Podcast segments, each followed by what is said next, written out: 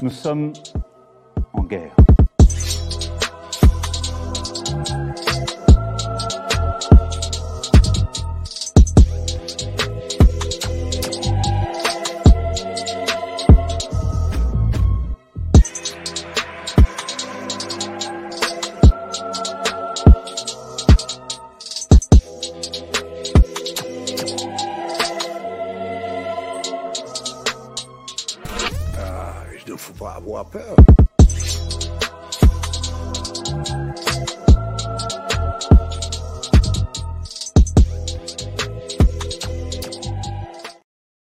Bonsoir à tous, bienvenue sur euh, Géopolitique Profonde. On a enfin atteint les 100 000 abonnés. On revient d'une ceinture d'une semaine sur YouTube. Et donc, on voulait revenir en force avec un invité exceptionnel. Et on a le plaisir d'avoir Alain Soral qui a accepté notre invitation. Bonsoir Alain, comment allez-vous? Bonsoir à tous. Eh ben, écoutez, euh, je vais bien. C'est l'été euh, en Suisse, il fait beau et je profite. Et justement, comment se passe votre situation Car on vous voit euh, de moins en moins, vous êtes censuré sur les réseaux et aussi, donc, vous êtes en exil en Suisse. Et est-ce que votre situation est plutôt calme, stable ou vous avez rencontré quelques problèmes euh, depuis votre exil? Euh, bah, déjà, on me voit de moins en moins, je précise, on, me voit de moins en moins sur YouTube parce qu'en fait, c'est YouTube la diffusion majeure et les gens sont un peu paresseux. Alors, quand on disparaît de YouTube, ça veut dire d'ailleurs qu'on a fait le boulot efficacement en général, on se fait virer de YouTube et les gens ont l'impression qu'on vous voit moins. Mais, en- réalité, euh, moi, je fais toujours le même travail avec égalité réconciliation, à part que maintenant mes vidéos sont sur Odyssée, évidemment, ce qui ré- réduit l'audience. Mais je, je continue le boulot, euh, j'ai jamais arrêté, quoi. Voilà, première chose.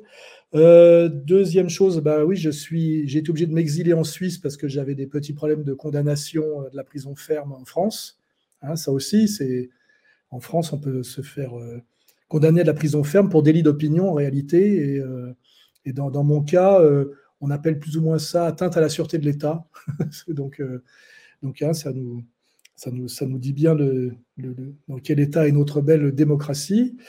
Et en Suisse, ça se passe pas trop mal, à part que j'ai eu le, j'ai eu, comment dirais-je, à mon étonnement, euh, je me suis rendu compte que le, mouvement LGBT est très puissant en Suisse. Et euh, aujourd'hui, je suis euh, envoyé au tribunal pour homophobie en Suisse. hein. J'ai un procès pour homophobie parce que j'ai répondu à une journaliste qui me dit que je l'estimais qu'elle me diffamait dans un, dans un article écrit, et j'avais j'avais dans un commentaire fait remarquer que c'était une lesbienne militante queer pro-migrant et que c'est sans doute pour ça qu'elle m'était hostile.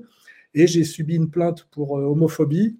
Il y a une, loi qui est passée en Suisse en 2020 et qui, euh, comment dire, établit une, équivalence entre l'homophobie et le racisme, en gros. Et quand vous critiquez euh, quelqu'un qui se trouve être homosexuel, vous pouvez être envoyé au tribunal. Et moi, j'ai pris trois mois de prison ferme en première instance, décision que je conteste. Et là, pour faire simple, je suis en appel pour voir si effectivement je mérite d'aller trois mois en prison euh, en Suisse à 64 ans parce que j'ai osé répondre à une journaliste homosexuelle en précisant qu'elle euh, qu'elle était homosexuelle et que c'était sans doute la cause de son animosité.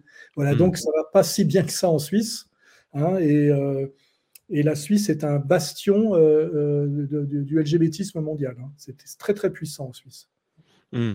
Et justement, est-ce que euh, en Suisse, il y a une liberté d'expression, mis à part la problématique donc LGBT de plus en plus présente, est-ce qu'il y a une liberté d'expression plus importante ou la Suisse, comme la majorité des pays qu'on observe dans l'Occident, commence de plus en plus à avoir une interdiction euh, au niveau de la liberté d'expression qui est de plus en plus totale et de censure? Bah, euh, c'est pas comme ça que se pose le problème. C'est en Suisse, il y a des médias officiels. Enfin, je parle de la Suisse romande, hein, parce qu'il y a plusieurs langues nationales en Suisse, et je sais pas trop ce qui se passe en Suisse alémanique, parce que je maîtrise pas la langue. Mais en Suisse romande, tous les médias papier et télé sont dans la main, on va dire, du gauchisme mondialiste, euh, euh, pro-trans, etc. euh, autant qu'en France. hein. C'est le même verrouillage. Et d'ailleurs, je pense que ça vient de France. La, Suisse romande est victime de l'influence du gauchisme français et qui est tout puissant en Suisse. Hein. C'est, c'est- faut pas rêver, quoi. hein. C'est, plus la Suisse des années 60-70. hein. Et Mm. moi, je, je vois que quand, euh, quand on, parle de moi dans les médias suisses, la télé, la, la RTS ou les médias comme Tribune de Genève, j'en prends plein la gueule exactement comme en France. Hein. Donc ne, hmm. rêvez pas. Le, cancer mondialiste euh, est très puissant et très implanté en Suisse, qui d'ailleurs est un pays qui a plusieurs euh, facettes. Une facette un peu de, votation à l'ancienne et de pays de montagne avec beaucoup de charme, mais aussi une facette que la Suisse est au cœur du, mondialisme. N'oublions pas Davos, n'oublions pas euh, l'OMS, n'oublions pas l'ONU, enfin n'oublions pas toutes ces la, Banque des banques, voilà. Donc il y a, je dirais qu'il y a au moins deux Suisses. Hein il y en a même mm. trois. Il y a la Suisse des oligarques euh, proches du nouvel ordre mondial et très impliqués dans l'oligarchie mondialiste, c'est Davos. Il y a, on va dire, la Suisse à l'ancienne de la, on va dire, de, la, d'une certaine paysannerie, hein, avec ce, charme des stations de ski là. Et puis il y a aussi une Suisse du gauchisme. Hein. Le gauchisme est très très puissant dans le monde lycéen et universitaire, et c'est un, c'est un, gauchisme euh, très virulent, notamment sur la question, euh, tout ce qui est le woke. Hein, c'est très, très puissant. Donc je dirais qu'il y a trois Suisses. Il y a la Suisse de la classe moyenne, un peu euh, à l'ancienne, un peu distante de tout et avec une attachée à une certaine indépendance, mais cette Suisse tend à être résiduelle aujourd'hui et elle est prise en tenaille entre la Suisse oligarchique des hors-sol, qui, qui, est une Suisse, je dirais, traître à la Suisse et totalement alignée sur le mondialisme, et puis euh, est, prise en sandwich par le bas avec une jeunesse euh, gauchiste volontairement abrutie par le lycée, enfin dès la maternelle, hein, euh, le lycée et l'université, et qui sont à fond dans le woke. Hein. donc c'est la seule différence, c'est que c'est moins violent physiquement. Hein. Voilà, c'est moins violent qu'en France, mais il y a ce cancer mondialiste qui ronge ce pays. On l'a vu d'ailleurs avec comment la Suisse est sortie de, sa neutralité au moment de la guerre d'Ukraine, qui, qui, est catastrophique pour moi et a abandonné sa, position historique de, lieu de neutralité diplomatique pour à la limite euh, euh, que ce soit la Turquie qui prenne sa place. Et ça, ça produit des grincements de dents en Suisse, mais ça prouve bien voilà, qu'il y a des, des élites euh, totalement alignées sur le, nouvel ordre mondial. Et puis une jeunesse, je dirais, gauchiste, antifasciste, antiraciste, aussi, aussi lourdingue que, que la française. Hein. La différence, mmh. c'est un pays un peu plus riche, un peu plus propre et un peu moins violent. Mais euh, il leur reste 10 ans. Hein. S'il n'y a pas un, sursaut, dans 10 ans, la Suisse, c'est la France. Hein. en tout cas, la Suisse francophone. Je ne peux pas vraiment parler de la, Suisse alémanique. Mais, euh, mais voilà, ils, ont juste 10 ans de retard sur nous. Ce qui est, ce qui est quand même, quand c'est 10 ans de retard, c'est toujours 10 ans de mieux. Hein. C'est ça. Mais euh, avant de parler de la France, il y, a, une question intéressante qui vient d'après. Donc, étant donné que vous êtes en, Suisse, euh, vous devez sûrement avoir du réseau et des contacts là-bas. Y a-t-il, même s'ils ont du retard par rapport à l'avancée mondialiste, y a-t-il justement des intellectuels ou une forme de, dissidence ou une critique du pouvoir qui est active en Suisse, comme on peut le voir de plus en plus aux États-Unis ou en France, etc. Oui, oui, il y, a des petits groupes avec qui je suis en contact d'ailleurs. Oui, il y a, aussi, y a aussi. Mais euh, c'est euh, la Suisse est un pays quand même où les gens sont plus. Il y a une dimension de discrétion, voire d'hypocrisie qui est beaucoup plus grande. Il n'y a pas cette il n'y a pas cette magnification de la grande politique comme en France, où la France a vraiment une tradition de, de, politique, je dirais, spectacle, hein, euh, qui existe beaucoup moins en Suisse. Donc c'est c'est plus un pays de réseau. Euh, bon, puis moi, je suis là depuis pas très longtemps non plus, euh, donc c'est difficile pour moi d'en parler comme d'un spécialiste. Mais euh, puis il y a toutes ces histoires de votation, c'est-à-dire que le système est très différent, plus, plus, en apparence plus démocratique, mais assez pervers, puisqu'en fait, vous recevez des enveloppes avec des votations où on multiplie des, votes sur des sujets qui n'ont rien à voir. Euh, qui peuvent aller de la, circonférence des poubelles à, des, choix beaucoup plus stratégiques et profonds. Et puis euh, sur le côté, il y a ce qu'on vous conseille de voter. Euh, et, comme les Suisses sont très civiques, entre guillemets, beaucoup ont tendance à voter comme on leur conseille de voter en pensant que si c'est la, puissance, dirigeante qui leur conseille de voter comme ça, c'est que c'est bien, que c'est bien et que c'est bon pour le pays. Donc il y a une... Il y a, c'est différent de la France, mais c'est quand même un pays euh, qui marche lentement et sûrement vers le, vers le, nouvel ordre mondial. Quoi. Hein. C'est un peu triste parce que c'est un pays qui a, à mon avis, tout à y perdre. Hein. Parce que je rappelle que c'est un pays qui a le plus haut standard de, vie du monde, alors que c'est un pays qui n'a aucune ressource euh, naturelle. Ils vivent sur euh, des, des hasards, des chances et des stratégies souvent habiles qui fait que ce pays est très très riche. mais c'est des privilèges qui peuvent, qui, peuvent, qui peuvent être rognés, qui peuvent disparaître. ce côté place bancaire mondiale, etc. c'est je suis un, peu inquiet pour l'avenir de la Suisse, parce que j'ai l'impression que le, le, Suisse intelligent, roublard et discret euh, qui, a fait ce pays, qu'on peut d'ailleurs critiquer, hein, parce que Ziegler euh, critiquait beaucoup ça, mais l'air de rien, c'est grâce à ça que les Suisses euh, ont des salaires trois fois supérieurs à la France. Hein. j'ai peur que ce, pays soit rongé par le droit de l'homisme, le, droit de l'homisme bête, quoi. Et moi, je, voilà, je, dis, euh, si la Suisse continue comme ça, dans dix ans, c'est la France. Hein. Et c'est un peu ce que je leur dis d'ailleurs. Euh, je leur dis, soyez, soyez conscients de que vous êtes assis sur des privilèges euh, qui sont très fragiles. Et si vous continuez dans le, dans le gauchisme étudiant et le mondialisme d'élite, là, ces, privilèges qui ont fait la, Suisse risquent de, disparaître et sont déjà rognés. Hein. On voit on voit une très forte immigration, par exemple à Genève et même à Lausanne, euh, immigration africaine, euh, immigration albanaise, et euh, alors que c'est un pays qui n'a pas d'empire colonial. Donc c'est pareil hein, pour les Français qu'à chaque fois qu'on nous fait comprendre que s'il y a autant d'immigrants en France, c'est parce qu'il faut qu'on assume notre passif colonial. on voit la même situation en Suède ou au Danemark, la même situation en Suisse. Donc l'excuse n'est pas bonne. Hein. Mmh. Voilà, c'est une volonté de métissage mondial euh, qui touche euh, même des pays qui n'ont jamais mis un pied en Afrique euh, ni, dans, ni dans le monde arabe. Hein.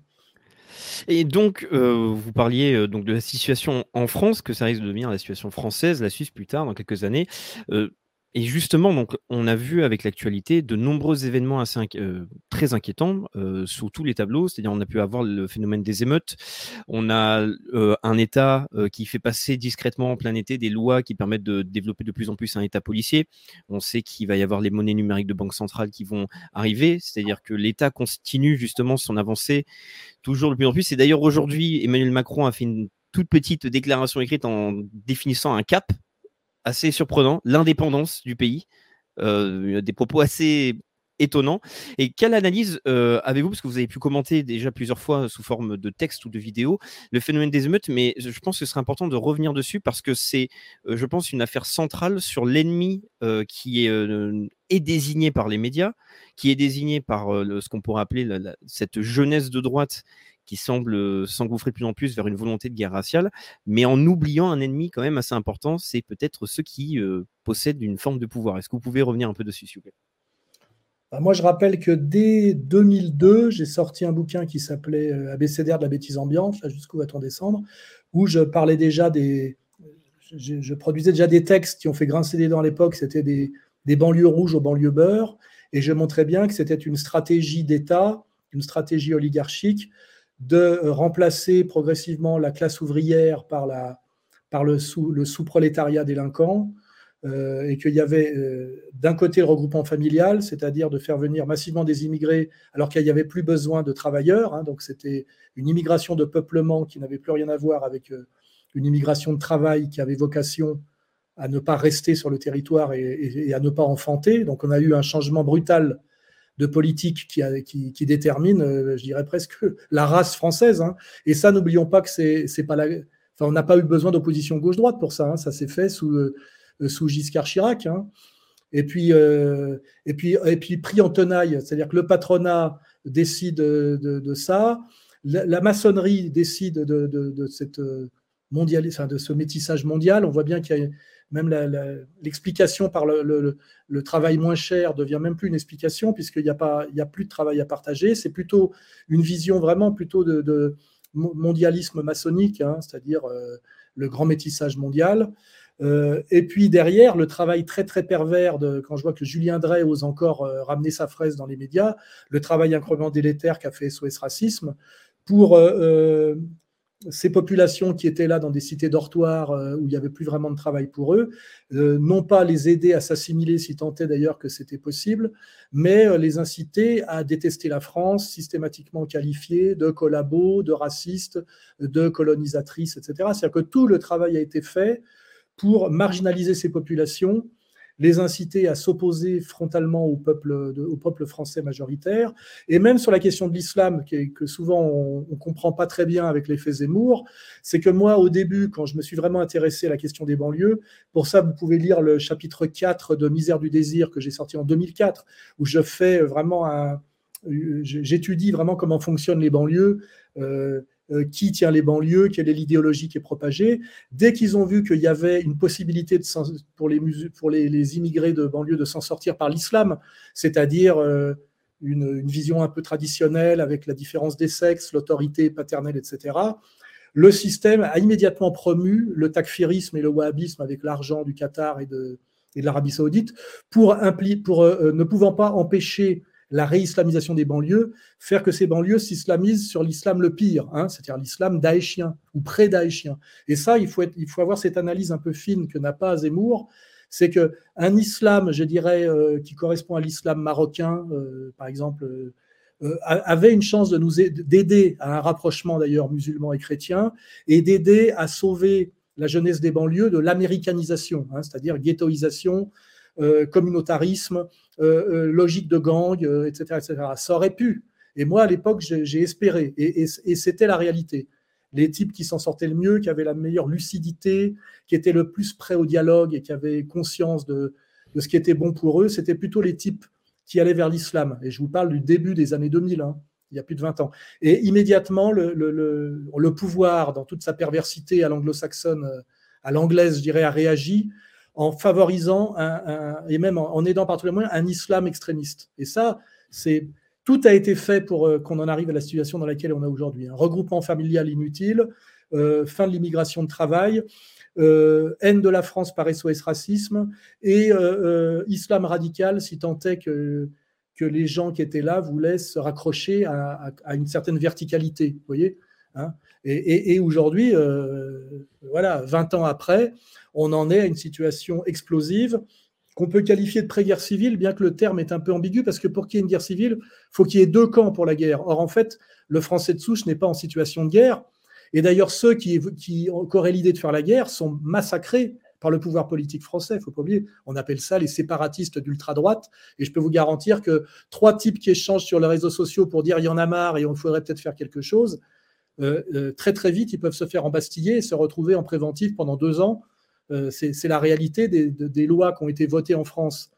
Et, on a fait croire aux Français que c'était pour lutter contre Daesh et l'islam radical, alors qu'en réalité, on a, remis dans la liberté les fichiers S. Ces lois sont passées contre les patriotes. Hein. Il, faut, bien avoir cette vision claire. Donc en fait, on n'est même pas dans une situation de pré-guerre civile, parce qu'en fait, on a une puissance d'État qui interdit aux patriotes inquiets de pouvoir se fédérer euh, et, même, je se protéger. Hein. C'est tout de suite euh, qualifié de séparatisme d'ultra-droite et d'association de malfaiteurs, alors qu'en face, on a un laxisme euh, et, même, euh, je dirais, avec entre Dupont-Moretti et les Traoré, on dirait que tout est fait pour aggraver la situation.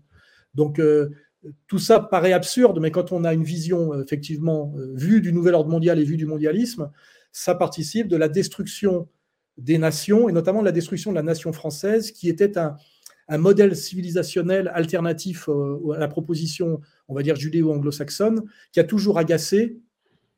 Euh, c'est d'ailleurs ce qui a valu, à mon avis, à De Gaulle son, éviction finale.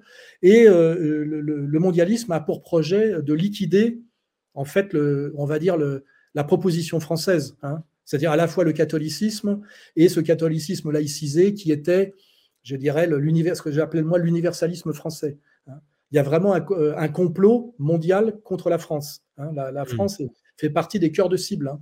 Euh, c'est pas, la seule cible, mais et, et, donc là, ça explique pourquoi tout a été fait pour qu'on en arrive à cette situation où le Français dans son pays euh, se sent euh, étranger et en danger par tous les, par tous les, par tous les moyens, quoi.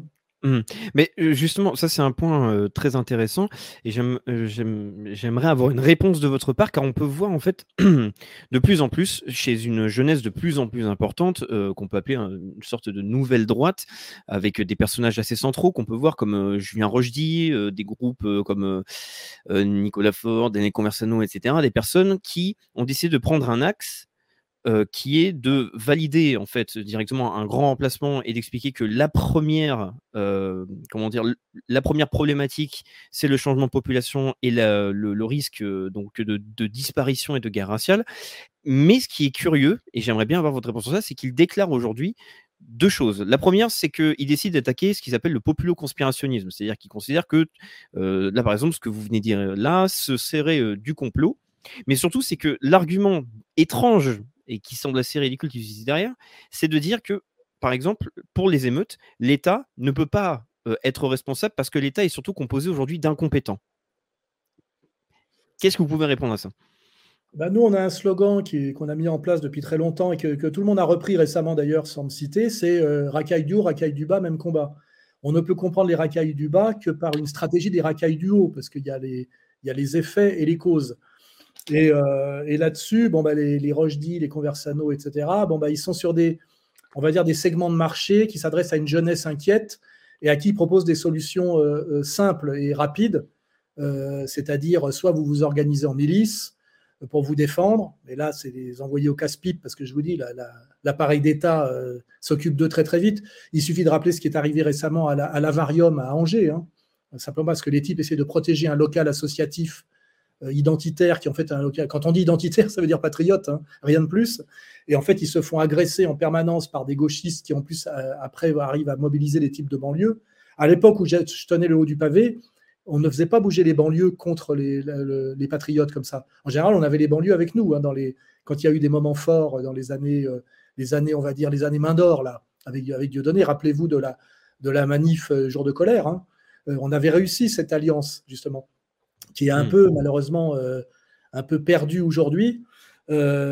aujourd'hui, les comment dirais-je, les gauchistes arrivent à, bouger les banlieues et des, gens qui sont des patriotes, je pense, je pense de, l'épisode de l'Avarium, se font agresser jour après jour et c'est eux-mêmes qui sont condamnés et fermés parce qu'ils osent se défendre. C'est ce qui est, c'est inenvisageable dans l'histoire du monde que des patriotes dans un pays, euh, les forces du pouvoir sont là pour euh, les empêcher de se défendre contre des agressions de types qui, sont des anti-nationaux et des anti-patriotes déclarés, que ce soit des gauchistes mondialistes ou des, euh, des, racailles ethniques euh, euh, ouvertement hostiles à la République d'ailleurs. Hein. Et ça, c'est une situation qui fait que, à la limite, la, situation, la, solution Conversano, elle est possible. Si vous avez 25 ans et que vous êtes un peu puceau et que, et que MeToo vous a empêché de draguer, vous pouvez toujours essayer d'aller baiser de la roumaine avec votre RSA par là-bas. Moi, à la limite, j'ai rien à répondre à ça, mais c'est pas une solution, je dirais, euh, c'est pas une, solution de masse, c'est pas une solution adulte, ça touche une toute petite niche. Et bon, il y, a, un petit côté désertion, évidemment, mais, c'est même pas, j'ai rien contre cette proposition, mais c'est pas, pas vraiment politique là. On est, sur du marché de niche qui s'adresse effectivement à une jeunesse pavillonnaire inquiète, euh, qui, a, qui, a, à la fois la peur et la haine de la racaille, ce que je comprends, et qui pense qu'à un moment donné, il faut quitter le pays pour aller vers de l'Europe blanche. Mais bon, quel est l'avenir du, petit Français en Roumanie? D'ailleurs, euh, on ne parle jamais de quelle est sa possibilité de s'insérer par le travail là-bas. Enfin, je veux dire, c'est vraiment des, c'est du bricolage. Euh, je vous dis, c'est, c'est pas, pas vraiment un sujet de, c'est pas un discours qui peut s'opposer euh, à, l'analyse que fait Égalité et Réconciliation. Hein. Et je vous dis, à la limite, chacun fait ce qu'il veut. Hein. Allez-y. Hein. Mais, hmm. mais, bon, nous, c'est qu'est-ce qu'on peut faire pour sauver le pays? Euh, compte tenu de la réalité politique. Et là, euh, eh ben parfois, effectivement, on ne peut pas aller trop à la. Moi, je, refuse d'aller à la facilité. Je rappelle d'ailleurs qu'en banlieue, il y a peut-être, on va dire, 10% de racailles ethniques qui ont intérêt à, la, à ce que ce soit le chaos. Et puis, il y a aussi une population qui est, qui est, du OS1, du OS2, du travailleur, qui se lève le matin pour faire des boulots que, que Zemmour ne voit pas ou ne veut pas faire, qui sont en général chauffeurs-livreurs, euh, magasiniers, sociétés d'entretien, etc. Hein. Il, y a, aussi la, banlieue qui se lève le matin et qui travaille. Hein. Il, y a, tout ça. Donc après, il y a une dimension aussi de, sérieux, une dimension morale, de ne pas tout mélanger. Mais euh, en revanche, moi, je ne nie pas du tout qu'il y a une sécession de, par la racaille ethnique, derrière laquelle vous trouvez toutes les élites, euh, je dirais bien, ashkénazes du PS. Hein. J'ai étudié la question sur le terrain depuis le début des années 2000. Euh, systématiquement, vous voyez les uns soutenir les autres. Je me rappelle même à Hénin-Beaumont, quand j'étais aux côtés de Marine à Hénin-Beaumont à l'époque, hein, au moment où, où le, FN allait prendre la mairie, il y a des racailles ethniques qui attaquaient la permanence, et immédiatement, c'est Dupont-Moretti, qui à l'époque n'était que avocat, envoyé par euh, Martine Aubry pour défendre les racailles et se proposer directement pour défendre les racailles ethniques, se proposer que pour être leur avocat face à la menace euh, FN, vous voyez. Donc il faut bien articuler tout ça, hein. parce que moi j'admets qu'il y a une tentative de, je dirais pas dire de grand remplacement, mais plutôt de grand métissage, ce qui est peut-être euh, d'ailleurs plus grave, parce que s'il y a des enclaves ethniques en France, par exemple de musulmans qui ne se mélangent pas, on peut toujours pratiquer l'aller et le retour. Hein. Rappelez-vous que les Français en Algérie s'étaient très peu mélangés. Ça leur a permis de repartir une main devant, une main derrière. Mais le métissage, c'est autre chose. Hein. Et d'ailleurs, le métissage euh, euh, n'est pas un métissage avec les musulmans, c'est un métissage avec les Africains. On est là, on est sur du racial.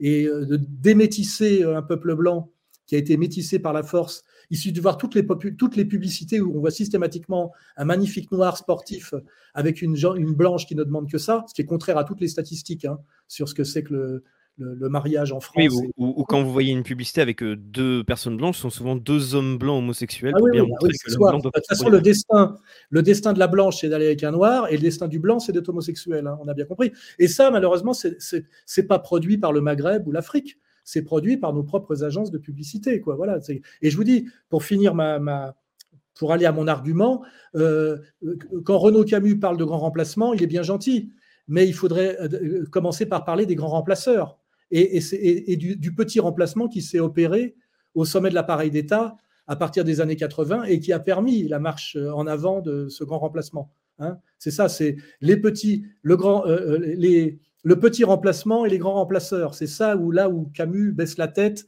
et demande à Finkelkraut de, l'adouber, parce que c'est comme ça que ça s'est passé. Hein. Et ça, il y a un côté lâche, parce que finalement, euh, c'est du faux courage et de, la, et de la fausse analyse.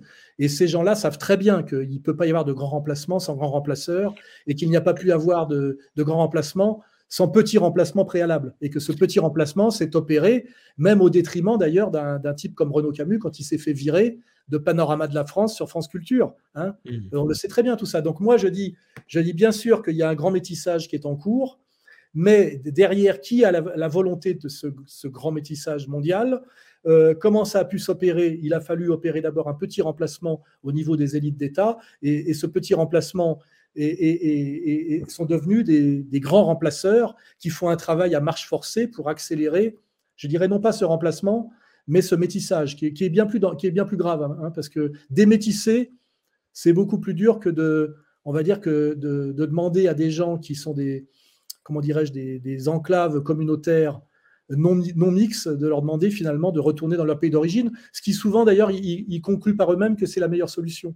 Il y a beaucoup aujourd'hui de, de types qui ont réussi dans les études, de, on va dire, de, de, maghrébins, français qui ont accédé à la bourgeoisie, qui aujourd'hui sans trop en parler, partent à Dubaï, dans les Émirats, et essayent de monter des joint ventures avec leur pays d'origine, euh, parce que c'est là qu'est leur avenir. Hein. Donc euh, on pourrait imaginer, comment dirais-je,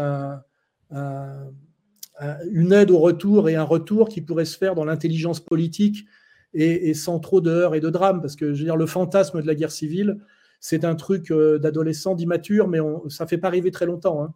C'est comme mm. les gens qui rêvent de la guerre, hein. c'est la fleur au fusil, ça va durer trois mois, euh, la victoire en chantant. Et puis comme ça dure cinq ans, en général, euh, ceux qui ont vécu ce genre de... Moi, je parlais avec Olindre de, de l'épisode de l'OAS. Hein. il m'a dit, euh, Alain, ceux qui rêvent de ce genre de truc, c'est ceux qui n'ont pas vécu. Hein. Et je vous dis, moi, moi, sur ce genre de sujet, je faisais confiance à Roger Olindre. Hein. Je fais confiance à ceux qui ont vécu et ceux qui savent, pas à des ados de 25 ans qui cherchent une clientèle captive en les flattant et en sachant qu'un adolescent est quelqu'un qui a beaucoup d'idées mais peu de vécu. Hein, mmh. et que d'ailleurs, ça fait partie de la stratégie aussi de destruction qui s'appelle le jeunisme. Moi, aujourd'hui, je prétends qu'on ne prend jamais au sérieux un type de moins de 35 ans. Il faut d'abord que jeunesse se passe. Et d'ailleurs, toute l'idéologie dominante s'adresse s'adresse à la, jeunesse immature et, prétentieuse, que soit le gauchisme, le LGBT, etc. Et un des premiers, je dirais, euh, une des premières choses à faire quand on veut retourner au sérieux, ce que, ce que a pris le sérieux, c'est de dire euh, on s'adresse à des moins de 35 ans comme des professeurs s'adressent à des élèves. Moi, j'ai voilà, c'est pour ça que Rochdy, je dis, ben Rochdy, euh, on va attendre que ça devienne un adulte. Hein. et puis pour l'instant, ben, il peut faire dans le dans le nietzschéisme euh, haltérophile. Euh, c'est, j'ai rien contre, hein, c'est, pas mal. Mais je veux dire, voilà, c'est pas de la grande politique. justement, J'aurais une question à vous poser précisément sur ça, parce que donc le Rogy, par exemple, a écrit un livre qui est Philosophie de droite, où en fait on voit une analyse très similaire à la vôtre sur le mouvement de l'histoire que vous avez écrit dans Comprendre l'époque. Ah, je l'ai beaucoup, beaucoup, inspiré. Il ne faut pas oublier que tous ces types-là, y compris Papacito, c'est des bébés Soral hein, au départ. Hein. C'est ça qui est un peu dégueulasse quelque part, c'est que c'est moi qui les ai un peu formés. J'ai fait le boulot en pionnier, puisque je vous dis, ce qu'ils disent aujourd'hui, je l'ai dit en 2002. Mais après, j'ai continué à travailler. C'est-à-dire qu'aujourd'hui, eux, ils font les mêmes déclarations à l'emporte-place que je faisais chez Ardisson, si vous regardez mes émissions face à Anouk Aimé, où je parlais du fascisme des banlieues, euh, parce que je me, disais qu'il était temps de, donner un coup de poing sur la table. Puis après, j'ai continué à travailler, à réfléchir. Et eux, aujourd'hui, souvent se croient très malins de sortir mon discours d'il y a 20 ans. Et je dis, moi, j'ai 20 ans de plus de travail. Et ce travail, souvent, c'est un travail de nuance, de, de sérieux, et puis de voir qu'est-ce qu'on peut faire. La, question que faire, hein, la question léniniste, que faire? Si mm. on est là pour se faire plaisir, et faire plaisir à une jeunesse inquiète et en colère qui est pressée, parce que la jeunesse est pressée, c'est le principe. Le problème, c'est que la politique, c'est le temps long. Quoi.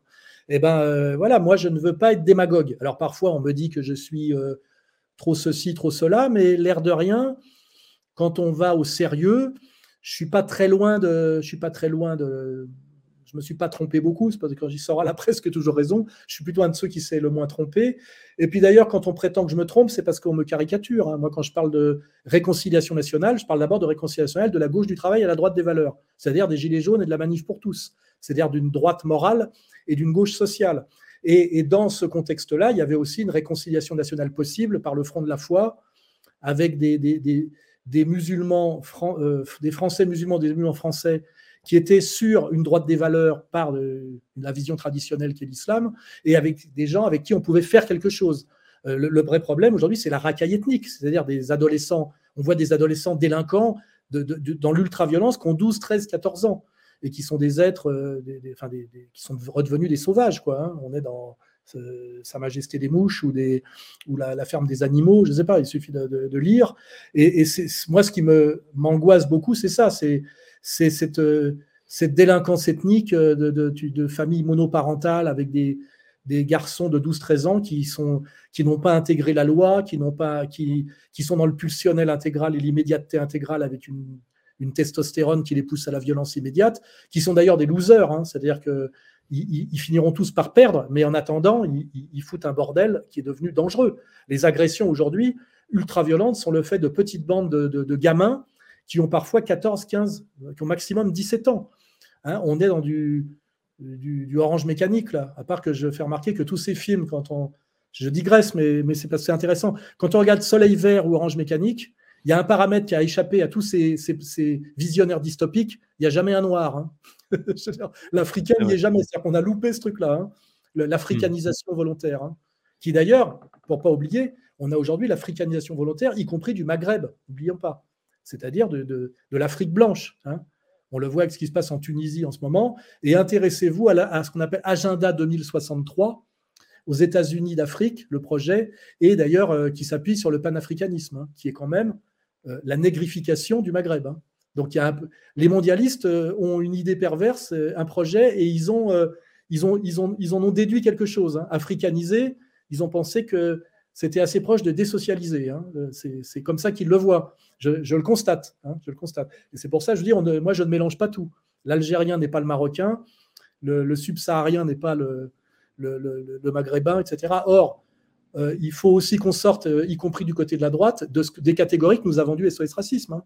Parce que sinon, on fonctionne, on fonctionne sur les catégories des SOS Racisme. Les immigrés et les deux souches, euh, les fachos et les, et les antiracistes, et on, fait croire qu'en banlieue, il y a une espèce d'unité de combat entre l'Algérien, le Marocain, le Tunisien, euh, le, Malien, etc. Ce qui est faux. Donc il faut aussi, euh, c'est le conseil que je donne aux identitaires, ne, ne, comment dire, ne fonctionnez pas sur les catégories que Julien Drey, sinon vous avez peu de chances de gagner. Il faut, il faut être dans le sérieux. Et même si le sérieux, effectivement, s'oppose souvent à, l'immédiateté et, au plaisir facile. Hein. C'est malheureusement c'est long et compliqué la politique. Et, euh, je vous dis, moi, euh, j'ai une dimension de, un peu morale aussi, euh, que je ne veux pas tomber dans certaines démagogies pour faire plaisir, comme je voyais Conversano à l'époque. Qui, je rappelle, d'ailleurs, Conversano vient de chez moi et de la main d'or. Hein. Il a passé deux ans comme premier assistant de Dieudonné à la main d'or. Et c'est moi qui l'y ai introduit. Donc c'est marrant Mmh. de voir ce type, quand on analyse comment ils ont pu passer de, de ce côté-là à ce côté-là. Il y a quand même une logique de niche de la part de youtubeurs qui en fait ont surtout pour but d'échapper au salariat et de monter une petite boutique, sans doute pour copier Soral. Mais moi, c'est- excusez-moi, j'avais un autre projet que celui-là. hein.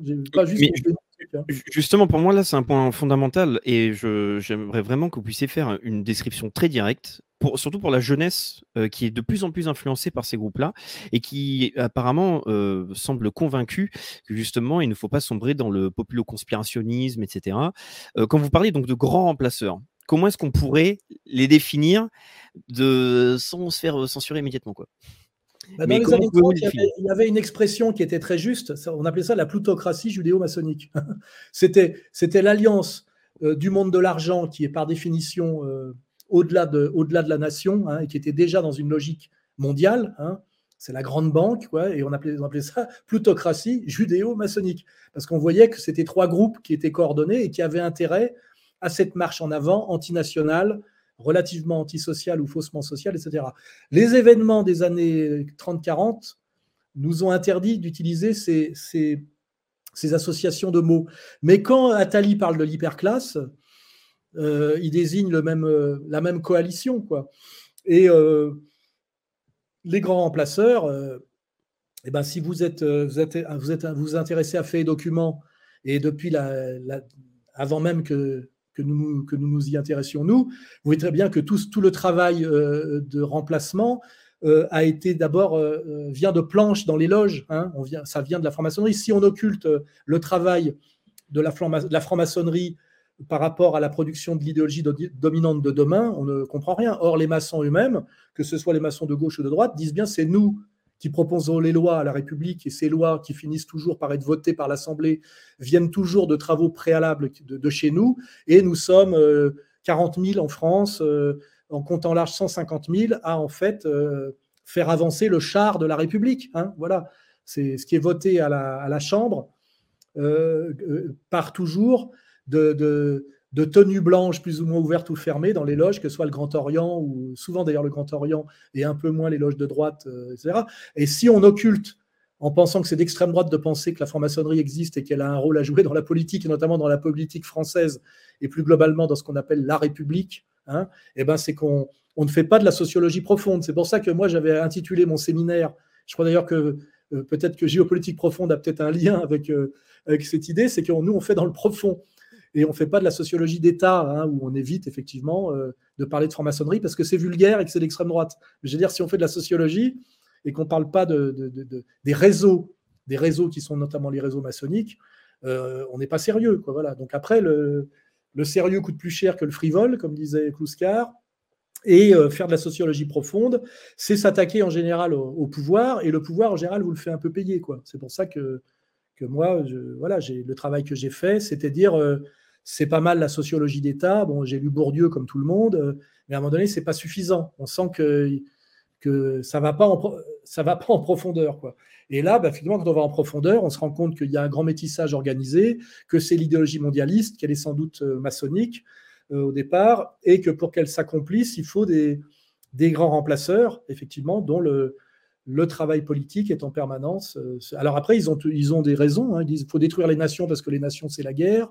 Il faut faire un État-monde, hein, que j'ai appelé moi l'Empire. Ils ont des arguments. Hein. Et, d'ailleurs, euh, c'est assez intéressant parce que, par exemple, quand Payon est arrivé aux affaires, avec une forme de naïveté, Payon, il a tout dit. C'est-à-dire que je n'ai pas besoin, moi, d'être de, complotiste. Je dis, référez-vous aux travaux de, Payon sur les liens entre la République, la maçonnerie, le protestantisme, le judaïsme, et même d'ailleurs l'individualisme radical, etc. Payon dit tout dans ses ouvrages. Hein. Donc moi, je dis, euh, euh, pas de nostalgie d'extrême droite, lisez Payon, qui est, qui est quand même un, un, cadre du Parti socialiste français et un ancien ministre de la gauche. Quoi. Mmh. Et comment est-ce que vous, analysez justement les personnes qui vont rentrer dans, sur, sur ce sujet-là, justement, des, des, de l'analyse des réseaux? On va par exemple voir Pierre Hillard qui a sorti un nouvel ouvrage pour parler justement d'une sorte de, de, la mystique russe et du, du fait qu'il y aurait, par exemple, pour la Russie, justement, la même influence de ces mêmes réseaux, qui, selon certains, est considéré comme une vision peut-être un petit peu trop exagérée que, pensez-vous de justement voilà de de ces réseaux Pensez-vous qu'ils sont uniquement présents en Occident? Pensez-vous qu'ils ont une puissance si développée? Quelles seraient leurs, leurs limites qui sait, géographiques? Et quel serait leur ennemi principal? Parce que donc là, on parlait de personnes ou de populations qui sont surtout soumises en fait à un système qui essaie de, détruire les nations et les populations petit à petit. Mais quels seraient les blocs qui apparaîtraient aujourd'hui comme ennemis principal Déjà, je vais rendre hommage à Pierre Hillard qui fait depuis des années un travail très précis pour montrer en fait les, organisations et les organismes qui travaillent effectivement au mondialisme. Hein. C'est pas du fantasme, c'est pas de la légende. Alors lui, il est d'ailleurs jamais attaqué parce qu'il cite comme on le fait dans fait document, c'est sourcé de A à Z. En ce moment, il y a un petit hiatus sur savoir si la Russie résiste au nouvel ordre mondial ou si la Russie, propose une version, euh, euh, la phase B, hein, comme il y a la phase A et la phase B sur les 45 tours. Et est-ce que la Russie est intégrée au nouvel ordre mondial ou est-ce que la, Russie résiste au nouvel ordre mondial? Moi, j'avais sorti un texte qui était les trois, euh, les trois trahisons de, Poutine au nouvel ordre mondial. On va dire que qu'il était au départ intégré au nouvel ordre mondial. Il était là pour protéger les oligarques de Saint-Pétersbourg euh, sous Helsinki. C'est Helsinki qui l'a nommé son successeur. Et il était programmé pour euh, protéger, par les liens qu'il avait avec les services FSB, police, de protéger les oligarques qui étaient en train de dépecer la Russie. Et donc, il était programmé pour être, euh, comment dirais-je, un des agents du mondialisme pour la Russie. Et quand même, par trois fois, il a, il a trahi d'une certaine manière, d'ailleurs c'est ses, propres sponsors, euh, ces juifs euh, qui sont devenus très riches comme oligarques et qui ont bien dit, c'est nous qui avons fait Poutine, il nous a trahis. Et, ça, c'est quand même des, faits avérés. Poutine, par trois fois, effectivement, a, trahi ses sponsors et sorti de la ligne mondialiste. Alors évidemment, on peut toujours dire qu'il n'en sort pas intégralement. Sur le Covid, bah, ils ont produit leur Spoutnik, qui n'est peut-être pas de, l'ARN messager, parce qu'il y avait un marché et que il n'est peut-être pas si facile que ça de s'opposer quand on est à un certain niveau de pouvoir, de s'opposer radicalement au mondialisme. Je dirais la même chose pour Trump. Il y a des gens qui ont toujours reproché à Trump de ne pas en faire assez. Je trouve que Trump a fait ce qu'il a pu quand il était à la Maison-Blanche, sachant que le pouvoir présidentiel américain est un pouvoir assez faible hein, en réalité. Hein. Ce n'est pas le pouvoir du président français. Et même le pouvoir du président français, euh, on a bien vu Chirac, Mitterrand, en fait, euh, de temps en temps, ils essayaient de freiner un peu sur certains sujets, mais euh, c'était un pouvoir de résistance très, très, très, très limité. Hein.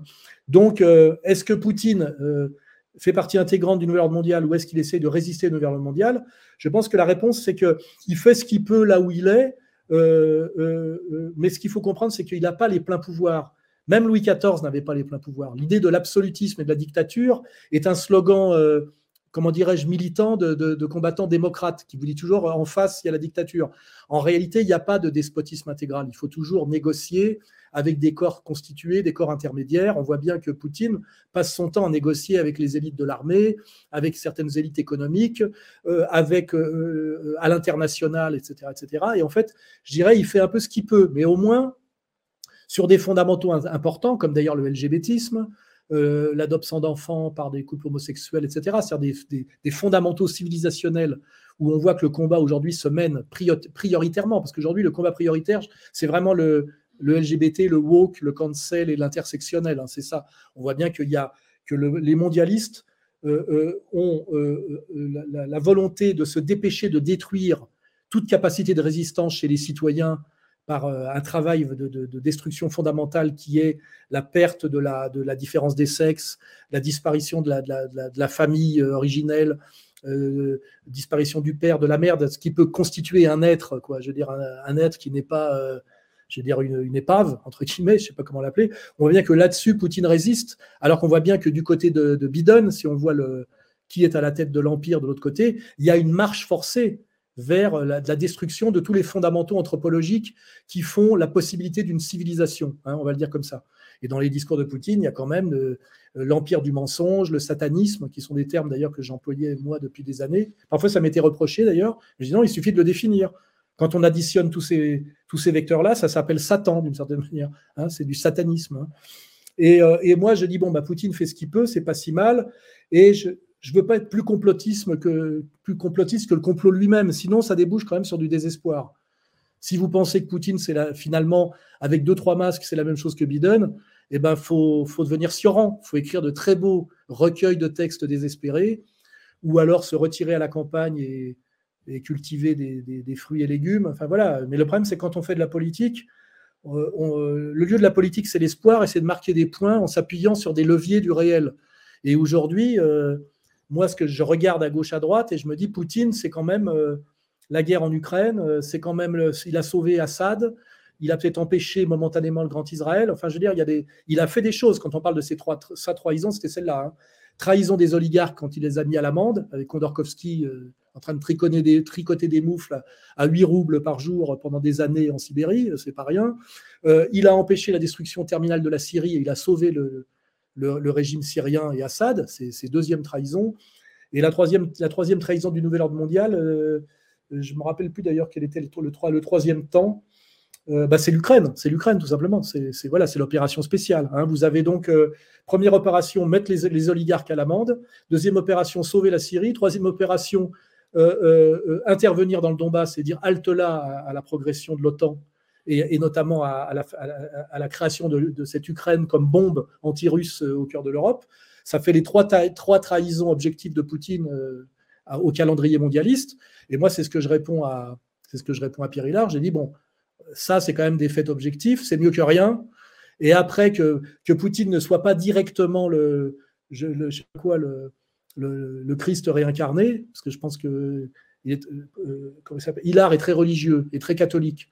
Donc effectivement, sans doute, il préférait que, le monde soit sauvé par la catholicité et pas par l'orthodoxie. Sans doute que voilà, le fait qu'il poursuit un but, hein, il, a, un objectif, puisqu'il a la foi et qu'il est croyant. Quand ça sort du, schéma, ça a tendance à l'agacer. Alors il dit, euh, si ça sort du schéma, c'est que c'est faux. Peut-être que finalement, il euh, faut peut-être qu'il revoie un peu sa copie et peut-être finalement le, le monde ne sera pas sauvé par la, la catholicité et la France, fille aînée de l'Église, mais peut-être que ça passera par la troisième Rome et, Moscou et, les Slaves dont Hitler pensait que c'était des sous-hommes. Hein. C'est pour ça que moi, je suis un penseur de la dialectique. Hein. Je me dis finalement, on a un petit type du KGB qui, a été formé par Staline et qui, normalement, d'après les, je vais dire, les, les, identitaires radicaux, on sait d'où viennent leurs idées. Hein. Je, sais, je sais ce qui a gratté derrière euh, éléments. On, retombe toujours derrière le, sur le Saint-Empire romain germanique, hein, et Frédéric II, de Hohenstaufen, là. Et en fait, aujourd'hui, effectivement, ça peut être agaçant pour des gens qui pensaient comme ça. On peut penser à Feu euh, euh, Vénère, hein, pour qui j'ai un très grand respect, hein. mais c'est qu'ils n'avaient pas pensé que, que finalement, ça serait un néo-bolchevique qui renouerait avec la tradition orthodoxe et qui aujourd'hui sera peut-être celui qui va sauver la civilisation j'ose pas dire occidental parce que c'est un terme un peu impur, mais qui va sauver notre civilisation, alors que d'après nos, fondamentaux de droite, il était totalement disqualifié hein, comme euh, bolchevique, asiate, etc., euh, etc. Or, aujourd'hui, celui qui fait le boulot pour notre monde, notre monde, hein, c'est, le résistant en chef, c'est Poutine en ce moment. Pour moi, enfin, je veux dire, voilà, ça me paraît assez objectif et après, on peut estimer qu'il n'en fait pas assez, euh, que ceci. Mais je veux dire, quand on voit comment fonctionne la politique, je vous dis, il n'y a pas de pouvoir absolu, ça n'existe pas. Le, type, il, est obligé de gérer une situation, il a un pouvoir euh, important et, mais relatif. Et euh, je dirais qu'il fait, j'ai l'impression qu'il fait quand même de, son mieux. Hein, voilà. Et on a quand même, on le vérifie depuis quand même une vingtaine d'années. Hein. Ce qui n'est pas le cas de, Mélanie, ce qui n'est pas le cas de Marine Le Pen, ce qui n'est pas le cas de, de, cet Italien qu'on a oublié, là, qui, promettait beaucoup. Comment il s'appelait? C'était Salvini, non? Oui, voilà. Il est où? Il est où, Salvini? Donc, moi, je, voilà, je, mène un combat, je cherche des leviers pour faire levier. Hein. on cherche des leviers dans le réel. Et le levier que je vois en ce moment, c'est plutôt c'est Poutine. voilà. Et son alliance avec euh, les Chinois, c'est pareil. les gens me disent, ouais, les Chinois, le crédit social, euh, ça va bientôt nous tomber dessus. Moi, personnellement, de tous les emmerdes que j'ai rencontrés et de tous les emmerdes qu'ont rencontré la France, j'ai jamais subi aucun Chinois, hein, je vous le dis. Hein. Et les Chinois sont en Chine, quoi. Je veux dire, puis en plus, on voit qu'ils sont chinois. C'est pas comme d'autres qui vous expliquent comment comment faut être français. Hein. effectivement, qui, peuvent ressembler à des Français, enfin de face, pas de profil. Euh, mais bon, pour faire de l'humour. Euh, mais euh, voilà, si vous voyez à qui je pense. Je dis voilà, moi, moi, ce que je vois, c'est que toutes les sociétés de, comment dirais-je, d'ingénierie sociale avancée qui fonctionnent en France ne sont pas chinoises, elles sont israéliennes. C'est un constat objectif. Donc voilà, et puis moi, euh, j'ai pas l'intention d'aller vivre en Chine. Euh, les Chinois leur histoire, n'ont pas été très expansionnistes territoriaux, quoi, même s'il y a des diasporas chinoises très efficaces partout. Donc voilà, en ce moment, quand on me dit il faut redouter en numéro un le crédit social chinois, je dis le crédit social, c'est très emmerdant, mais celui qui avance à grands pas chez nous, il n'est pas spécialement chinois. Et pendant qu'il y en a qui sont très très tournés contre la Chine, un certain Jean Robin que j'ai connu, j'allais vous en parler justement. Puis protestant, euh, euh, euh, anti-CRIF et maintenant anti-chinois, je pense que l'urgence, c'est pas de combattre le crédit social chinois, c'est de combattre ce qui se met en place chez nous par nos propres élites, avec des réseaux clairement identifiés, qui sont essentiellement depuis des décennies des réseaux néoconservateurs, qui ne sont pas très chinois, quoi. Je veux dire, voilà. Donc, j'idéalise pas la Chine, je ne veux pas être chinois, mais c'est toujours du Carl Schmitt, hein, et demi prioritaire, et demi secondaire. moi, j'essaie de d'avoir une espèce de maîtrise assez, assez maîtrise assez précise du réel, et après de, voilà d'en tirer euh, euh, que d'en tirer comment dirais-je l'action l'action à entreprendre. Mais pour ça, faut faut pas se tromper dans les hiérarchies quoi. voilà, je veux dire c'est euh, la menace directe en, France, c'est Macron. Hein. Et Macron, voilà, c'est un Young Global Leader. Enfin voilà, c'est quand même ceux qui, qui, qui, ont un projet de destruction de la France c'est pas les Russes, ça c'est sûr, qui ont une très grande admiration pour l'histoire et la culture française. Euh, les Anglo-Saxons ont toujours été très, nous ont toujours été la perfide Albion, quoi. Hein, moi, j'en reviens. C'est dire, je suis pas d'accord avec Bainville qui, dans les années 30, bah, tu me diras, il était obligé, il disait qu'il fallait plus se méfier de l'Allemagne que de l'Angleterre.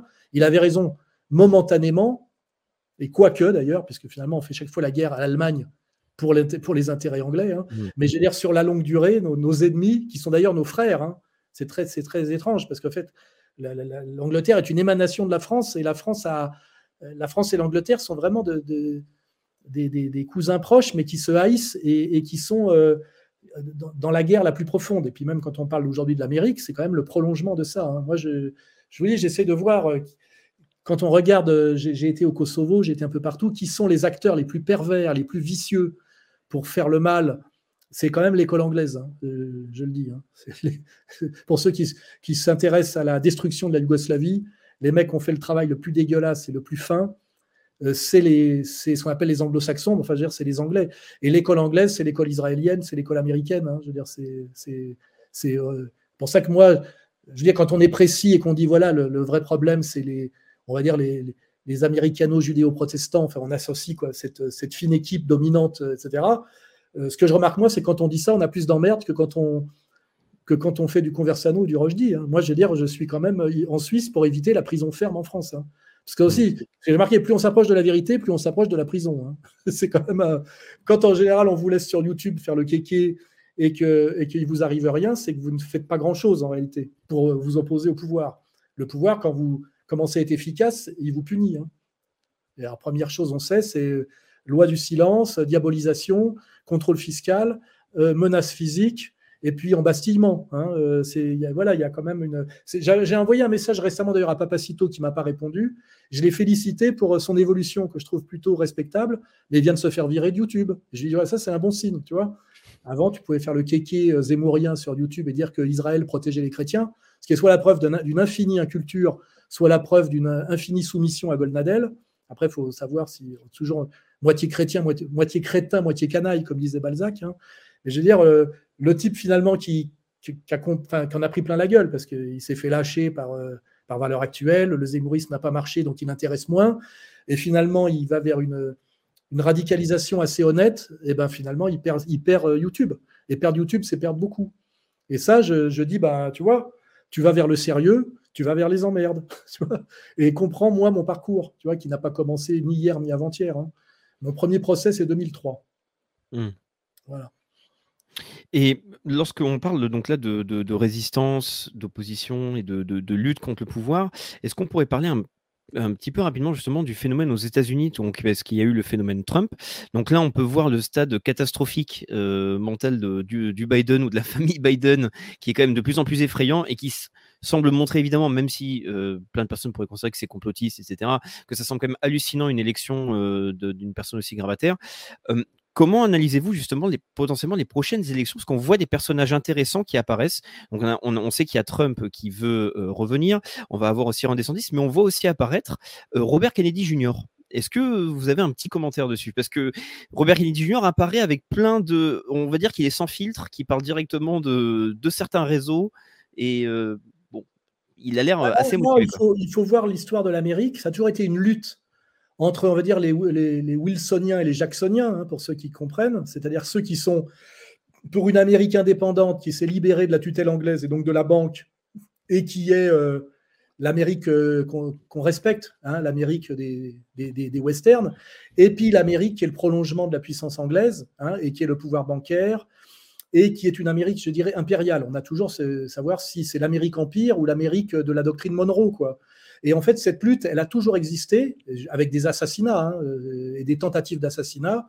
C'est le, président qui résiste à la banque et le président qui soumet à la banque. hein. Euh, Pour ceux qui ont la culture, vous regardez Jackson, vous regardez euh, la création de la Fed et ceux qui ont résisté, ceux qui se sont soumis et les commentaires d'ailleurs qui sont faits après. Et cette guerre continue aujourd'hui avec l'Amérique empire, avec qui est d'ailleurs incarné par la gauche. C'est ça qui est très troublant. hein. C'est que le, ce que je dis souvent, le diable avance par la gauche. C'est ça qui est beaucoup, qui est très troublant, puisqu'on nous a, on nous a dit en haut que le, le diable c'est le méchant et le méchant c'est forcément la droite, voire l'extrême droite. Alors en fait, le diable avance systématiquement par la gauche depuis très longtemps. hein. Euh, D'ailleurs, Kluskar l'avait exprimé dans, dans le marxisme à travers le libéralisme libertaire, qui est, qui est une manière différente de dire la même chose. Et aujourd'hui, on voit bien qu'il y a un courant euh, euh, America First, qui est un courant isolationniste qui veut défendre la nation américaine, le peuple américain, euh, et puis de l'autre côté, ceux qui sacrifient l'Amérique intérieure à la vision impériale. Et on voit bien qu'on arrivé à des problèmes d'infrastructures obsolètes aux États-Unis, des problèmes de crise graves, qui encore plus graves que chez nous, hein, de communautarisme exacerbé, de chômage, et que, et que en fait, le slogan America First était le, était le slogan de Charles Lindbergh. hein. C'était déjà une problématique d'avant-guerre. Euh, et d'ailleurs, le président des États-Unis s'était fait élire sur un programme isolationniste en disant qu'il n'irait pas à la guerre. hein, Rappelez-vous, il a trahi après son élection. Et en fait, ce combat se mène encore aujourd'hui avec cette gauche démocrate américaine qui est, qui est l'Amérique empire, qui est en fait la destruction de l'Amérique au profit de l'empire mondial, avec le woke comme fer de lance ultime. hein, C'est là-bas que ça vient. hein, théorie du genre, etc.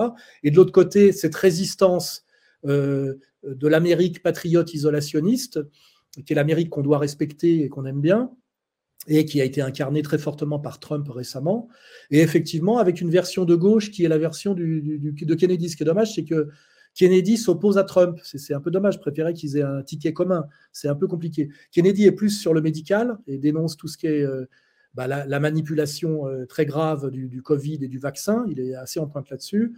Euh, Trump, c'est plus aujourd'hui sur l'autre volet qui est très important, c'est les deux mamelles du, satanisme mondialiste aujourd'hui, qui est le trafic d'enfants. hein, euh, Sound of Freedom et, le travail de Ballard. hein, vous voyez, et vous voyez qu'en fait, avec Kennedy, vous avez dénoncé le complot mondialiste par, le, par Big Pharma et la vaccination obligatoire, euh, qui est la prise du contrôle des corps euh, au sens le plus radical du terme, par de la- de l'ARN messager, c'est-à-dire qu'on n'est plus, c'est plus la prise, du, la prise du contrôle par, les, par la propagande, euh, qui serait la prise de contrôle des esprits, qui nous renvoie à Édouard Bernays et à des stratégies qui ont commencé dans les années 20. On parle souvent de Goebbels, mais Goebbels ne fait que citer Bernays, hein.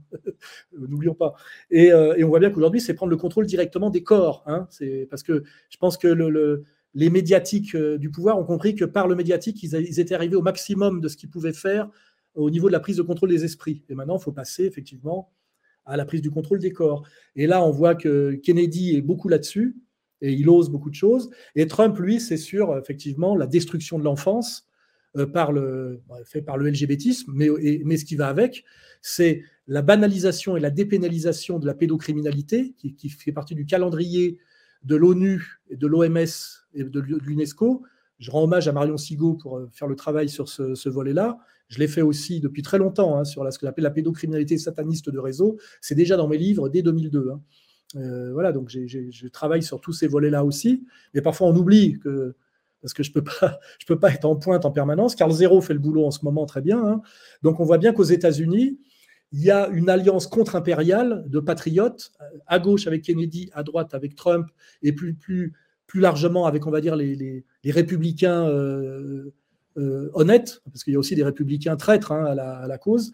Et effectivement, les deux, les deux mamelles de ce combat, pour, pour citer Henri IV, paraphraser Henri IV, c'est la lutte contre le, le- Big Pharma et la lutte contre la pédocriminalité d'élite. Hein, voilà. Et c'est vrai que c'est deux sujets très importants. Moi, j'ai beaucoup été sur le sionisme, l'antisionisme, le communautarisme victimaire, enfin tous ces sujets qui m'ont attiré plein d'ennuis.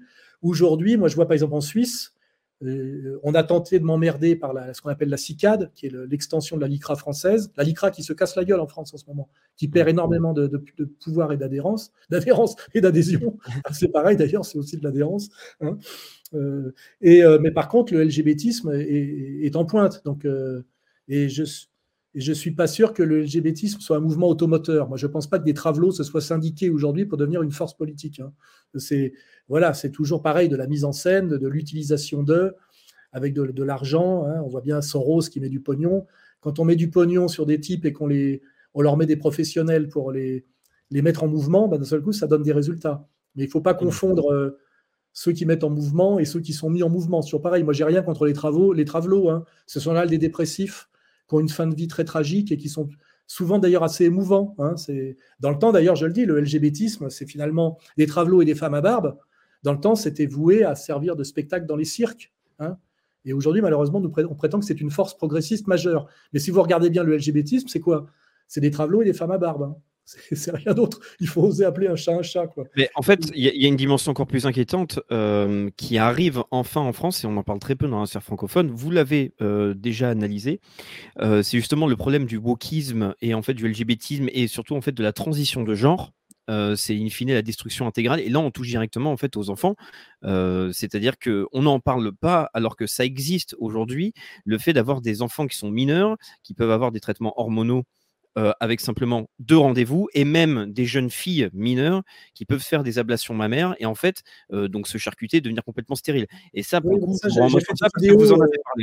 j'ai fait, des vidéos pédagogiques pour montrer que c'est de la stérilisation euh, sur personnes vulnérables, hein, c'est ça, hein, c'est, c'est, du crime contre l'humanité. Hein. D'ailleurs, il y a des homosexuels à l'ancienne aujourd'hui, aux États-Unis beaucoup parce qu'ils sont en pointe, qui disent nous n'avons rien à voir avec ça, nous ne voulons pas être associés à ça parce qu'ils ressentent qu'à la fin, ça va faire une déferlante de haine violente contre euh, l'homosexuel d'une manière générale, alors qu'il y avait euh, un droit à la différence et à l'indifférence des homosexuels qui, moi, ne me pose pas de problème parce que c'est très minoritaire, il ne faut pas oublier.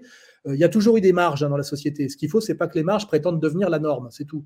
On ne peut pas empêcher la marginalité, et je dis bien que ça fait partie de la diversité de l'enrichissement du monde. Hein. Il faut de tout pour faire un monde. Mais les homosexuels, ça représente quelques pourcents de la population. Même si aujourd'hui on, pousse à l'homosexualité, donc peut-être les statistiques montent, on est peut-être passé de, 1,5% à 4%, je ne sais pas. Il y a des statistiques là-dessus. Ce n'est pas 50% ni même 30%. Donc il y a des homosexuels, il y en a toujours eu. On leur a simplement toujours demandé d'être discrets, pas prosélytes, parce que l'homosexualisme pose un problème de renouvellement des générations, puisqu'en fait, c'est l'hétérosexualité qui permet, euh, comment dirais-je, les naissances, hein, euh, en attendant effectivement l'homme augmenté, soi-disant, et le, transhumanisme. Et, parce que tout ça fait partie du même package. Hein. On vous dit bientôt, on n'aura plus besoin que les hommes et les femmes s'accouplent pour faire des enfants. Donc, on peut déjà les préparer à se séparer totalement, voire à, à, transitionner. Or, je rappelle qu'un homme ne devient jamais une femme, une femme ne devient jamais un homme. Hein.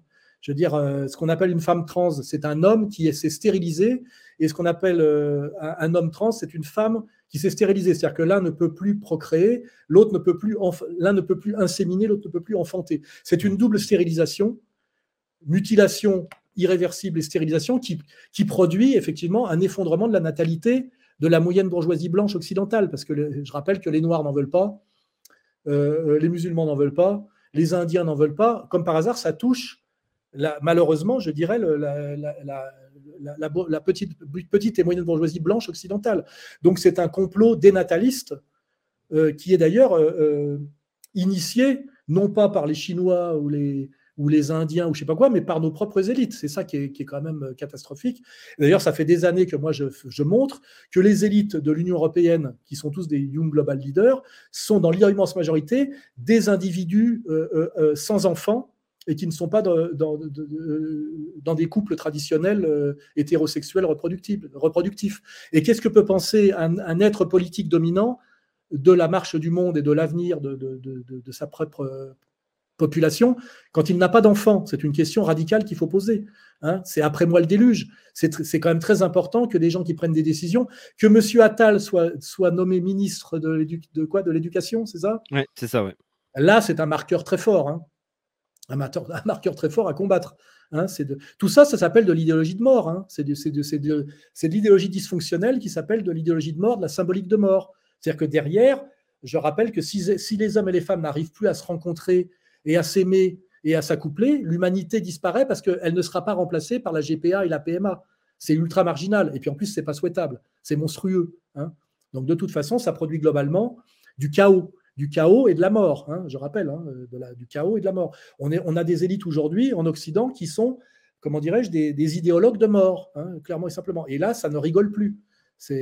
On est au-delà de la cause palestinienne, euh, vous voyez, qui sont des sujets d'ailleurs très importants, et je pense d'ailleurs que tout est connecté. Hein. Mais aujourd'hui, effectivement, il faut combattre à mort le LGBTisme, le cancel, le woke, l'intersectionnel, comme idéologie de mort produite par nos élites pour, pour nous détruire. Hein. Et, ce, ne, sont pas des attaques extérieures, c'est ça quand même. On est quand même capable, nous, de, alors qu'on est dans, un monde où on est dominant et sans ennemis capables de rivaliser avec nous, il n'y a pas de monde musulman qui pourrait nous, détruire, ni de monde indien, ni de monde chinois qui serait sur le point de nous envahir et de nous vassaliser, comme nous l'avons fait par le passé avec ces gens-là. Aujourd'hui, ceux qui sont en train de nous détruire sont des, ce sont nos élites blanches occidentales. Hein. parfois, elles ne sont pas que blanches occidentales, il y a des petites composantes en plus. Mais euh, voilà, c'est notre, ça, vient de notre monde. Hein. On est capable de créer de la guerre civile euh, chez nous, alors qu'on n'a pas de, pour la première fois, on n'a pas d'ennemis extérieurs. L'Angleterre, enfin l'Allemagne ne menace pas, euh, mais on est capable de créer de la guerre civile en France avec nos, les enfants de nos, les enfants qu'on a qu'on a fabriqués d'une certaine manière, hein, qu'on a, a produit dans, dans, notre école républicaine, et on est capable effectivement de produire euh, une dénatalité violente euh, équivalente à, ce que produit une guerre. Hein. je rappelle, la France était la, Chine de l'Europe et la nation la plus nombreuse, ce qui faisait notre pouvoir sur le reste du monde de l'époque, parce que la France était la nation la plus peuplée du monde connu de l'époque. Hein. La, France, d'ailleurs, qui est faite par le centralisme monarchique. Hein. On était 30 millions quand les autres euh, bricolaient à 5-6 millions. C'est pour ça qu'on pouvait se permettre de se taper toutes les armées européennes euh, à nous seuls. Ça a commencé à finir avec le, la saignée napoléonienne, dont on s'est difficilement remis parce que c'est la grande armée maintenue pendant pratiquement 20 ans. Ça coûte très cher. Et puis derrière, une dénatalité progressive qui fait qu'on se retrouve avec une population bien inférieure à la population allemande, alors qu'au départ, la Prusse était un, un petit truc par rapport à la France. Et là, aujourd'hui, on produit une dénatalité massive et, puis une dénatalité de, comment dirais-je, de notre peuple à nous. Hein. Je ne pense pas que ça puisse être remplacé par euh, un coup de baguette magique par des enfants du, Maghreb dans des cités de banlieue.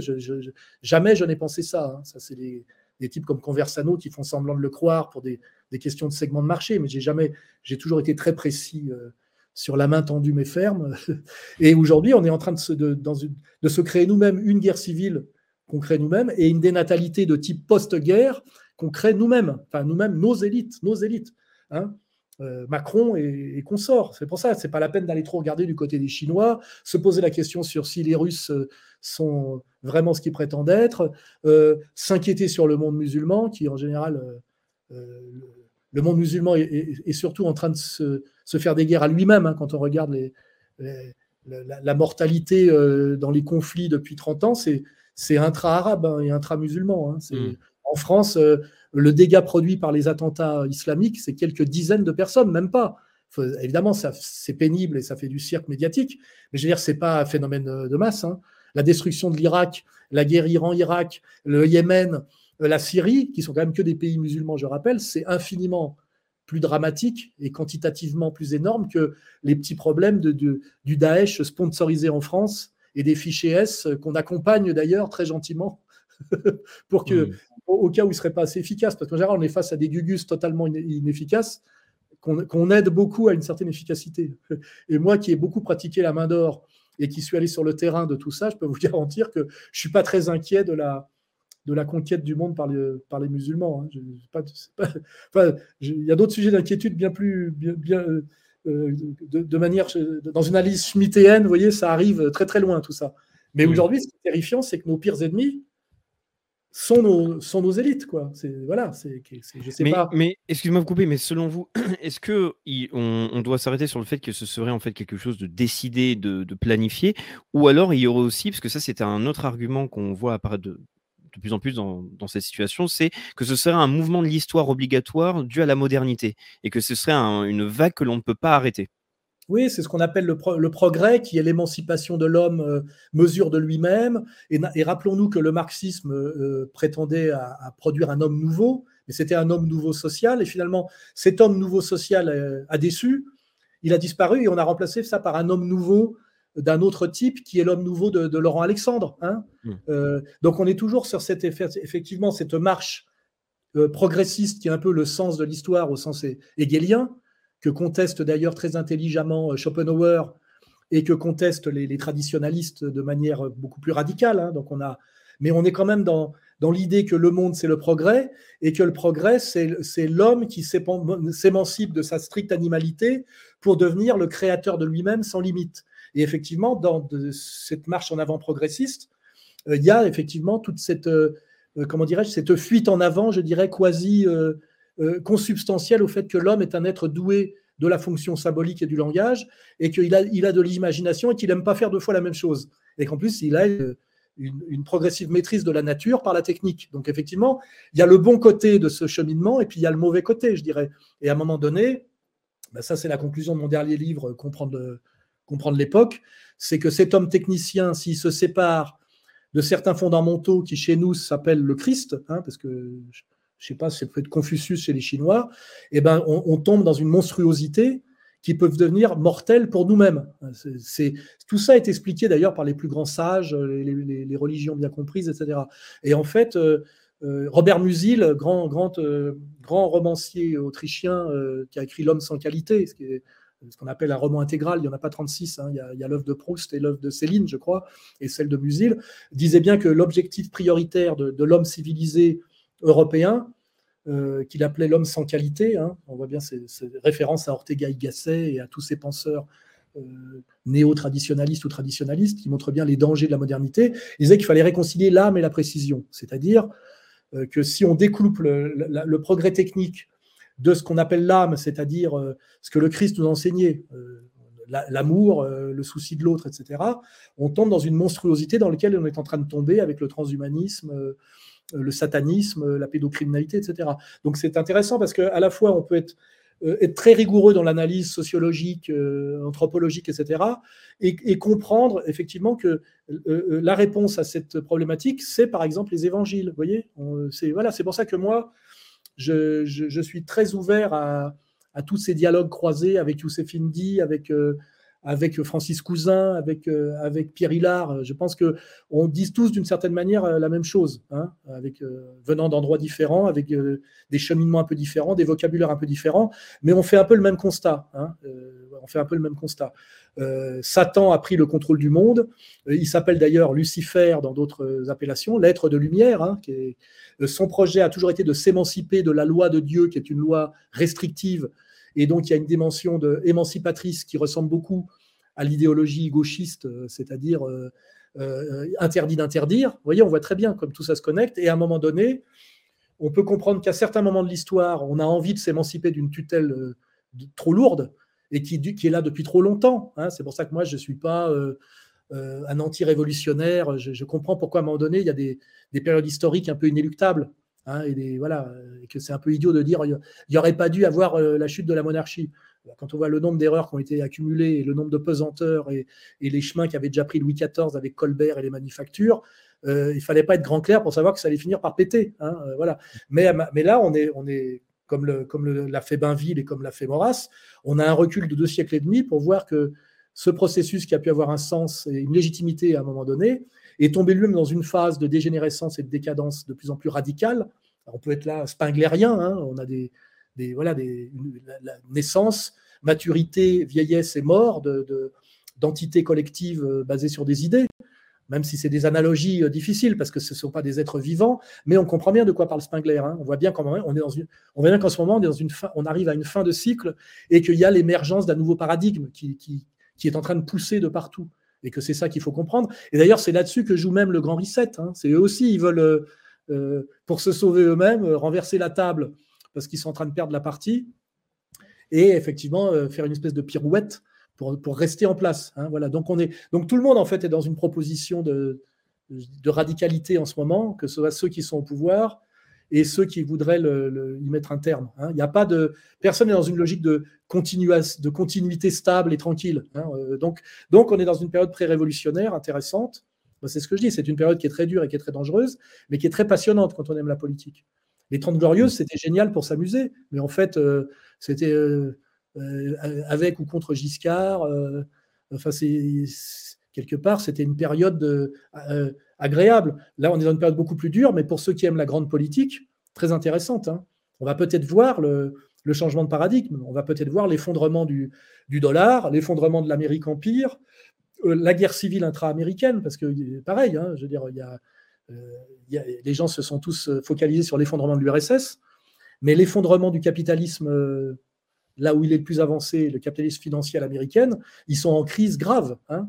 Il faut voir, euh, voilà, la crise terminale du dollar, c'est finalement l'URSS s'est effondré et, est-ce que l'Amérique impériale euh, euh, va pas finir par tomber avec un décalage de 30, 40 ans pour que, et là c'est intéressant de s'intéresser effectivement à Dugin, etc.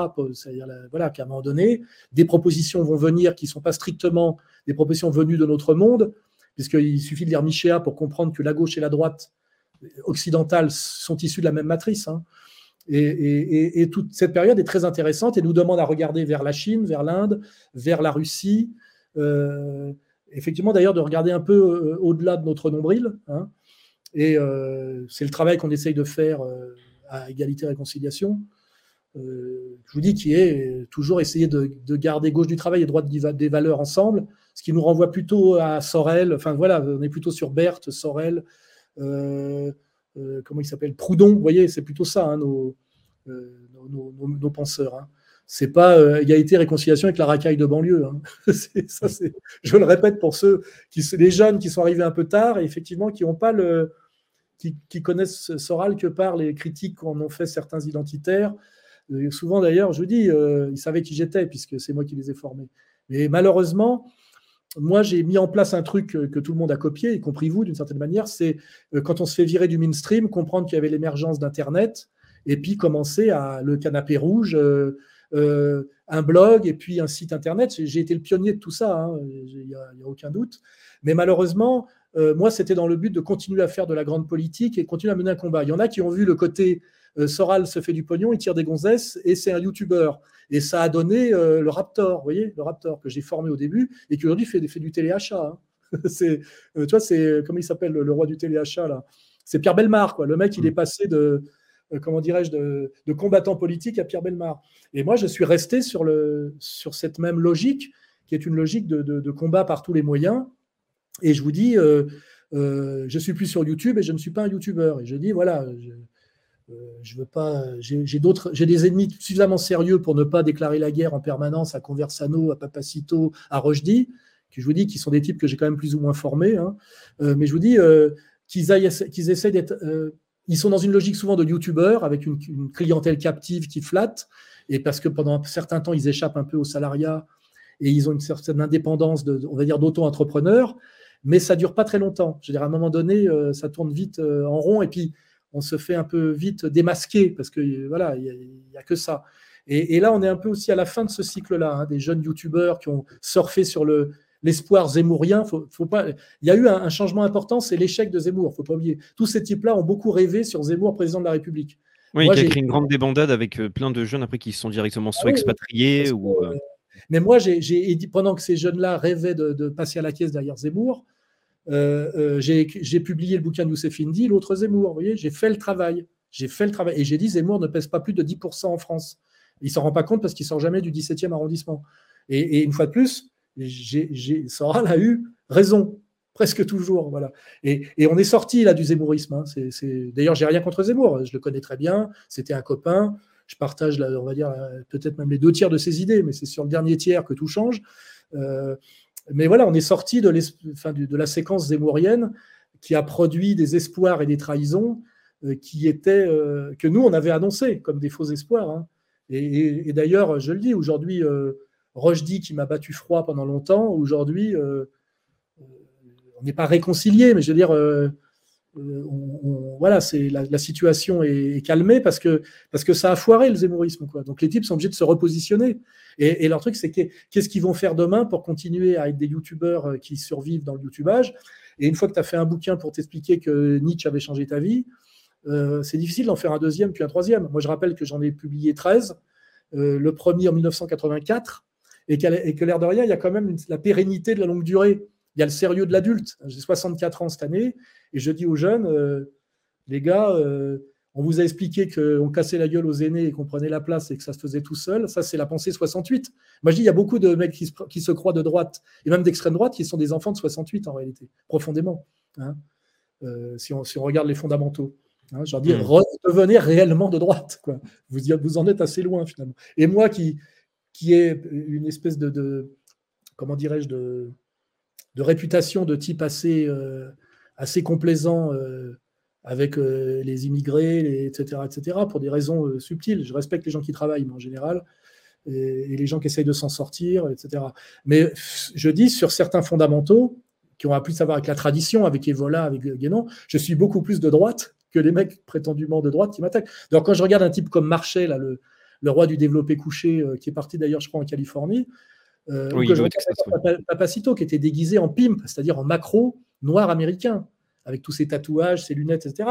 Je trouvais, je trouvais drôle d'ailleurs, mais on est très très loin de la tradition, on est très très loin de la droite. À un moment donné, la jeunesse, là, ils sont, je veux dire, ils sont un peu perturbés. C'est comme euh, euh, Renaud Camus qui vous parle du problème de la dénatalité en France et du grand remplacement, qu'il arrête de se faire enculer et qu'il fasse des gosses. Hein. Je veux dire, faut pas oublier quoi. Je veux dire, euh, le rapport entre le maghrébin, le bourgeois homosexuel et, le, et, la prostitution. Je rappelle Jacques-Alain Léger. Enfin, moi, je connais, je connais tout. C'est ça la différence. Je peux vous dire que pendant, pendant très longtemps, et, d'ailleurs de manière cachée, l'homosexuel bourgeois aime beaucoup le petit maghrébin délinquant. Il ben aime beaucoup. Il aime beaucoup. Il consomme. Hein, soit ici, soit d'ailleurs en traversant la Méditerranée. Donc à des moments, euh, un peu de sérieux, quoi. Je veux dire, moi, j'ai rien contre même euh, Renaud Camus, j'ai rien. Il a un château, euh, il, se pense écrivain de droite à la Chardonne ou je sais pas quoi. Il écrit sur lui, c'est pas intéressant, mais c'est écrit en bon français. Et à la ceux qui veulent le lire le lisent. Mais quand il me parle de grand remplacement, sans me parler des grands remplaceurs et du petit remplacement, il y a un manque de virilité, d'honnêteté intellectuelle. Et moi, je parle de virilité intellectuelle. La vérité intellectuelle, c'est aller jusqu'au bout. Et aller jusqu'au bout, ça coûte cher, on le sait très bien. Donc il y a des types, ils savent très bien quand il faut s'arrêter parce qu'on rentre dans la zone, dans la zone dangereuse. Quoi. Hmm. Et moi, la zone dangereuse, j'y suis allé avec les deux pieds. Et puis, résultat des courses, eh ben, j'ai six ans de prison. Euh, voilà. Et je ne peux plus mettre les pieds en France. Et, là, je suis officiellement à l'écrou, à la prison de Bourg-en-Bresse. Et si je n'y suis pas, c'est parce que j'ai par chance, et là, il y a un côté destin, j'ai la double nationalité que les Suisses n'extradent pas leurs ressortissants. Mais je suis quand même promis à trois mois de prison ferme en Suisse pour homophobie, parce qu'il y a des gens qui ont le bras long, et il y a des réseaux maçonniques euh, qui. La Suisse est un pays de franc-maçonnerie euh, très important, il ne faut pas oublier, et que les, décisions de justice se décident d'abord en loge, hein, et qu'il y en a qui se disent sera échapper à la prison en France, on va quand même. Il y a des gens qui voudraient vraiment que je fasse de la prison ferme, c'est clair. Hein. Hmm. Ils mettent un point d'honneur. Ils l'ont obtenu avec Hervé Rissen. Rissen a commis, je dirais, la, la légèreté de penser qu'il pourrait assumer et que ça ferait de lui un héros. Mais le problème, c'est que c'est pas toi qui décides dans quelle prison tu vas aller, comment ça va se passer. Et c'est pour ça que moi j'évite d'y aller parce que je ne pète pas plus haut que mon cul. Hein. Je veux dire, ça peut être dangereux. Hein, quand... Oui, surtout que l'expérience de, de Rissen qui a été d'être en isolement. Et, euh, ah, elle a été euh, catastrophique. il s'est relativement effondré. Hein. Ça, ça, littéralement, quoi, ça brise évidemment un homme. Ça a de grandes chances de bah, briser 290 jours à l'isolement dans une, la prison de jeunes, la plus métissée d'Europe, euh, dégueulasse des années 60, qui s'appelle Florimérogis. Euh, on n'y va pas en souriant. Voilà. Et moi, je sais que l'état profond euh, m'en veut beaucoup euh, et que et que c'est pas moi qui vais contrôler la situation si à un moment donné je suis incarcéré en France. Et simplement, je suis prudent et raisonnable, tu vois, parce que parce que tout, il peut. Regarde Colonna, comment il a fini, hein, le, le, Colonna, le, Corse. On peut tout te faire en prison. Hein. Je veux dire, tu files un petit billet à n'importe quel excité et puis il te sorine dans les douches ou dans la promenade, tu vois. Euh, enfin, voilà, c'est voilà, tu es une cible. Et le pouvoir est, dégueulasse. Le pouvoir, euh, on sait très bien de quoi est capable le pouvoir de gauche euh, en France et tous ces réseaux là qui ont été mis en place par le PS dans les banlieues.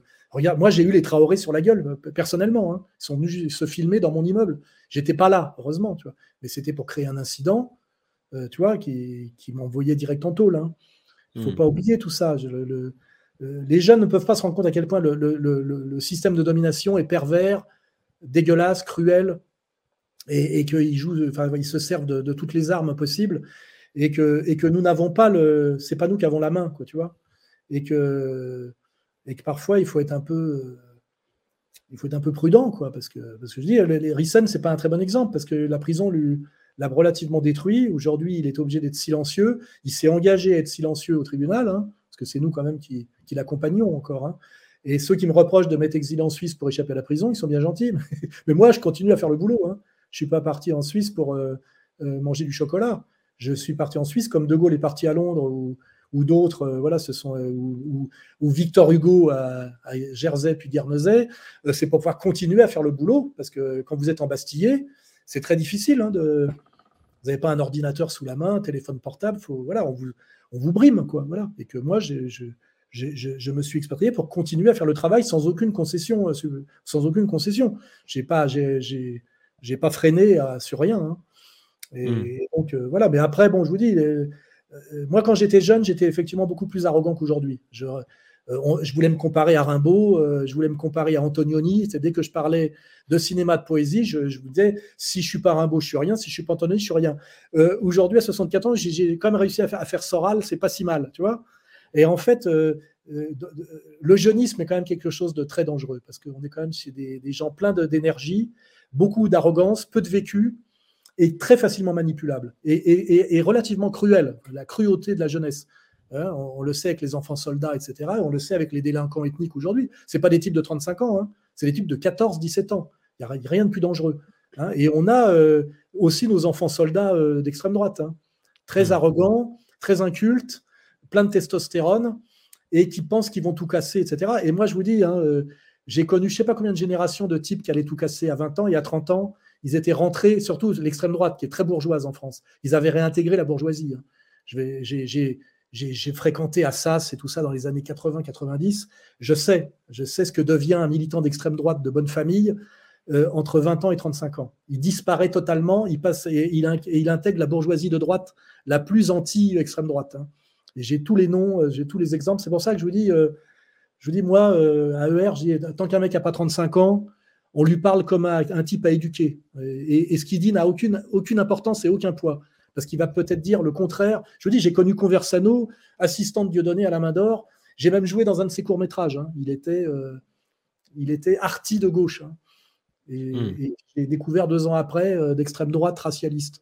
Je vous dis, c'est- on peut trouver ça drôle. En plus, franchement, j'ai je vous dis, j'ai suffisamment d'ennemis puissants et de dossiers à gérer pour m'acharner contre Conversano. Quand je l'ai frappé, c'est parce qu'il m'avait- défié physiquement en prétendant que je, j'étais, je, je- je suçais du maghrébin parce que j'avais peur physiquement des mecs de banlieue. Donc c'était pour lui rappeler que Justement pour cet événement, euh, je suis content de pouvoir vous poser des questions. C'est euh, cet événement a quand même euh, mis un, a créé une fracture au sein de ce qu'on appelait la dissidence, qu'on appelle la dissidence. C'est euh, est-ce que vous auriez fait la même chose? Quel est votre Est-ce que vous regrettez pas forcément ce choix-là, étant donné que, par exemple, les critiques qui vous étaient apportées, c'était de dire, par exemple, bah, euh, ce n'est pas forcément les attitudes d'un maître de Lugos. Bon, en même temps, quand quelqu'un nous insulte et dit qu'il ne nous respecte pas. Ah non, mais on moi, je suis, voilà. euh, je suis un traditionnaliste à la Mishima. Mm. Je, vois- je- je vois pourquoi un intellectuel ne serait pas capable de se défendre physiquement. Je rappelle que Platon était euh, pugiliste et philosophe. hein.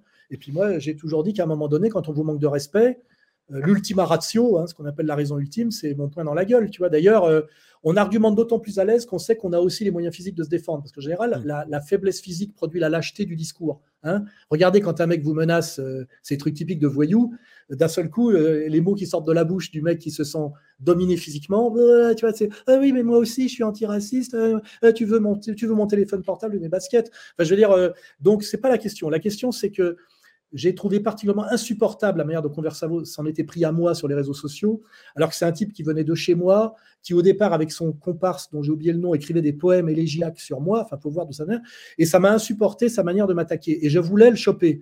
Et j'ai dit, à- quand Dieudonné m'a dit, je vais, je vais l'inviter, je lui ai dit, je vais venir, je vais venir lui mettre mon poing dans la gueule, parce que j'en avais vraiment envie, et de temps en temps, ça fait du bien. Et en fait, euh, euh, euh, la manière dont je l'ai cogné n'avait strictement rien à voir avec le débat. J'avais juste dit à Dieudonné, Parce que Lionel disait, tu le frapperas pas. J'ai dit, s'il manque pas de respect, je ne frapperai pas. Donc je lui ai dit, ne me manque pas de respect. Il m'a dit, je ne te respecte pas. Et je lui suis rentré dedans. J'en avais rien à foutre du reste. Et lui-même avait préparé, il avait appris par cœur son discours pour me provoquer parce qu'il voulait se faire de la publicité sur mon dos. On a une vidéo qu'il a sortie récemment où il répète par cœur ce qu'il a dit. euh, il l'avait appris par cœur. Et moi, à l'époque, je m'en foutais un peu de que Conversano prenne des parts de marché chez les jeunes qui veulent aller baiser des jeunes filles roumaines en Roumanie. Je- J'en avais un peu rien à foutre. Et puis j'en avais marre de, de tous ces youtubeurs qui, qui, qui essayaient d'exister en m'attaquant. Parce qu'en fait, c'était très facile. On parle de Soral, ça fait des vues. Alors que je trouvais ça très immoral et très facile. Et j'étais agacé par le Raptor et tout ça. Euh, et et j'étais dans, dans un moment, on va dire, où j'avais. euh, où j'en avais marre de, de la, côté- du- de la virtualité des réseaux sociaux, où j'avais envie physiquement de me retrouver à un moment donné face à Conversano pour lui mettre mon poing dans la gueule, comme tu corriges ton fils, tu vois. À un moment donné, tu Mm. corriges ton gosse, quoi. Et en fait, euh, là où il y a eu effectivement euh, un prix à payer, c'est que les gens ont cru que je l'avais frappé pour ce qu'il disait. Alors qu'en fait, je m'en foutais de ce qu'il disait et qu'il ait dit il y en a marre des Arabes. euh, Il aurait dit, j'aurais voulu qu'il dise il y en a marre des racailles. il y en a marre des racailles, il y en a marre des délinquants, etc. Mais euh, c'est pas ça qui m'a fait déclencher. Ce qui m'a fait déclencher, c'est tout ce que les gens ne savent pas, parce que les jeunes n'ont pas de, de- de profondeur historique, c'est qu'en fait, c'est un bébé Soral, euh. D'ailleurs, il a dit, quand Soral m'a frappé, ça m'a fait comme si mon père m'avait frappé. Ben oui, c'était ça. J'ai corrigé mon fils. Et je l'ai fait parce qu'on m'a donné l'oc- l'occasion d'être là en même temps que lui, quoi. Je veux dire, et Diodo, en bon faux cul, euh, a laissé le truc se faire, quoi.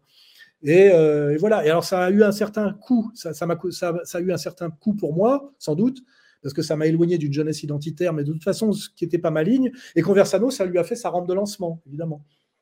Mais bon, euh, je vous dis, je suis, je suis, moi, je suis très rigoureux dans mes écrits, dans mes livres. Euh, dans les prestations audiovisuelles, c'est un peu du spectacle. hein. Moi, je, je dis quand même que ce qui restera de Soral, c'est pas mal de vidéos sans doute qui sont amusantes, mais, mais qui ne sont regardables parce que derrière, il y a les livres. Il y a Comprendre l'Empire, il y a Comprendre l'époque, il y a les abécédaires, il y a Vers la féminisation, qui sont des livres de fond. hein. Euh, euh, je sais bien que les youtubeurs ne lisent pas ou lisent peu, mais mes livres, euh, Vers la féminisation, mais même Sociologie du dragueur, c'est des livres très sérieux avec beaucoup du concept, très articulé. Comprendre l'Empire, comprendre l'époque, c'est vraiment du sérieux. Et moi, c'est- parce que j'ai fait ça que je me permets de déconner un peu, je veux dire, à, à l'au- à l'audiovisuel, parce que j'estime que, que le sérieux, c'est l'écrit. Voilà. Et je pense que les youtubeurs ont du mal à comprendre cette, euh, cette double articulation, parce que souvent, ils ne lisent pas, ils n'ont qu'une culture de, de- YouTube. Et, et- s'ils avaient lu Vers la féminisation, euh, euh, Jusqu'où va-t-on descendre, euh, euh, comprendre l'Empire et comprendre l'époque, ils peuvent pas me pro- produire les critiques qu'ils me produisent, mais parce qu'en fait, ils sont, ils sont pas dans la, ils sont pas dans la culture profonde. Et en même temps, euh, moi, ce que je dis quand un gamin de 20 ans me, crache à la gueule, je dis, on le récupérera quand il en aura 35. Ou d'ailleurs, il sera sorti totalement de la politique. On n'aura même pas besoin de se soucier de lui parce qu'il sera devenu euh, euh, un normal, ce qu'on appelle un normal. Mais je veux dire, un mec qui est engagé politiquement à 20 ans et qui me crache un peu à la gueule, je dis aujourd'hui, quand je fais mes réunions, on dit, on va pas aller à la pêche de ces mecs-là, c'est pas la peine. Ces mecs-là, soit sortiront totalement du jeu, soit viendront à nous à 35 ans. Et moi, aujourd'hui, le, plus gros de mes militants, c'est des types qui sont dans la vie active, qui ont plus de 35 ans et qui sont souvent d'ailleurs avec des femmes et des enfants. Et ceux-là, ils sont ER parce qu'ils sont dans le monde adulte. hein. Et je vous dis, les gamins, il faut que jeunesse se passe, c'est tout. Donc moi, je leur offre de, la culture s'ils veulent bien euh, s'y adonner. Mais je veux dire, euh, moi, quand j'étais à l'école, euh, si je avais envie de lire un, un- un roman classique de Balzac, c'est parce que j'en ai envie. Mais quand tu disais, tu dois avoir lu absolument le, je sais pas quoi, euh, euh, d'Al- d'Albert Camus, tu sais, les, les, les obliga- les obligations de- des livres de Camus, c'est quoi les, deux, les deux livres de Camus qu'on devait lire à l'école euh, Euh, C'était la peste et euh, le. ouais, C'est des titres très simples, mais La peste et le, je sais pas trop quoi. Et, et- et pourquoi je les ai pas lus à l'époque? Parce que j'avais- maman est morte. C'était le. ouais, ouais, ouais. Ah, je désolé, pas. Moi, je ne les, ai pas- je les ai pas lus parce que j'avais pas envie de lire un livre que le prof me disait qu'il fallait avoir lu. En réalité, euh, l'école républicaine, je sentais déjà que c'était du dressage. Je les ai lus après, de ma propre volonté. Donc moi, euh, je sais bien qu'un ado, euh, un ado, qui soit d'extrême droite, d'extrême gauche, euh, il est dans cette logique adolescente, situation trans- de transition radicale, de crise, avec des données précises. Ça s'appelle un ado. Dans le temps, d'ailleurs, les ados, on les, on les, on les gardait, tu vois, on les gardait en respect. Alors en fait, la, la magnification de l'ado, c'est Hollywood, années 50, c'est James Dean et, euh, et Marlon Brando. hein. Et ça donne, ça donne euh, euh, l'équipé sauvage et la fureur de vivre, c'est-à-dire le rebelle sans cause. Et Mm. c'est vraiment une stratégie comment dirais-je, de, de, de, pour empêcher la jeunesse adolescente d'aller dans les bonnes directions critiques et les bonnes directions, tu vois, de, de, s'élever. Hein, c'est d'en faire des narcissiques, névrosés, etc. Et n'oublie pas que c'est Hollywood qui a, qui a, fabriqué ces modèles. Hein. Et finalement, toute la jeunesse euh, passe par là, même qu'elle se croit identitaire ou, ou, de gauche ou de droite. Hein. Marlon Brando, James Dean, et ça, c'est du cinéma de masse américain de la fin des années 50. Hein. Et c'est pas pour ressembler à la jeunesse de l'époque, c'est pour leur offrir des modèles identificatoires qui les éloignent en fait de tout ce qui est chemin vers la maturité, chemin vers le. On voit très bien. En France, il y a un film de Carnet qui s'appelle Les Tricheurs. Ça traite le même sujet. Tu vois? Euh, Et en mmh. fait, euh, voilà, le jeune aujourd'hui, euh, c'est un produit de la modernité, c'est un produit de l'empire. Ça fait partie des, vecteurs de destruction. Et malheureusement, un jeune identitaire, même s'il est identitaire, il est quand même jeune. Tu vois ce que je veux dire? Donc il faudra qu'il devienne adulte identitaire. Et quand il sera adulte identitaire, il sera très très proche de moi. On pourra travailler ensemble. Il faut attendre que jeunesse se passe, c'est tout. Et bon, et comme on est généreux, on dit bah voilà, si tu veux te faire l'effort, il y a du matos à disposition. Il y a mes vidéos, il y a mes livres, il y a les travaux de Youssef, les travaux de, de, Pierre de Brague, etc. Mais je comprends très bien qu'un jeune n'ait pas envie euh, de bouffer du Soral. Il a envie de dire à Soral, il nous fait chier, gna gna gna. Enfin, tu vois, euh, il est jeune, il veut prendre le pouvoir, il a tout compris, euh, il veut casser la baraque, il fait ses conneries de jeunesse. et je te dis, il se forme d'une certaine manière par le, travail, tu sais. tu sais, c'est échec, échec, modification, action, réaction. Enfin, tu vois, c'est des processus auxquels on ne peut pas échapper. Avant, ils étaient encadrés et aujourd'hui, ils sont désencadrés, tu vois. Et, d'ailleurs, l'extrême donne le gauchisme. Hein. Le gauchisme, c'est l'extrême de ça, quoi. la bêtise gauchiste, c'est ça jusqu'au bout. Et le black bloc, alors le, jeune identitaire est peut-être un peu moins con, mais je veux dire, il est quand même, il, malgré lui, il a bouffé mes 68. Euh, souvent, d'ailleurs, il est d'une famille de divorcés. Moi, je suis d'une famille de, de mère au foyer et de père qui me cognait quand j'avais fait une connerie et qui mettait un chapeau pour sortir. J'avais 10 ans en 68, je suis né dans les années 50. J'ai bouffé des papes, j'ai bouffé Jean 23, Paul VI, Jean-Paul Ier, Jean-Paul II, euh, euh, euh, Benoît XVI et, François. J'ai bouffé six papes. Tu vois ce que je veux dire? Voilà, et, donc j'ai eu cette chance d'être un enfant qui a été structuré avant mes 68, ce qui est très important. Tu vois? Mmh. Aujourd'hui, des jeunes identitaires en rébellion, etc., ils sont quand même d'une famille où le père est absent, où la mère, est, tu vois, famille de divorcés, etc. C'est-à-dire qu'en fait, ils sont, même s'ils aimeraient être des mecs de droite, ils sont structurés de gauche dans toutes les, dans toute leur constitution profonde. Et c'est pour ça qu'ils l'ont un peu, ils ont un peu du mal, tu vois ce que je veux dire. Et je leur en veux pas, et c'est une analyse que je fais. Je leur dis, ils font ce qu'ils peuvent. Mais malheureusement, euh, la surface est peut-être identitaire de droite, mais en fait, si tu regardes les couches profondes, euh, c'est des enfants de mai 68, de familles euh, dissolues et qui sont obligés, qui se, et c'est de la structuration, tu vois. Et le système, c'est ce qu'il a fait. Hein. Le système a, produit tout ça, pas pour rien, tu vois. Et, je te hmm. dis, à la fin, ça donne Conversano, tu vois, qui pour moi est à 80% à gauchiste, avec une couche identitaire, d'ailleurs d'autant plus radicale et exprimée de façon spectaculaire que tout le reste, tout le reste n'est pas de droite, tu vois ce que je veux dire. D'ailleurs, moi, moi, tu vois, j'ai 65 ans. Si tu veux me voir en train de boxer, tu vas comprendre ce que c'est qu'un mec à l'ancienne. Conversano, à 35 balais, il a des nichons, il est gras comme, un, comme une loche, et je pense qu'il n'est même pas capable de courir 3 euh, km sans être essoufflé, tu vois. En fait, son corps est de gauche. et le corps, c'est fondamental. Hein. Il faut se, tu faire un corps de droite pour être de droite. Tu ne peux pas être de, de droite uniquement par l'idéologie par si tout le reste est de gauche, tu vois. Euh, mais là, du coup, je vous poserai une question, c'est euh, pour, pour, quand même euh, évoluer sur le sujet, parce que là, c'est justement une très bonne explication sur les problématiques bah, qu'on a avec, par exemple, la jeunesse. Oui, non, bien sûr, mais justement, c'est que donc là, on a pu parler donc, de, la problématique, par exemple, des élites ou même de la jeunesse, mais vous avez écrit un texte récemment qui appelle justement, et c'est tout l'intérêt du titre que l'on a choisi, c'est à l'union sacrée. Oui, oui. justement. Et donc, est-ce que là, ça respecte la volonté d'union sacrée? Comment, justement, que faire face à toutes ces problématiques? Parce que donc ça, c'est quelque chose que vous avez dû très certainement rencontrer depuis plusieurs années, c'est-à-dire en fait les luttes intestines, les trahisons, les conflits. face à la situation actuelle où quand on peut voir le pouvoir de l'élite actuelle, le pouvoir de l'État, la crise économique, la guerre, et aussi la problématique de la jeunesse qui va mettre du temps à arriver et se former, que faudrait-il faire aujourd'hui, en fait, concrètement? Ben moi, quand je parle d'union sacrée, c'est d'union sacrée entre adultes, hein, quand même. c'est Asselineau, c'est euh, euh, ceux dont on a parlé tout à l'heure, là, que des mecs ont, des mecs ont une épaisseur, qu'on produit, etc., et qui s'engueulent. En ce moment, il y a euh, Verragueux qui s'engueule avec Asselineau parce Mm. qu'il y a un ancien maçon qui dit à que l'autre le traite d'ancien maçon, mais l'autre, euh, il a des incointances maçonniques. Moi, ça me fait un peu de peine que des mecs de ce niveau et de cet âge-là se crêpent le chignon sur Twitter, tu vois. Mm. Mais moi, je dis, euh, euh, le CNR, euh, tu regardes le CNR, c'est pas fait avec des. À l'époque, regarde la photo des mecs du CNR, hein, c'est des adultes en costard et qui ont tous. Il n'y a pas un mec de moins de 40 balais, je crois, tu vois. On fait rien avec des ados, c'est tout. Je veux dire, les ados, il faut qu'ils se forment. Tu vois, c'est voilà, c'est ça l'idée. Alors après, euh, tout ce que j'ai dit est assez généreux envers eux. J'ai dit, il faut que jeunesse se passe, ils font ce qu'ils peuvent. Euh, de toute façon, à un moment donné, à 35 ans, on verra ceux qui ont passé, le- qui ont survécu, si tu veux, à la crise adolescente et ceux qui seront rentrés dans le, rentrés dans le rang. Et je veux dire, la réalité, c'est plus de 90% qui disparaissent et qui rentrent dans le rang. hein. Parce que je te dis, je le sais parce que je, voilà, j'ai l'âge pour l'avoir vérifié dans les années 80, dans les années 90, dans les années 2000, dans les années 2010. Enfin, tu vois, c'est chaque fois une décennie qui se rep- reproduit avec les mêmes pourcentages. Et donc, euh, par exemple, récemment, j'ai envoyé un mail de, réconciliation à Papacito. J'ai envoyé à deux adresses mail qu'on m'a données. Une, c'est Rochdy qui me l'a donnée, l'autre, c'est la librairie Vincent. Tu vois Donc, m'a filé le. J'ai envoyé un message sympathique. Il m'a pas répondu. Tu vois C'est lui qui m'a pas répondu. C'est pas moi. C'est moi l'adulte, hein, quand même. hein. Et c'est lui le branleur. Tu vois C'est euh, tatoué de partout, euh, euh, qui, qui jurait que par Israël et, Zemmour il y a encore trois mois. Tu vois Et le mec me répond pas. Tu vois Normalement, voilà. Tu vois Donc, moi, je tends souvent la main, hein, d'ailleurs.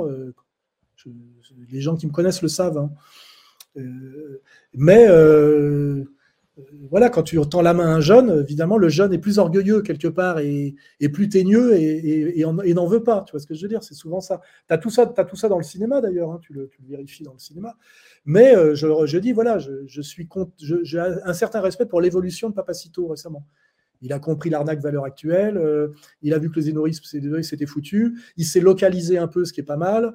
Euh, il fait, il reste drôle, mais quand même, il prend des risques. Tu vois, à un moment donné, il s'est attaqué à un élu, etc.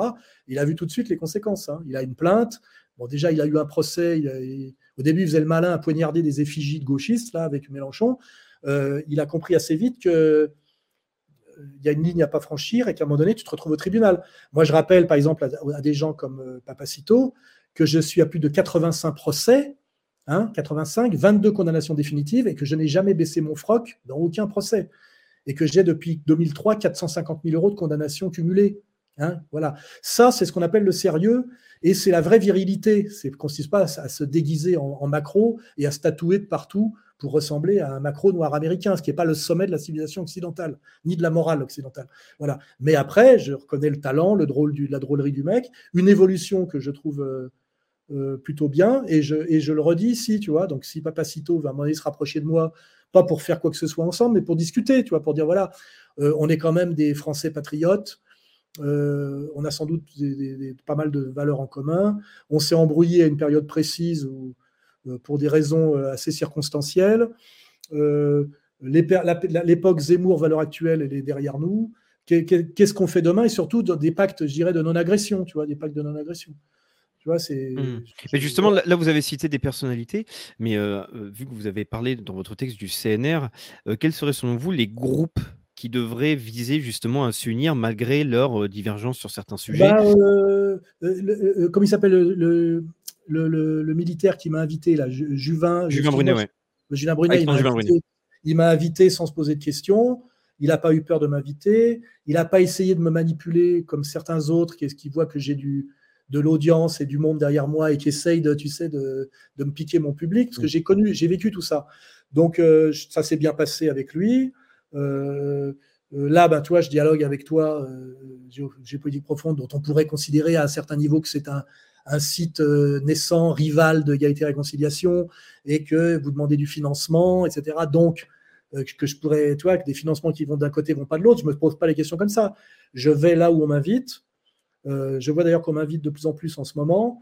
Euh, et donc, il y a une logique un peu de, solidarité collective qui est en train de se mettre en place, non pas par le discours seulement, mais par la réalité pratique, tu vois.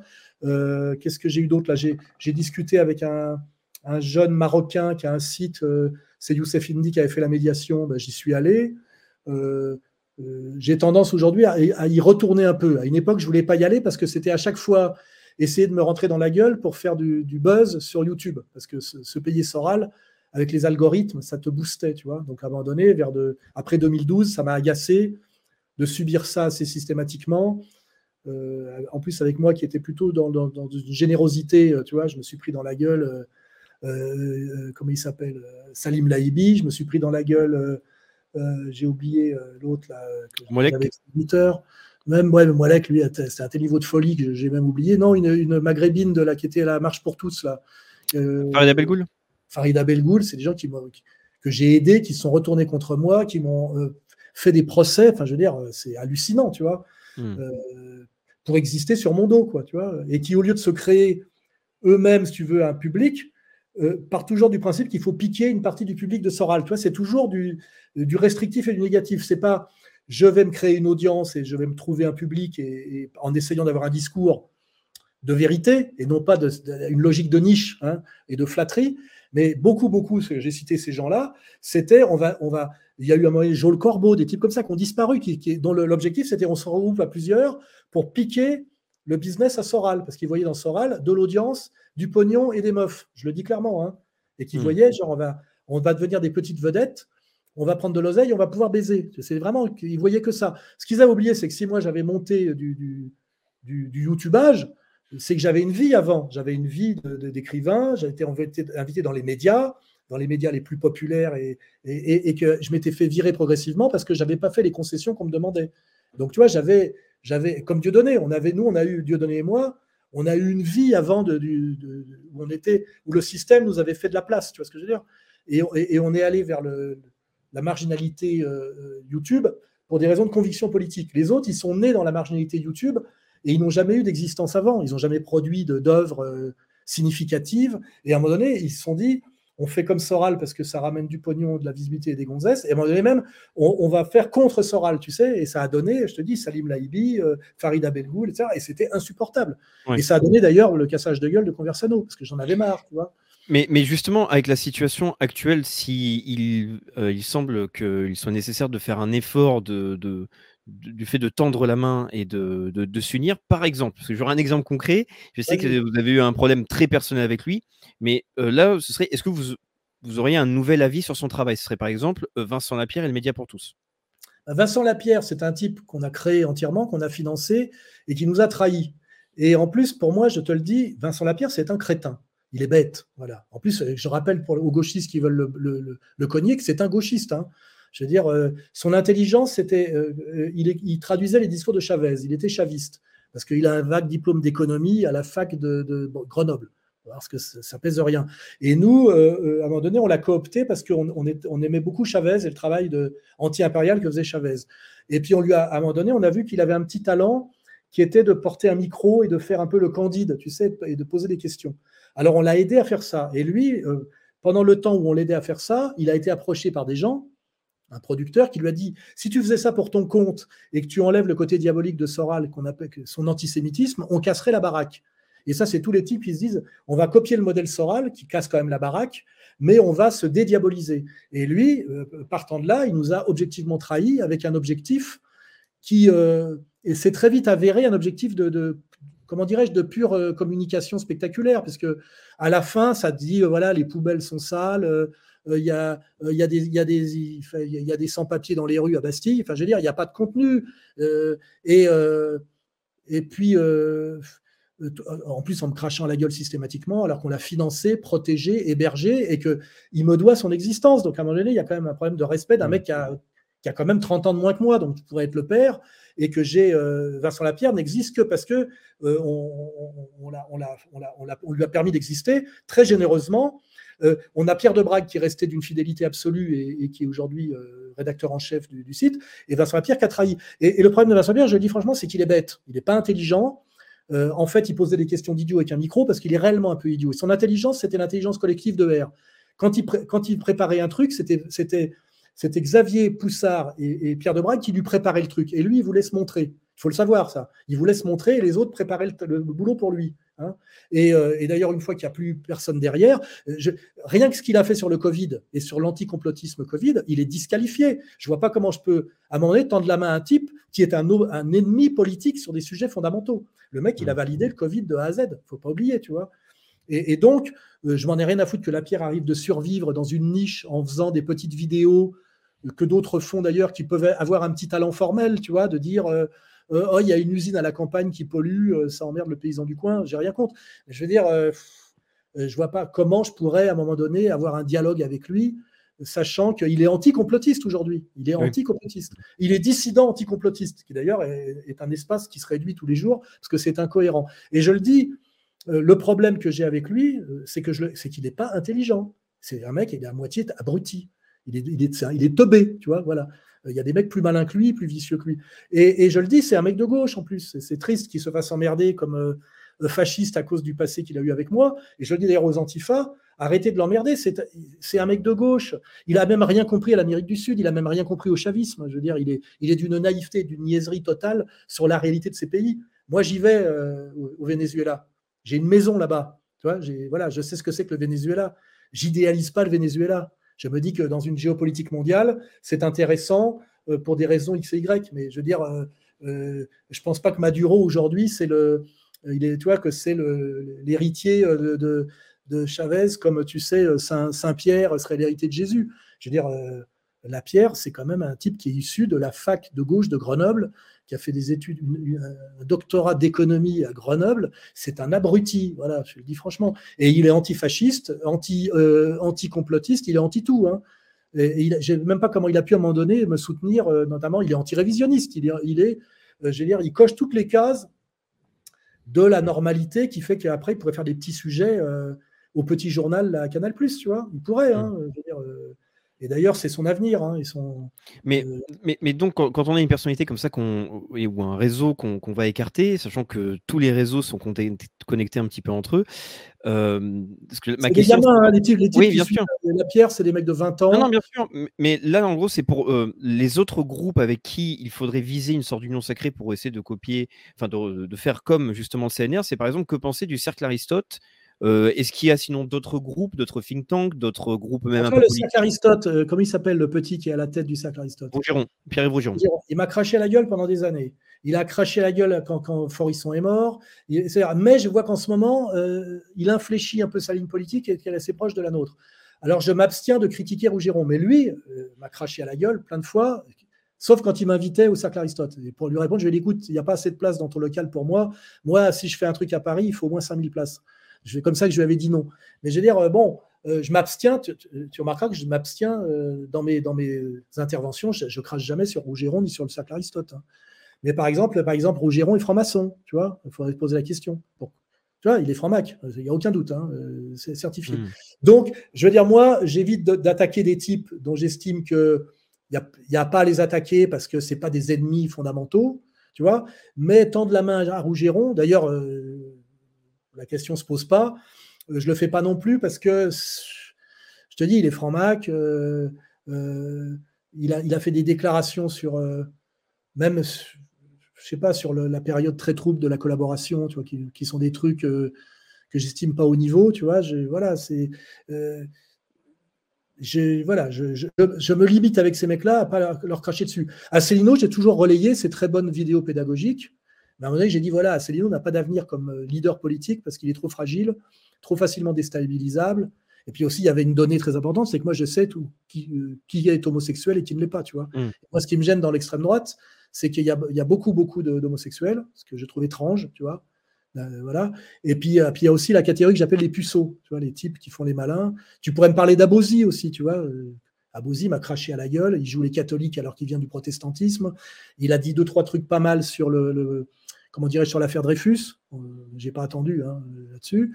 Et je lui crache pas à la gueule. Mais je veux dire, euh, euh, c'est des types qui ont 30 ans de moins que moi, qui souvent étaient des soraliens au début. Quand son premier bouquin, c'est né en 1984, il était totalement soralien. Et puis après, qui, qui se mettent à m'agresser parce que je suis pas assez ceci, pas assez cela, etc. Moi, le maximum que je peux faire, c'est que j'en parle jamais, je les attaque pas euh, parce que je, voilà, j'ai d'autres priorités. Mais de là à les embrasser sur les deux joues, je te dis, pour moi, je, toi, euh, comment il s'appelle? J'apprends avec les noms. Juvin Brunet, tu vois, c'est un militaire, c'est un adulte. Enfin, tu vois, on est entre adultes. Les autres, pour moi, ça reste des ados. Hein. C'est des, des, mmh. ados, tu vois, même. Euh, j'aime bien la, enfin, Rougeron, c'est un ado qui essaie de se faire passer pour un adulte. Pour moi, je le trouve très ado, tu vois, dans sa manière de, de, de, de jouer l'adulte, tu vois. Et bon, je te dis, là, en ce moment, compte tenu de la crise actuelle. Il a écrit son bouquin d'ailleurs sur le, sur la loi Rothschild-Giscard, dont, dont, je suis le premier pratiquement à avoir parlé, et, c'est moi qui avais filé le dossier à Marine Le Pen. Je vois qu'il a écrit un bouquin là-dessus. Je crois même qu'on le vend, tu vois. Je crois même qu'on le vend sur Contre-Culture. Pas oublier, tu vois. On vend souvent, on relaie. Quand le truc est bien, on relaie. Nous, on, a, on est capable de relayer, de, de, de, faire la pub du bouquin de Rougeron sur la loi de Giscard Rothschild de 73, tu vois. Mais de là, je te dis, à aller les embrasser. Euh, je, je dis, il y a aussi une préséance, tu vois. Moi, je suis un adulte. Oui, bien sûr. Mais sans les embrasser, là, c'était vu qu'il y a un appel à l'union. C'est donc, bon, comment. Ah bah, à l'union, je l'ai même lancé pour eux aussi, s'ils veulent, tu vois. Mais euh, je n'ai pas, donné, pas donné de liste de gens qui en seraient exclus, tu vois. Mais euh, je te dis, après, je, regarde ce que produit le cercle Aristote en ce moment. Il se trouve que je trouve ça plutôt moins, mieux que ce qu'il faisait il y a 2-3 ans. Je te dis, il y a eu le phénomène Zemmour qui a, joué beaucoup, à mon avis. Hein. Mmh. Donc, euh, je te dis, moi, je, je, ne dis pas de mal de gens dont c'est pas la peine de, dire du mal parce qu'ils font globalement un boulot qui n'est pas. Alors, il y a des fondamentaux. Tu vois, un type qui est pro-ukrainien aujourd'hui, j'ai rien à lui dire, tu vois. Euh, oui, bien sûr. Et Rochdy euh, a fait des déclarations pro-ukrainiennes assez radicales récemment. Après, est allé dans le Donbass, tu vois. Donc, j'en parle pas, mais il, a, il a quand même. Il avait déjà fait avec Baudet, Syrie, Baudet, euh, Donbass euh, pro-Ukraine, il a fait des, zigzags dans tous les sens qui, sont quand même la preuve d'un manque de sérieux ou de, ou de, je sais pas, de, conviction. Euh, et, moi, il y a des gens qui m'ont parlé de lui, qui sont très impliqués dans l'affaire ukrainienne, du côté russe, et ils m'ont dit, lui, il faut qu'il fasse gaffe. Il est quand même venu nous voir, il a fait son numéro pro-Donbass. Quelques temps après, il fait un numéro pro-Ukraine. Tu vois, c'est pas on n'est pas, sur, pas des DJ sur une table de mixage. Ça aussi, c'est une, conception un peu adolescente de la politique, tu sais. C'est, en fait, euh, tout ça n'est pas sérieux, on s'amuse. Euh, euh, la jeunesse, c'est la mode, la mode, c'est le changement, tu vois. À un moment donné, moi, j'ai, des fonds. Tu moi, je me suis quand même fâché avec Dieudonné sur, sur la question de, de, demander pardon à, Europe Israël. Je lui ai dit, voilà, tu as franchi la ligne, c'est fini, quoi. Je lui ai dit, après, je vais pas m'acharner contre toi parce que j'ai d'autres ennemis et et voilà, mais, mais c'est voilà, Dieudonné, euh, il a franchi la ligne, c'est fini, quoi, tu vois. La cause palestinienne, je ne discute pas là-dessus. La question ukrainienne, je ne discute pas là-dessus. Euh, il y, a des sujets pour moi qui sont des sujets fondamentaux, tu vois. C'est pas secondaire, tu vois. Mmh. Euh, Est-ce qu'il y a d'autres sujets comme ça qui sont fondamentaux qui pourraient montrer un, axe principal qu'il faudrait suivre pour justement tenter d'unir La résistance à l'Empire. De quoi est fait l'Empire? Quels sont les ennemis principaux, les, ennemis principaux, les ennemis secondaires quand il y en a euh, euh, Quel est le combat juste en Ukraine en ce moment? Est-ce que c'est du côté de Zelensky ou du côté de Poutine? Là, je veux dire, pour moi, c'est pour être du côté de Zelensky aujourd'hui, euh, bah, tu vois, c'est voilà, c'est additionner un nombre de, je dirais pas d'erreurs, mais de choix qui sont des choix radicaux, totalement opposés aux miens. Et, là, il n'y a pas de discussion, tu vois. Alors après, il y a des gens qui disent je ne me prononce pas sur le sujet. Bon, je me dis ils ont des prudences. Euh, au moins, euh, ils ne se prononcent pas sur le sujet, tu vois. Mais quand tu additionnes euh, sioniste, Zelensky, dire comme Big BD à une époque, l'Amérique c'est quand même la démocratie. Ces fâcheries que j'ai eues avec des gars, là, je les ai eues avec, avec Big BD à l'époque du 11 septembre. Hein. C'est à l'époque où, on s'est fâché avec des gens comme Big BD.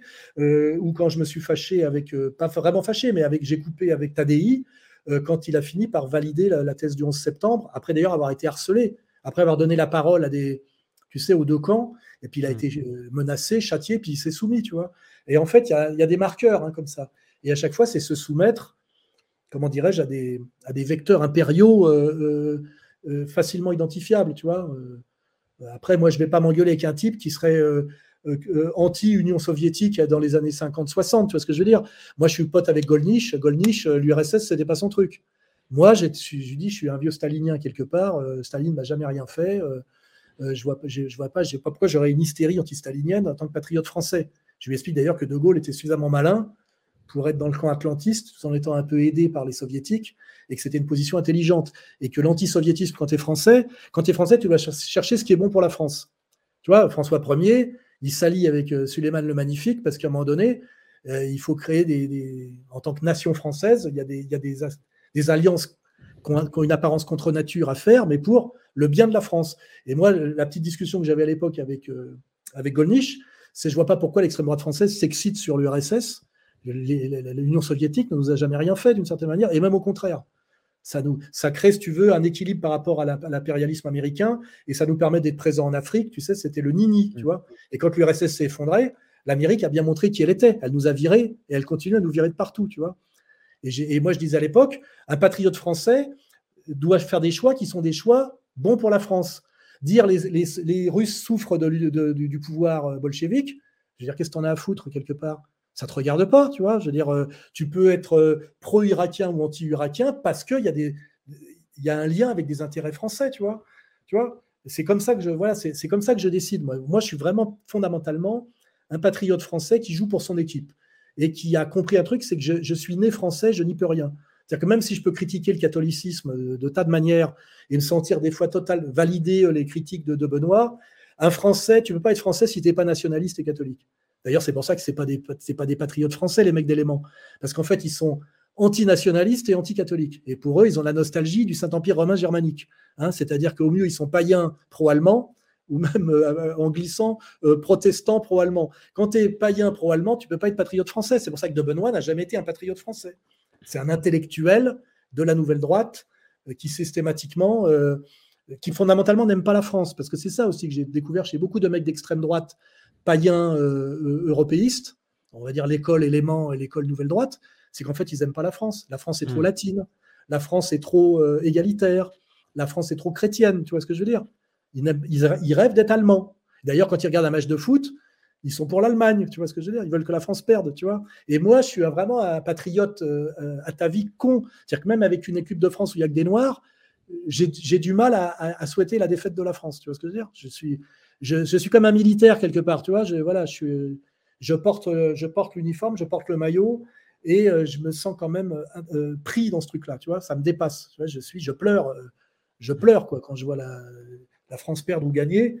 Et, même si parfois c'est une France de gauche insupportable, etc. Et je dis, je suis vraiment profondément un patriote et je l'ai toujours été, même quand j'étais gamin. Je voyais le cyclisme, tu vois, je voyais Anctil, je voyais Poulidor, toi, dans le, par le sport, tu le découvres que tu es patriote. Tu vois, es ému parce qu'un Français gagne, tu sais pas qui c'est. Des fois, c'est un sport dont tu rien à foutre. Tu vois, l'équipe de France de basket qui gagne, ou de, alors qu'il y a que des Noirs de banlieue, je suis ému que d'un seul coup, l'équipe de France arrive à battre l'équipe des États-Unis, tu vois. Alors que c'est des Noirs contre des Noirs, tu vois. Et, j'ai ce côté indécrottable, c'est que ça me dépasse, tu vois. J'avais écrit un texte, c'est que j'appelais ça la France, ma mère, tu vois. C'est-à-dire que c'est un attachement à la mère patrie.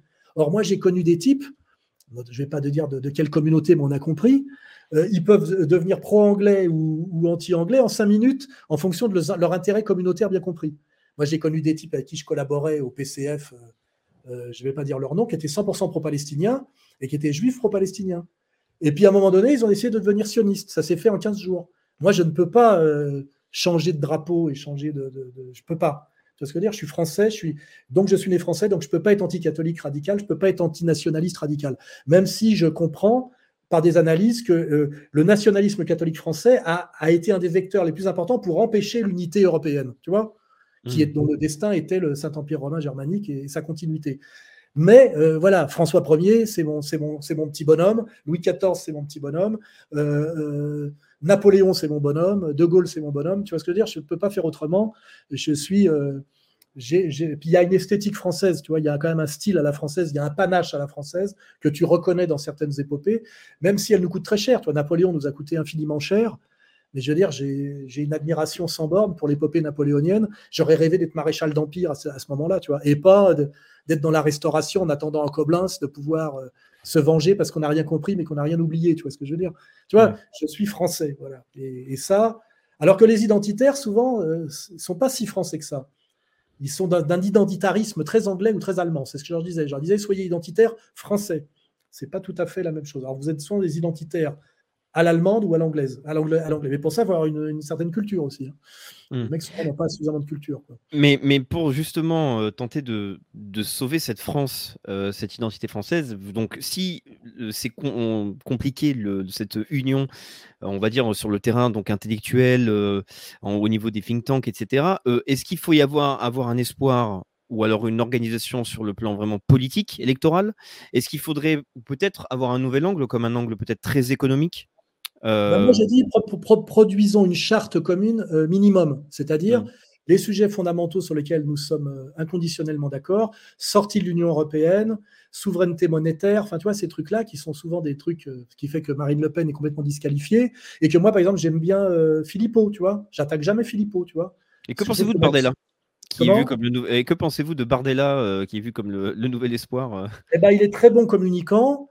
Mais maintenant, tu vois, sur l'Ukraine, il a lâché complètement. Tu vois, c'est le mec qui se rapproche du pouvoir politique et qui fait des concessions étape par étape, tu sais, parce qu'il a compris que le pouvoir, c'était se normaliser sur certains sujets. Donc, je le trouve très performant en termes d'animal politique de débat, mais malheureusement, c'est un professionnel de la politique et il a tout, pour moi, les travers du professionnel de la politique. Ce que moi, je ne suis jamais devenu, parce que j'aurais pu être le Bardella du FN quand, quand j'ai été coopté par Le Pen, que j'étais sa plume et son conseiller particulier. Il y a plein de gens qui ont cru que j'allais tout faire pour devenir député européen, etc. Or, moi, en fait, j'étais en train de, faire de la sociologie, comme j'en ai, comme j'ai été au PCF, de comprendre comment ça fonctionne, de vivre une aventure intéressante, une relation avec Le Pen que j'aime, Le Pen père que j'aime beaucoup, et j'ai très vite vu que j'avais, j'étais trop émotif, trop honnête et trop intellectuel pour faire de, une carrière politique. En fait, pour faire une carrière politique, il faut être euh, euh, assez superficiel en réalité, tu vois. Il y a mm. des époques où pour faire de la politique, il faut être Jules César ou Napoléon. Mais dans, dans, le, dans le contexte démocratique qui est le nôtre, tu vois, j'ai pas les qualités pour être Bardella. Or, les qualités qu'a Bardella, quand tu creuses un peu plus, c'est des défauts. Tu vois, c'est stratège, malin, euh, roublard. tu vois, le, type, il est passé de pro-russe à pro-ukrainien très vite. il dit que la moitié des choses. Alors, par contre, il est très performant. Il est, très, il est beau gosse et il est performant et il a, il a une manière de rentrer dans les opposants qui est bien meilleure que la vieille tradition du, mec d'extrême droite qui est d'entrer près de s'excuser, tu sais, d'être euh, du RN avant de parler. Lui, ils n'avaient pas autre chose à nous dire. Ça fait 20 ans que vous dites la même chose. Enfin, tu vois, il est performant. Mais c'est quand même un animal politique de la politique politicienne de la République démocratique française sur laquelle je chie. Tu vois ce que je veux dire? Il faut qu'on se sorte de tout ça, tu vois. Et lui, en fait, il est en train de devenir un champion de ce truc, de ce game-là, tu vois. Or, le game, il faut le détruire, tu vois. Il faut, et moi, je, l'attaque de. Je suis à la marge et je tire dessus, je tire dessus, tu vois. Et je n'ai jamais voulu intégrer ce truc-là.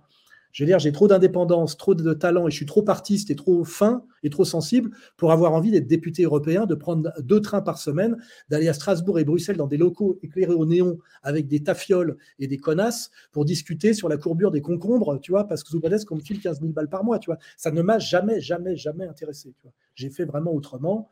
Et j'estime, d'ailleurs, je le dis ici pour ceux qui n'auraient pas compris, j'ai une dimension d'artiste. D'ailleurs, moi, au départ, j'ai jamais voulu faire de la politique.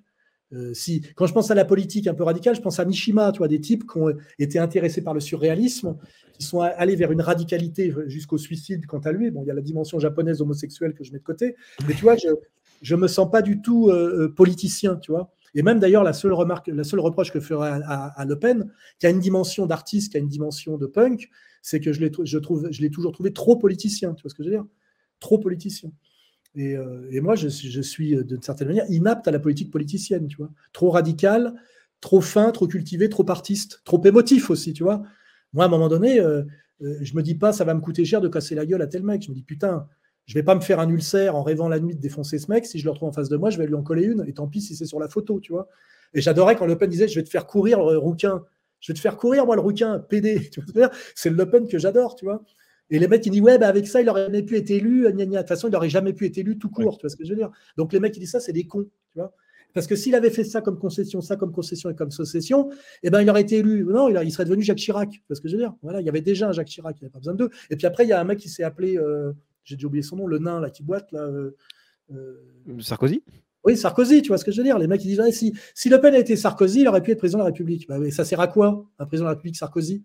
Tu vois ce que je veux dire? Il a continué à, enfoncer la France dans le mondialisme, à la sacrifier, à la ruiner. Il a vendu l'or, il a mis Kouchner aux affaires étrangères. Enfin, tu vois, il y a des, quand même des cons. Quoi. Moi, j'adore. Je dis, la seule chose que je, que je regrette, c'est que Le Pen n'ait pas été plus punk. Tu vois ce que je C'est tout. Il a été un peu trop politicien pour rien. Ça n'a servi à rien. Sa stratégie de mettre sa fille à sa place, il a eu dans le cul. Tu vois ce que je veux dire? Euh, en fait, quand tu regardes, ça n'a servi à rien. Euh, Marine, si elle arrive à la fin à la gestion des affaires, comme je l'ai dit, c'est qu'on lui filera le bébé mourant pour qu'il crève dans ses bras, tu vois. C'est Gorbatchev, quoi, tu vois. Et puis euh, voilà, donc, donc moi, j'ai commencé la politique radicale comme punk. Au départ, j'ai dit d'ailleurs, quand je suis rallié l'extrême droite, j'ai dit voilà, je, je, reste punk jusqu'au bout. Et je suis toujours punk d'une certaine manière. C'est-à-dire que j'admets que je suis un marginal, que de toute façon les normaux m'emmerdent et m'ont toujours emmerdé. J'ai jamais été salarié, j'ai jamais volé une bagnole parce qu'il faut rouler dans un embouteillage. J'ai passé un quart d'heure à trouver une place pour se garer dans Paris. C'est pour ça que j'étais motard, parce que je me dis un mec qui accepte d'être salarié, de rouler en bagnole euh, dans les embouteillages et de passer un quart d'heure à faire le tour du quartier à se garer, humainement il est déjà totalement détruit. Tu vois ce que je veux dire? C'est fini. Il fera jamais la révolution et il acceptera de se faire vacciner, de porter un masque et tout ça. Et c'est la réalité. Et, moi, si je suis ce que je suis, c'est parce que j'ai jamais eu de patron, tu vois, j'ai jamais, euh, j'ai toujours roulé à moto, etc. Et ça fait de moi un marginal en réalité, bien sûr, mais un marginal qui, voilà, qui peut de, son endroit un peu marginal, on va dire de sa, de sa montagne, de sa colline, balancer quand même des vérités et des analyses qui peuvent servir à la, je veux dire, à, quelque chose qu'on peut même pas dire la masse, parce qu'en fait, je m'adresse quand même à des, à des, à des, à des élites. Hein. Je suis, faut pas rêver. Je veux dire, euh, bon, j'ai réussi à faire des vidéos. Il y a quand même un million de gens qui viennent voir. Tout le monde sait qui je suis en France et dans la rue, on, me salue pratiquement tous les jours. Il y a deux trois types pour me saluer, tu vois. Beaucoup d'hommes, très peu de femmes, malheureusement. Oui, et puis il y a toute une génération qui a été euh, quand même influencée, euh, justement, quand on Oui, le, canapé rouge, moi je suis dans l'histoire, hein, je veux dire, je suis dans l'histoire, c'est sûr, parce qu'il ne s'est pas passé grand-chose dans la séquence 80-2020, et je suis dedans, tu vois ce que je veux dire je, serai, je, suis déjà dans les livres d'histoire, d'ailleurs, avec ma gueule en caricature, comme tu vois, le mec, euh, le mec à abattre, hein, dans les livres d'histoire de ma fille, il y, a ma gueule, tu vois complotiste, antisémite, enfin tu vois, ils te disent voilà, le, mal, il y a ma gueule. Et ma, fille me dit T'as vu, papa, t'es pas ressemblante la caricature. Elle rigole, tu vois. Elle rigole. Et ça dans les bouquins de euh, quatrième, cinquième, quatrième, tu vois. Hmm. C'est pour ça d'ailleurs, pareil, quand tu dis que les, jeunes, enfin quand tu dis, quand on dit les jeunes de banlieue veulent pas se scolariser, c'est un, ils ont un bon instinct. Je veux dire, quelque part, c'est pas ce qu'ils font de pire, hein, tu vois. Hmm. l'école républicaine. Euh, écouter Paty, là, euh, je comprends qu'ils n'aient pas envie d'y aller. Hein. Voilà quoi. Mais euh, avec votre parcours, est-ce que donc il y a quelque chose que vous auriez aimé soit faire différemment, ou qui, pourrait être un conseil justement pour ah bah, le, conseil, je peux le donner tout de suite. Hmm. si vous voulez avancer quand même plus stratégiquement, etc., vous, vous ne parlez jamais des juifs, c'est clair, tu vois. Ça, c'est le truc, c'est le luxe suprême, c'est-à-dire c'est ce qui coûte le plus cher, tu vois. Mais en termes de collaboration, je pense en termes d'union, de collaboration, euh, encore une fois, comme je vous dis, vu qu'il y a eu, vous avez quand même été la personne avec égalité à concession, la structure qui a quand même fait beaucoup de propositions, euh, l'union sacrée, les, mains tendues, et on a pu voir que ça a amené quand même son lot de déboires, de trahisons, oui, Oui, mais là, c'est là où il y a de l'homme. Voilà. Là, il y a, où il y a de l'homme, il y a de l'hommerie, tu vois. Je veux dire. Euh, mmh. en fait, si tu regardes ce qui s'est passé au front avec Maigret, si tu regardes ce qui s'est passé dans tous les partis politiques, avec Sarkozy qui flingue Chirac, etc., hein, etc., j'ai vécu exactement ce que vivent y compris Jésus avec les apôtres, tu vois ce que je veux dire? C'est qu'en fait, c'est de, la, c'est, euh, de la, sociologie éternelle, tu vois? C'est-à-dire que j'ai vécu exactement ce que vivent. Alors peut-être que j'ai espéré que moi j'y échapperais, tu vois, parce que tu crois toujours que toi, tu n'auras pas les RG sur le dos, tu n'auras pas des infiltrés comme Cardet, tu vois, que tu vivras pas ces trucs-là. Mais dès lors que tu fais un boulot un peu efficace qui agace, tu as des infiltrés, as, tu vois, tu as des, gens qui te menacent, tu es écouté, on te met des gonzesses dans les pattes, enfin, tu vois, et encore, j'ai pas, moi, j'ai pas subi ce qu'a subi Ramadan alors qu'on a essayé de me le faire. Hein. On a essayé de me le faire. Tout le monde se fait traiter de violeur en ce moment. Euh, euh, j'y échappe, tu vois. J'y échappe. Ça veut dire que je suis peut-être assez gentleman avec les femmes, tu vois, parce que je vois que tu as plein de mecs assez normaux, tu vois, qui sont. Qui, euh, là, il y en a deux récemment qui se viennent se choper ça. le grand du Sud-Ouest, là, qui s'était présenté à la présidentielle, qui est assez sympa, là. La salle? La salle, il vient d'être accusé de viol sur une femme enceinte. Et l'autre, c'est le fils Bedos, tu vois, accusé de ah viol. C'est l'arme suprême en ce moment. Hein. et là, je touche du bois. Mais euh, j'ai jamais subi ça pour l'instant, tu vois. Avec quand même un parcours euh, sociologie du dragueur, etc. Donc je me dis que soit ils se comportent vraiment comme des porcs, tu vois. Euh, peut-être que je suis relativement un gentleman finalement sans le savoir parce que j'ai pas je prends pas ce truc-là dans la gueule. Ça peut venir parce que comme maintenant c'est, tu vois, c'est rétroactif et comment dirais-je, et imprescriptible. Il y a toujours une meuf que j'ai niquée un peu bourrée il y a 30 ans, euh, tu vois, qui va dire euh, Soral euh, m'a pris un peu sur la banquette arrière de la Renault Fuego. quand j'y quand j'y réfléchis, dessoulé, je serais plus d'accord. Tout peut arriver aujourd'hui avec ce système-là. Hein, c'est l'arme, c'est le rayon paralysant. On a deux, c'est l'antisémitisme et, et, et, MeToo. Tu vois ce que je veux dire C'est boum boum. Et tout le monde y passe. C'est ça qui est assez drôle. Poivre d'Arvor, de Pardieu. Par contre, les pédos, tu as vu, les pédos drogués assassins, je ne vais pas citer l'affaire Palmade, évidemment. Euh, eux, ça, vu, ils sont encore en boîte de nuit à se défoncer la gueule à Bordeaux euh, sans aucun problème. Là, ça aussi, c'est des marqueurs très importants. Hein. Hmm. Pédocriminalité. Euh, Donc, en fait, si c'était à refaire, je vais te dire un truc. Si c'était à refaire mon parcours, qui était un peu un parcours de hasard et d'aventure, qui a commencé en 2003, euh, le point culminant c'est 2012, et après on a commencé à avoir des emmerdes, des emmerdes de, mecs qui deviennent vraiment efficaces. Moi, euh, Valls, le Premier ministre, m'a déclaré la guerre officiellement. Tu vois ce que je veux dire? Tu vois, faut pas oublier, Premier ministre de la France qui te déclare la guerre, des questions qui sont posées par Aziza au président de la République. À l'époque, c'était les autres, ils n'ont jamais vécu ça, tu vois. Ça aussi. Il faut, les gars, il faut que vous retombiez un peu sur terre. L'appareil d'État s'est jamais vraiment occupé de vous. J'ai des contrôles fiscaux dans tous les sens. Si, si je voulais être plus efficace, il aurait fallu que je sois moins généreux. Je vais te dire que mon plus gros défaut, c'est ma générosité. J'ai tendance à, être sympa et à penser que les mecs sont sympas, n'ont pas d'arrière-pensée, euh, sont assez bien dans leur basket et, pas euh, des mecs qui ont des revanches à prendre, tu sais, des haines et des, des jalousies, et qui, qui, quand même cherchent à te, à te niquer la gueule. Et ça, je l'ai beaucoup subi parce que je ne suis pas assez prudent, parce que j'ai un côté euh, généreux. Tu vois je suis trop, le mot, c'est je suis trop gentil. Je suis en fait un mec hyper gentil en privé. Alors ça peut donner du cassage de gueule, tu sais, comme quand le gentil euh, émotionnellement se sent trahi. Tu vois, c'est-à-dire je suis très gentil, très émotif, et je supporte pas la trahison. C'est un truc. Euh, j'ai beaucoup plus souffert de la trahison des gens de mon bord que des coups que j'ai pris du camp d'en face, qui est tout à fait normal. Tu vois ce que je veux dire tu vois euh, et, par contre, comme je suis un gentil émotif, quand je suis trahi, euh, j'ai tendance effectivement à être, euh, à être virulent, teigneux, voire physiquement agressif. Alors, donc pas assez stratège, tu vois.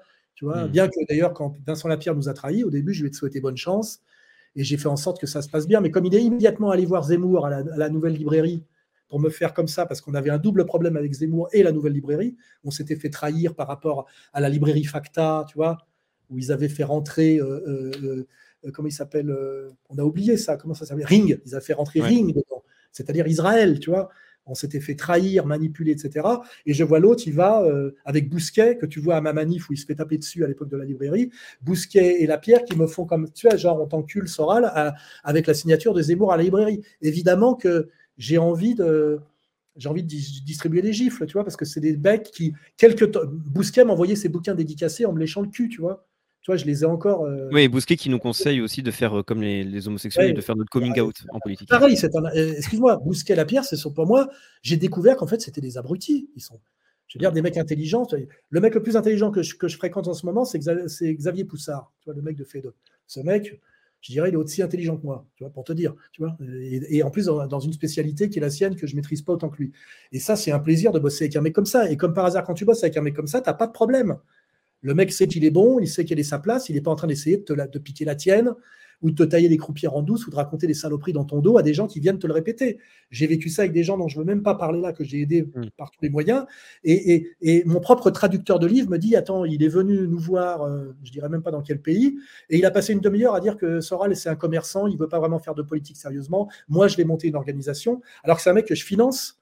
Et il va raconter ça à mon propre traducteur, tu vois. Et le mec m'envoie euh, un mail circonstanciel en me disant voilà, ce mec-là raconte ça sur toi dans des dîners en public. Donc là, le mec, je, l'appelle, je lui dis écoute, t'es pas lucide. Je veux euh, quand tu fais ça, ça prouve déjà que tu n'as pas de destin, parce que si tu avais réellement un destin, tu commettrais pas cette erreur aussi grossière qui fait que je vais être obligé de te virer dans, la semaine. Malheureusement, cesser de te payer et que tu vas comprendre que, quand je te coupe le robinet, ça va être beaucoup plus dur pour toi. Mais malheureusement, tu vois, euh, ce qui est triste, c'est que des gens qui sont bien dans leur basket, qui ont une vie affective à peu près équilibrée, qui sont un peu beaux gosses et qui n'ont pas, qui sont pas, si tu veux, une, construits que par des strates, des strates d'humiliation et de souffrance, où ils ne sont que dans la revanche et dans la haine. Malheureusement, il n'y en a pas tant que ça. Tu découvres que des gens ont beaucoup de pathologies, tu vois, des, des mmh. trucs que tu ignores. Ce, euh, souffrance amoureuse, euh, moi, mon père, euh, j'ai toujours. Moi, j'ai fait mon auto-analyse, tu. Il faut faire ce travail. Mon père m'a cogné toute mon enfance, je lui ai pété la gueule avant de me barrer, et j'ai voilà, j'ai compris que j'avais un problème avec l'autorité illégitime, etc., etc. C'est vrai que j'ai recherché l'autorité légitime et l'indépendance, tu vois, les deux, indépendance et autorité légitime, parce que subir une autorité illégitime, c'est insupportable. Et j'ai identifié ça assez jeune, je l'ai écrit, Sociologie de c'est beaucoup une auto-analyse. Hein. Et pour savoir de quoi j'étais fait, tu vois, parce qu'il faut se connaître, tu vois. Et après, comment réparer mes blessures dans le but de progresser. Or, il y a des gens, ils gèrent leurs blessures, tu sais, comme des outils de combat, tu vois ce que je veux dire Ils ne se sortent pas de l'Oedipe d'une certaine manière, ils la ressassent et ils en font un, être au monde, tu vois. Et ça, c'est dramatique. Et, et, en fait, on est dans un monde moderne qui produit beaucoup de ça, qui aide beaucoup à ce qu'il n'y ait que de ça, du névrosé, tu vois du mec, mmh. euh, du mec à problème. Et en fait, tu regardes que beaucoup de types sont à la fois des types qui ont des qualités et des très gros défauts. Et, tu vois, et qui sont. Je veux dire, je ne vais pas parler de Conversano, mais comment Conversano peut-il faire des vidéos? Il raconte qu'il rêve de sucer des obèses. Tu vois ce que je veux dire? Tu racontes pas ça dans des, vidéos. Tu, tu te mets pas à tourner pour montrer ton cul, tu vois ce que je veux dire? Ça veut dire qu'il y a un truc, tu vois? Il y a un problème, tu vois? Et, euh, ça veut dire qu'il y a un travail qui n'a pas été fait, tu vois, d'auto-analyse, je sais pas, de trucs par rapport à la famille, j'en sais rien, du grand-père. Et ça, l'époque actuelle produit beaucoup de, de, de névrosés de masse, tu vois, du névrosé de masse. Et ne produit d'ailleurs que ça, tu vois, du mec euh, qui est en fait euh, de, l'inadapté relatif. Toi, le rebelle sans cause, c'est déjà James Dean. En fait, c'est un mec qui a des problèmes avec son père, qui est un peu suicidaire, toujours en colère, qui fait la gueule. Alors ça lui donne beaucoup de charme auprès des, jeunes filles, tu vois. Mais je veux dire, tu peux pas construire une société avec des mecs comme ça. Et d'ailleurs, James Dean, il meurt. Tu ne vois même pas ce que peut devenir James Dean adulte. Tu vois ce que je veux dire? C'est impensable, tu vois. Il n'y a pas de post-adolescence pour ces gens-là. Et, euh, je pourrais dire ça même, je dis, quelque part de Conversano, de La Pierre. Est-ce que ces gens-là peuvent devenir des adultes? Qu'est-ce que ça peut donner une fois qu'ils passent à l'âge adulte et au sérieux Tu vois? Monter une agence de, euh, une agence, euh, comment on dit, de matrimoniale. Matrimoniale, tu vas montrer une agence matrimoniale. Euh, de l'autre côté, je ne sais pas, euh, euh, vendre, je sais pas, du, matériel audiovisuel de, pointe. Enfin, tu vois, mais tu les vois pas, tu les vois pas passer à l'âge adulte. Il y a quand mm. même un côté bloqué dans l'adolescence avec un pathos, avec un pathos, tu mm. vois. Mais au-delà de cet aspect donc individuel, parce que c'est vrai que c'est important, pour, je ne sais, pas si les, gens qui nous regardent, parce qu'on est plus de 4300 personnes, donc merci à tous, n'hésitez pas. Ouais, souvent, souvent, ce genre de sujet. Mmh. Je me dis, Truc. On pourrait penser que c'est des sujets mmh. périphériques, mais en fait, c'est des sujets centraux. Pourquoi l'union sacrée ne marche pas? Pourquoi il y a autant de dissensions D'ailleurs, à l'extrême droite traditionnelle, et même par rapport à ce qu'on a essayé de mmh. monter avec le dos, égalité, réconciliation, c'était venez tous contre l'ennemi commun, qui nous a monté les uns contre les autres, hein, que ce soit Go du Travail, Droite des Valeurs, Français de souche, truc euh, immigré. Et, à un moment donné, ça a bien marché. Et puis le fait que ça marche bien, ça a créé des fascinations, des jalousies, des intrigues, etc. Et puis d'un seul coup, tu as eu des trahisons. Dieudonné a été trahi par plein de mecs de sa propre équipe, moi trahi par des mecs de ma propre équipe, qui étaient soit des infiltrés, soit des types qui voulaient être calife à la place du calife. Mais il y a eu la même chose euh, dans tous les mouvements politiques, il y a eu la même chose avec l'affaire Maigret chez Le Pen. Personne n'y échappe, tu vois ce que je veux dire et, la, question, c'est comment faire pour échapper à ça? Alors évidemment, la vision traditionnelle le permet c'est-à-dire des hiérarchies héréditaires avec de la transcendance qui fait qu'un brahman est un brahman, tu vois, tu vois ce que je veux dire, la, société de caste. Mais est-ce que, est-ce que on peut pas devenir la société de caste indienne traditionnelle par une volonté politique en France, euh, euh, par une action, euh, une action politico-médiatique en 10 ans? Tu vois, c'est strictement mmh. imposé. Il y a des mecs d'ailleurs qui rêvent de trucs comme ça. À un moment donné, la, politique, c'est ce qui est faisable, tu vois. Donc le problème, c'est comprendre que la société a tout fait pour nous, euh, nous déstructurer, nous atomiser, nous fragiliser. Euh, le sujet de vers la féminisation, si tu le relis, hein, c'est 1999, mais j'avais déjà pondu toutes les idées dès 1994, c'est euh, l'émotionnel féminin comme, tu sais, comme vecteur privilégié du rapport à l'autre et au monde. Et en fait, ça avait bien vu que c'est stratégique. C'est t'empêcher tout ce qui est intériorité, t'empêcher tout ce qui est profondeur, t'empêcher tout ce qui est sublimation, tu c'est-à-dire de, parce que l'histoire de l'humanité, c'est la sublimation. Hein, on diffère un plaisir immédiat, donc on contrôle son désir par le surmoi, tu peux le dire par la psychanalyse, pour avoir un projet qui est un projet, c'est un plaisir retenu et une souffrance, mais une souffrance que tu acceptes parce qu'elle te promet un plaisir ultime bien supérieur. C'est du, hmm. Hegel, tu vois ce que je veux dire? C'est du surmoi dans la psychanalyse, c'est du Hegel dans la raison, dans l'histoire, etc. Or, toute la société contemporaine, la nôtre, produit de l'anti-Oedipe. Tu vois ce que je veux dire? C'est pas pour rien, hein, euh, l'anti-Oedipe. C'est-à-dire de l'immédiateté, de l'émotionnel, du pulsionnel, tu vois? Tout ce qui t'empêche le projet, la construction, la vision de longue durée, la progression, etc. Parce que c'est l'intérêt de l'oligarchie pour pas se faire virer, on a, compris. Mais du coup, euh, euh, on, on subit tout ça en réalité comme phénomène structurant. Alors moi, je dis, j'ai la chance d'avoir eu 10 ans avant mai 68. Ceux qui sont nés après mai 68, c'est encore plus dur pour eux. Puis aujourd'hui, tu as vu, il y a MeToo, le féminisme, la haine des femmes envers les hommes, euh, le militantisme homo pour les garçons euh, qui ont déjà des problèmes avec... Tu des problèmes avec les filles à l'adolescence, c'est compliqué de conquérir une fille. Si en plus on t'explique que c'est c'est infaisable et que la fille, on lui explique qu'elle doit te cracher à la gueule dès que tu t'approches à moins de 10 mètres et que par contre, on peut s'enculer entre mecs, on se comprend, c'est plus facile tu as forcément une hausse statistique de l'homosexualité adolescente, forcément. Et, tout le système travaille à ça, tu vois. Euh, et, voilà, et donc aujourd'hui, c'est mon sujet, c'est très difficile d'être un adolescent euh, euh, structuré qui, va, qui marche vers l'âge adulte responsable et l'autonomie authentique, etc., le système fait tout pour que, pour que ça échoue. Et donc, quand on monte des organisations multiples avec des objectifs communs, etc., les causes de dissension, de, de, machin, etc., sont aussi multipliées, tu vois. Donc, effectivement, euh, c'est pour ça que je dis s'adresser à des adultes, avoir une charte commune sur des fondamentaux, et décider qu'on ne s'attaque jamais sur des sujets périphériques. C'est-à-dire qu'à la charte, c'est tu ne diras jamais de mal de tel et tel mec parce qu'ils ont adhéré à la charte minimum. Tu vois ce que je veux dire? C'est un contrat. On est de façon dans les sociétés de contrat. Hein. Les sociétés organiques, c'est la famille élargie, on en est sorti depuis très longtemps. Ça aussi, les mecs qui pensent qu'on peut revenir par une décision politique d'une société de contrat à une société organique, c'est strictement impossible. C'est un saut qualitatif, il y a une question d'échelle. C'est pas pour rien que le contrat social de Jean-Jacques Rousseau s'est produit comme une théorie politique dont la société a le plus grand nombre d'habitants du monde connu. Tu vois ce que je veux dire? Il faut comprendre. Et que ça copie les sociétés par action hollandaises, euh, vénitiennes, tu vois, sociétés de contrat, qui sont des sociétés qui dépassent les sociétés familiales. Tu vois, tout ça, c'est mon travail, tu vois. On passe de société organique à société de contrat. Tu vois, il faut comprendre. Société de contrat, c'est des gens qui n'ont rien à voir les uns avec les autres, donc, ils n'ont pas de liens familiaux, ils n'ont pas de liens transcendants. Et donc, il faut qu'ils établissent un contrat parce que sinon, il n'y a aucune raison qu'ils soient fidèles au collectif. justement, justement, ce serait mon, autre question. Donc là, parce qu'on parlait donc de, sur les points individuels, les, efforts que doivent faire les personnes, mais en termes de structure, par exemple, l'égalité et réconciliation est une association.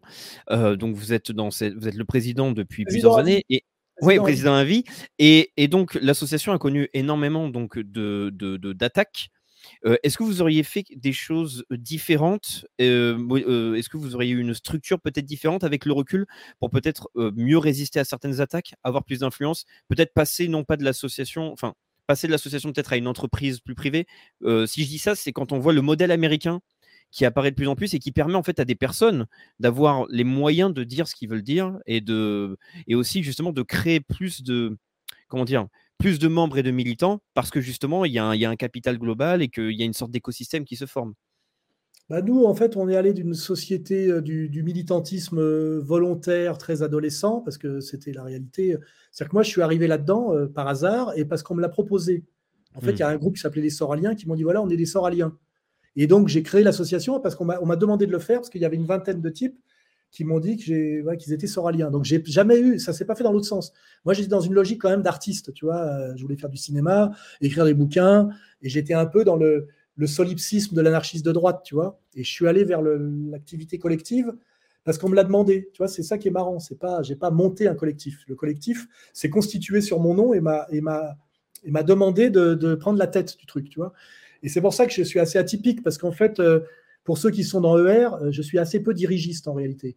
Je, suis dans la subsidiarité beaucoup. C'est-à-dire que, euh, à part qu'avant, j'étais moins exigeant sur le, filtrage. Aujourd'hui, on est très dur sur la sélection pour que des gens intègrent vraiment le noyau dur. On l'a beaucoup professionnalisé, parce qu'il faut payer les gens pour qu'ils travaillent, et puis parce que quand ils se marginalisent entre joignants, tu dois leur proposer un projet de vie et pas les abandonner pour qu'ils crèvent, parce qu'une fois qu'ils sont marqués sans râle, tu vois ce que je veux dire, euh, ils peuvent plus bosser nulle part, tu vois. Donc on s'est professionnalisé. Et comme euh, les gens sont à leur poste et sont efficaces, ils ont été mis à pour ça, je fais, j'interviens en fait assez peu. Euh, c'est ça que les gens. Et d'ailleurs, je me suis rendu compte que ça correspondait, ça correspondait par des vidéos que j'ai regardées au management national socialiste. Tu as, vu ces, ces, vidéos sur le management national mmh. qui est le contraire du centralisme jacobin? C'est beaucoup de délégation et de subsidiarité pour être très efficace en étant peu nombreux. Et en fait, euh, contrairement à ce que croient les gens, j'ai une esthétique despotique pour rigoler, mais en fait, je délègue énormément, mais à des gens dont je sais qu'ils sont hyper compétents, tu vois. Et, du coup, on n'a plus tellement de trahison et tout ça. Mais à l'époque, tu vois, j'avais donné ma confiance à Cardet et j'avais donné de l'argent, 50 000 euros pour monter euh, d'honneur, qui était de faire du rap patriote, tu sais, pour aller contrer le, le militantisme rap anti-patriote.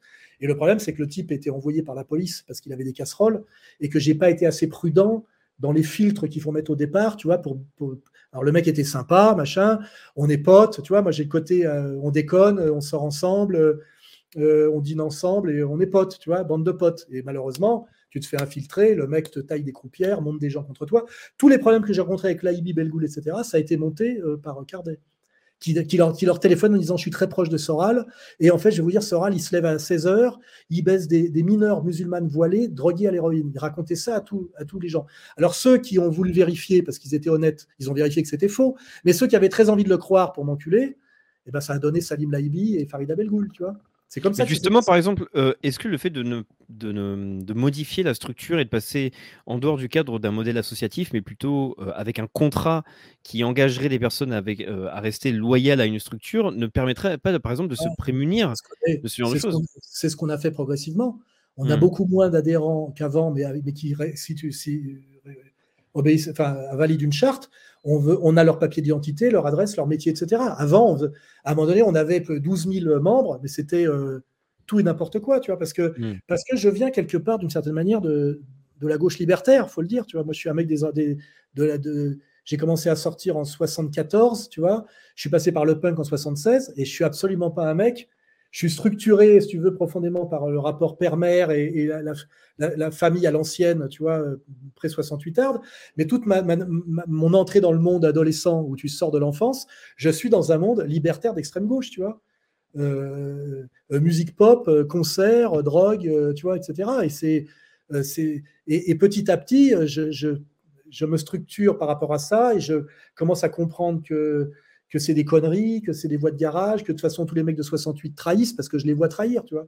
Je vois que j'ai eu un choc le jour où j'ai vu Cohn-Bendit à la coupole avec une Lacoste rose et une gonzesse, tu vois, dans chaque bras. Je pensais que c'était un révolutionnaire, tu vois, le mec avec un côté léniniste. Et d'un seul coup, je vois que les mecs sont des branleurs, euh, des profiteurs. Après, je me retrouve à une fête chez Krivine, tu vois, et je découvre que c'est une famille de grands bourgeois dans le quatrième avec un appartement 4 mètres de plafond. Donc en fait, au départ, moi, je suis un candide, tu vois. Et je suis un candide de la, il faut voir ce que c'est que la fin des années 70, tu vois, c'est tu vois, c'est Balavoine, tu vois ce que je veux dire, c'est Renault, tu vois ce que je veux dire, c'est avec en plus la banlieue, je viens de Meudon-la-Forêt, tu vois, euh, je j'ai rien du tout de, de, de, droite, tu vois. Et en fait, c'est comme j'ai dit dans mon dernier livre, tout ce que j'ai appris, je l'ai appris à mes dépens, tu vois. C'est tu te prends des coups dans la gueule et tu rectifies le tir et petit à petit, tu, tu te rends compte qu'il n'y a que la hiérarchie possible, que la structure, que le travail, euh, que la fidélité à sa parole, que ceci, que cela, alors que tu es dans un milieu globalement de junkie, tu vois. Euh, tu vois euh, moi, j'ai émergé dans ce milieu-là, tu vois. Et, et, et, ça, les gens ne le savent pas, tu vois, enfin, ou le savent plus ou moins, mais. donc, donc c'est pour ça qu'au départ, quand je monte la structure ER, je fais une auberge espagnole autogérée, tu vois.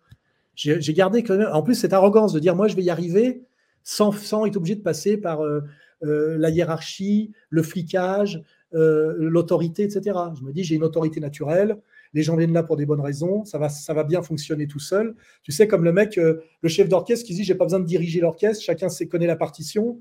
À un moment donné, je croyais même qu'un chef d'orchestre, c'était un escroc quand j'étais gamin, tu vois. Je comprenais pas le rôle de Karajan. Je disais, euh, qu'est-ce qu'il fait avec sa baguette? Et il sert à rien, tu vois. Et en fait, tu comprends petit à petit que sans lui, l'orchestre ne joue pas, tu vois. Hmm. tu vois donc je, viens en fait d'une certaine manière, je viens d'une gauche très radicale. Hein. Euh, libertaire, euh, tu vois, anti, euh, anti-hiérarchique.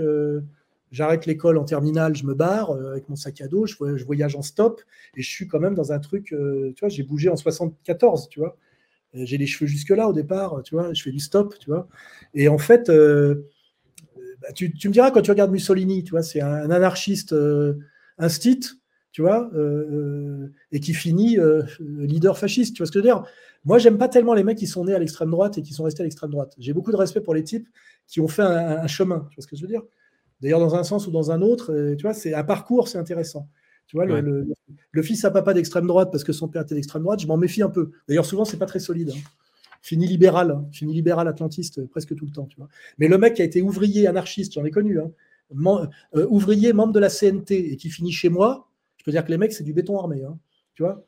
Le mec, il a, fait le parcours, il a vu les trahisons, les mensonges. Rappelle-toi Jean-Co, Jean-Co, secrétaire de Sartre. Lui, il sait ce que c'est que la gauche sartrienne, tu vois. Il sait que c'est de la merde, que c'est du triolisme sexuel avec euh, l'autre connasse, là. Euh, enfin, parce qu'il était secrétaire de Sartre. Et au début, il y va honnêtement, tu vois, Jean-Co. Il y va honnêtement, tu vois. Il n'est pas en train de se placer. Hmm. Et il voit la merde de gauche, tu vois. Et moi, j'aime bien, tu vois, le mec qui a fait le parcours. C'est pour ça que j'aimais bien De Beckett, tu vois, des mecs comme ça, tu vois. Le mec, il a été franc-mac, sionard. Euh, et puis, à un moment donné, tu vois, il fait son travail.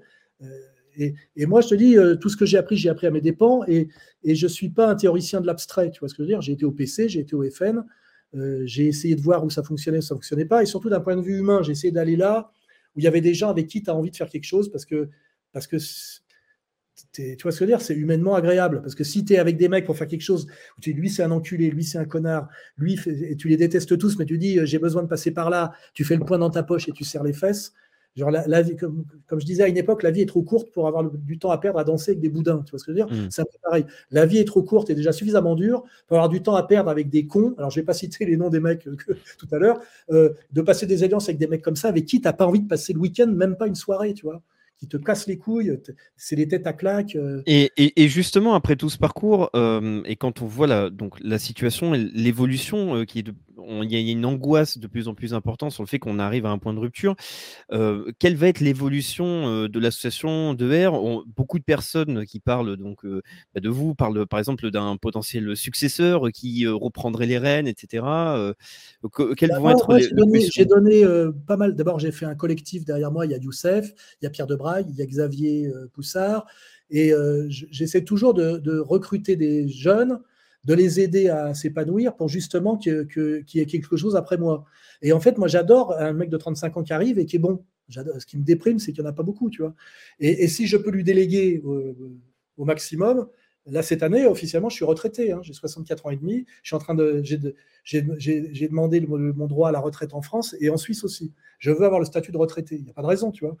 Euh, et, mon rêve, c'est de pouvoir déléguer de plus en plus. après, je reste la statut du commandeur. De temps en temps qu'on consulte, toi, le, le Antoine Pinet, tu vois, de la dissidence, tu vois ce que je veux dire? Hmm. Mais euh, j'aime bien que le truc continue après moi et j'aime bien voir que Xavier Poussard fait fait doc et que c'est de la qualité. Euh, j'ai pas, je te dis, euh, bon, les gens peuvent me croire ou pas, il y a un truc qui, n'existe pas du tout en moi, c'est la jalousie. Moi, je suis fait que d'admiration. Par contre, je m'emmerde avec les gens qui n'ont pas de talent, tu vois. Et moi, dès qu'il y a un mec qui a un talent dans un domaine qui n'est pas le mien, c'est souvent un domaine un peu à côté du mien, j'adore ça. Et, et, tout mon travail, ça a été toujours d'être dans des, euh, euh, d'être dans l'admiration de gens qui étaient, qui étaient bons. J'ai tout, tout, je me suis construit que là-dessus, que ce soit en sport, euh, intellectuellement.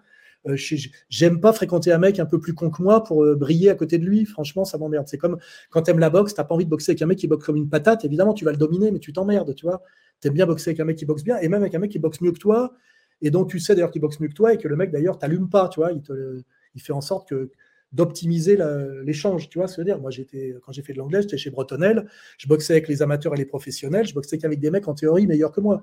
Et c'était très agréable, plutôt que de mettre des pâtés à des minables, tu vois, en boxe loisir, tu vois. Et, ça, c'est, je veux dire, c'est ma nature. je ne suis pas jaloux. Je suis, je suis un mec d'admiration. Voilà. Par contre, je suis euh, très, un émotionnel qui peut être très vite euh, colérique sur les trahisons, tu vois, c'est mon truc, c'est voilà. Mais euh, euh, tu vois, vous montez un média, je me dis cette qualité, les mecs sont bons, je suis content, tu vois ce que je veux dire. Je me dis pas ah merde, tu vois, je me dis pas putain Xavier Moreau, il a bien réussi son coup euh, en Russie là, c'est bien ce qu'il fait, tu vois. On, communique, on échange. C'est en plus c'est un bon catholique, il a une moralité profonde, tu vois, de, bourgeois catholique, ce qu'on appelle la non-étome, tu vois, qui est une mmh. catégorie très précise. Hein très combattu par le léninisme, mais euh, je veux dire, euh, qui existe, toi, honnête homme. Et, j'ai un plaisir, euh, quand j'échange avec Xavier Moreau, tu vois, de voir que ça marche bien ce qu'il fait en ce moment en Russie par rapport à Poutine, etc. La dernière fois, on, je suis allé le voir, on s'est vu, on a dîné ensemble, on a fait une photo ensemble. Il n'a pas eu honte de la montrer, tu vois, c'est pas. tu vois et, moi, je suis content que, que des mecs s'en sortent bien quand ils ont des fondamentaux que je respecte, etc. Euh, par contre, je te dis honnêtement, quand, quand, quand Lapierre, après nous avoir trahi, cassé la baraque au moment des Gilets jaunes, parce qu'il a eu, tu sais, une fenêtre de tir assez euh, favorable, ça m'a agacé, tu vois, je reconnais. Mais d'un autre côté, je reconnaissais qu'il était bon, tu vois, je me dis quand même, euh, il sait très bien faire ce truc du, du Candide avec le micro-trottoir, il est très bon pour ça. Il est nul pour tout le reste, mais il fait hmm. très bien le trottoir. Il fait très bien le trottoir, c'est parfait. Et, et, et j'ai pas ce je pense que ma qualité intellectuelle, c'est ça, c'est que je reconnais euh, les qualités là où elles sont, et, je, ne dis pas, euh, je comprends, tu vois, euh, machin, c'est une merde, machin. Je dis, ce mec-là m'est antipathique. Je pense qu'humainement, il est un peu louche, mais il maîtrise un domaine, tu vois, et, je reconnais ça, tu vois. Pour ça quand je vois Papacito là, je me dis bon. Il, en a un peu rabattu sur le, zémourisme et sur le sionisme parce qu'il s'est fait niquer, hein, et il reste son talent quand même assez drôle de sketch là, qui, où il a du talent. Et d'ailleurs, au début, je le relayais quand il faisait. Euh, ça s'appelait comment euh, de, Truc de la mode, là. Euh, oui, le FTP de la mode. Fils de pute de la mode, on relayait ces trucs, tu vois. Hmm. Et c'était évident que c'était un soralien au départ, tu vois, pour moi. D'ailleurs, c'était comme l'autre. Marceau, il m'envoyait ses BD dédicacés au début, tu vois. Puis après, il me rentre dans la gueule, il se fait tatouer la gueule, et je lui dis, t'es con de te faire tatouer de partout. Parce que dans dix ans, quand ça sera plus la mode et que tu te seras calmé, ces tatouages sont indélébiles et t'es marqué à hmm. vie. Et ça va être très dur pour toi. Et je lui avais conseillé ça. Il m'a dit, mais c'est pour pas finir comme toi. Genre, je veux, être, je veux pas pouvoir changer de, de, de peau. Je, je dis, euh, je veux dire, euh, j'avais dû dire, mon pauvre garçon, euh, tu, tu, vas atterrir bientôt, tu vas comprendre. Moi, je me suis jamais tatoué, tu vois, parce que j'avais pas de raison de le faire, et que je connais des mecs qui se sont fait tatouer euh, euh, des trucs sur le front ou des trucs, tu sais, dans le crâne, des trucs d'extrême droite avec une croix gammée parce qu'ils avaient des cheveux. Le problème, c'est qu'ils sont devenus chauves et ils ont une grosse croix gammée dans le dos, en plus, tu vois, dans le crâne chauve. Et puis malheureusement, à un moment donné, il faut qu'ils bossent, tu vois. Tu vois Donc à un moment donné. On en revient au problème euh, des décisions de jeunesse où on n'arrive pas à se projeter. Ouais, ouais, ouais, on, on, va arriver bientôt à 2h40. Bah, euh, arrêtons quand tu veux. Hein, moi, on, va, on va arriver justement, je pense, à, à, une conclusion parce que ça fait un, un bon moment, surtout que euh, je pense que là, on a pu traiter de certains sujets.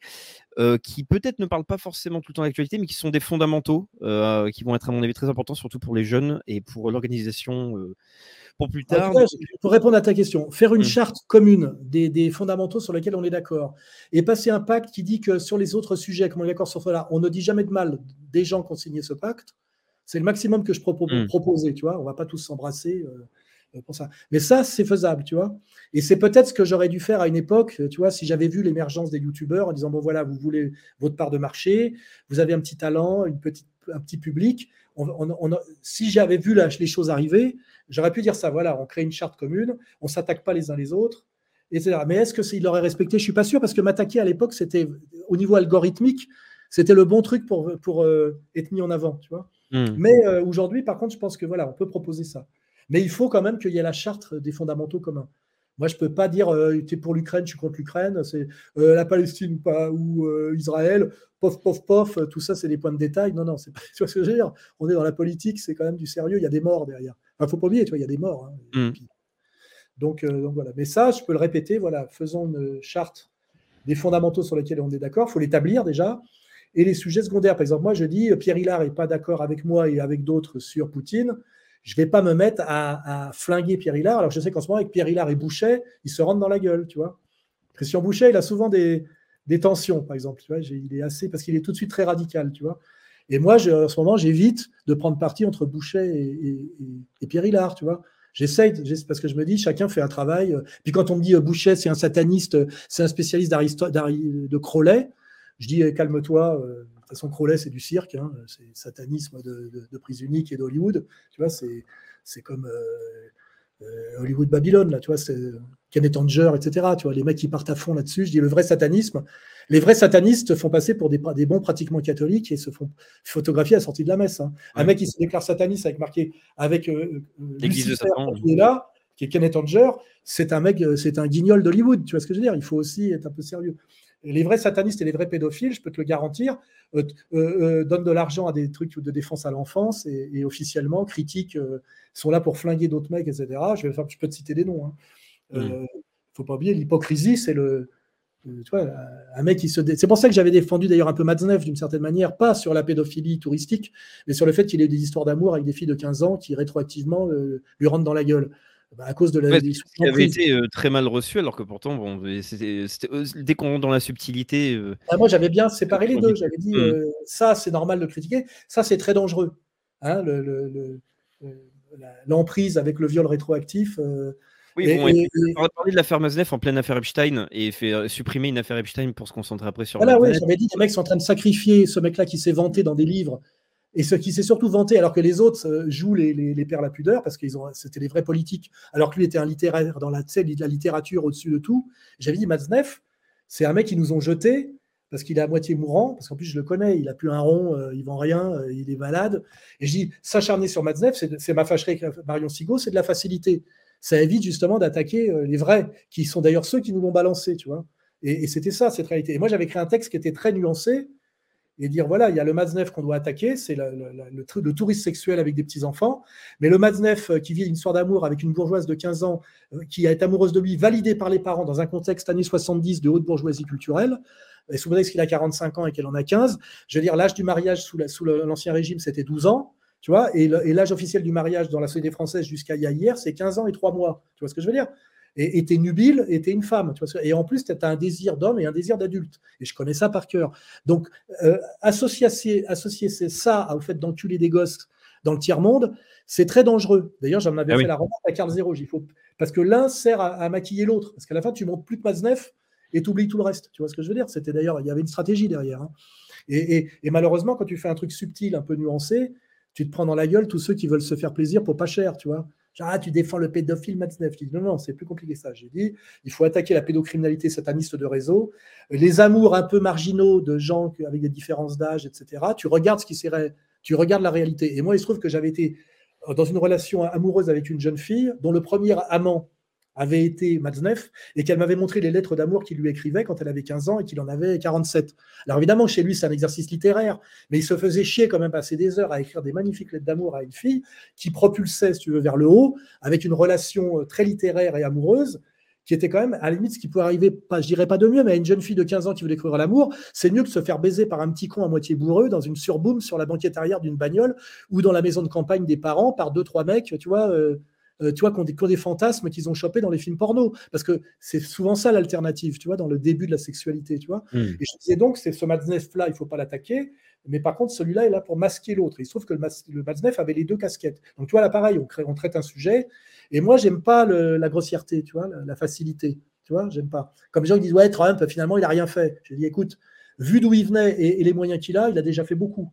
Parce qu'il faut, il s'est quand même fait bien chier. Et il a, fait, il a déclenché aucune guerre pendant qu'il était là. Il a fait tomber Epstein et Weinstein. C'est quand même lui qui est derrière le fait qu'ils aient pu tomber. Euh, et qu'est-ce que. Voilà. Et, compte tenu d'où il vient, il aurait pu se contenter de baiser des putes jusqu'à la fin, des temps, tu vois. Et, euh, sur la pédophilie, tu vois, là, il vient de se faire projeter euh, Sound of Freedom à Malarago, tu vois, euh, je sais pas comment ça s'appelle, c'est lui, en invitant les Ballard et l'acteur catholique que j'ai beaucoup Cavaziel. Que, Voilà. Casaviel. télé. Enfin, je veux dire, tu vois, il- euh, c'est facile de donner des leçons quand tu es un hérémiste euh, qui vit chez sa mère, euh, planqué sous un pseudo sur Internet, tu vois. Mais moi, j'ai quand même ce sens de, de la réalité que déjà, c'est pas si mal. Tu vois, Poutine, c'est pas si mal. Trump, c'est pas si mal. J'espère qu'ils vont pouvoir à un moment donné converger pour sauver le monde. Et, si on veut sauver le monde, ça sera par eux deux, tu vois. C'est pas par le petit mec qui a un blog là et qui te dit euh, machin est sataniste, enfin, tu vois, ma- euh, machin, en fait, euh, euh, je sais pas quoi. Enfin, tu sais, c'est jamais assez bien, tu vois. Il te dit sûr, c'est jamais assez bien. Tu sais, cette radicalité absolue du mec qui est sans aucune attache, c'est très facile, tu vois. De... Euh, euh, si tu mets la barre trop haut, tu es sûr de passer dessous. Tu vois, le but, c'est quand même d'arriver à franchir la barre, tu vois. Donc, après, tu Ouais. sais à quelle hauteur tu dois la mettre. Tu sais, c'est le principe de moi, j'ai fait du son hauteur, hein, donc je sais très bien, tu vois. Tu peux mettre la, la barre au niveau du record du monde, puis tu dis, j'ai tenté le record du monde, j'ai échoué. tu vois ce que je veux dire? Désolé, c'est combien tu sautes réellement. Hmm. Combien tu sautes? Moi, je sautais 1m86 en, en, en roulé ventral. J'ai jamais fait. euh, voilà, tu vois. Et en fait, je suis vachement, euh, quelque part, euh, réaliste et quelque part une forme d'humilité que les mecs ont pas du mal à comprendre. C'est ouais, pète pas plus haut que ton cul, quoi. Fais ce que tu peux, euh, fais ce que tu dois. Et c'est très facile, tu sais, d'être dans la démesure grandiloquente. Qui, qui Mm. produit à la fin des mecs comme Nab, tu vois, qui à la fin est pro Daesh, enfin, tu vois, sous prétexte que je sais, j'arrivais même plus à comprendre à la fin, tu vois. Mais parce que c'est le manque, manque de, de modestie, manque de réalisme, euh, manque d'autocritique aussi, tu vois, de dire je suis un génie, euh, j'emmerde tout le monde. Enfin, tu vois, ça aussi, à côté adolescent, terrible hein, là-dedans, tu vois. Et donc, euh, c'est mon sujet en ce moment, parce que je, te dis, je vieillis, je m'approche de la retraite. Et, et- et quand même, l'avenir euh, et l'espoir, c'est la jeunesse, tu vois. Et il faut aider la jeunesse, malheureusement.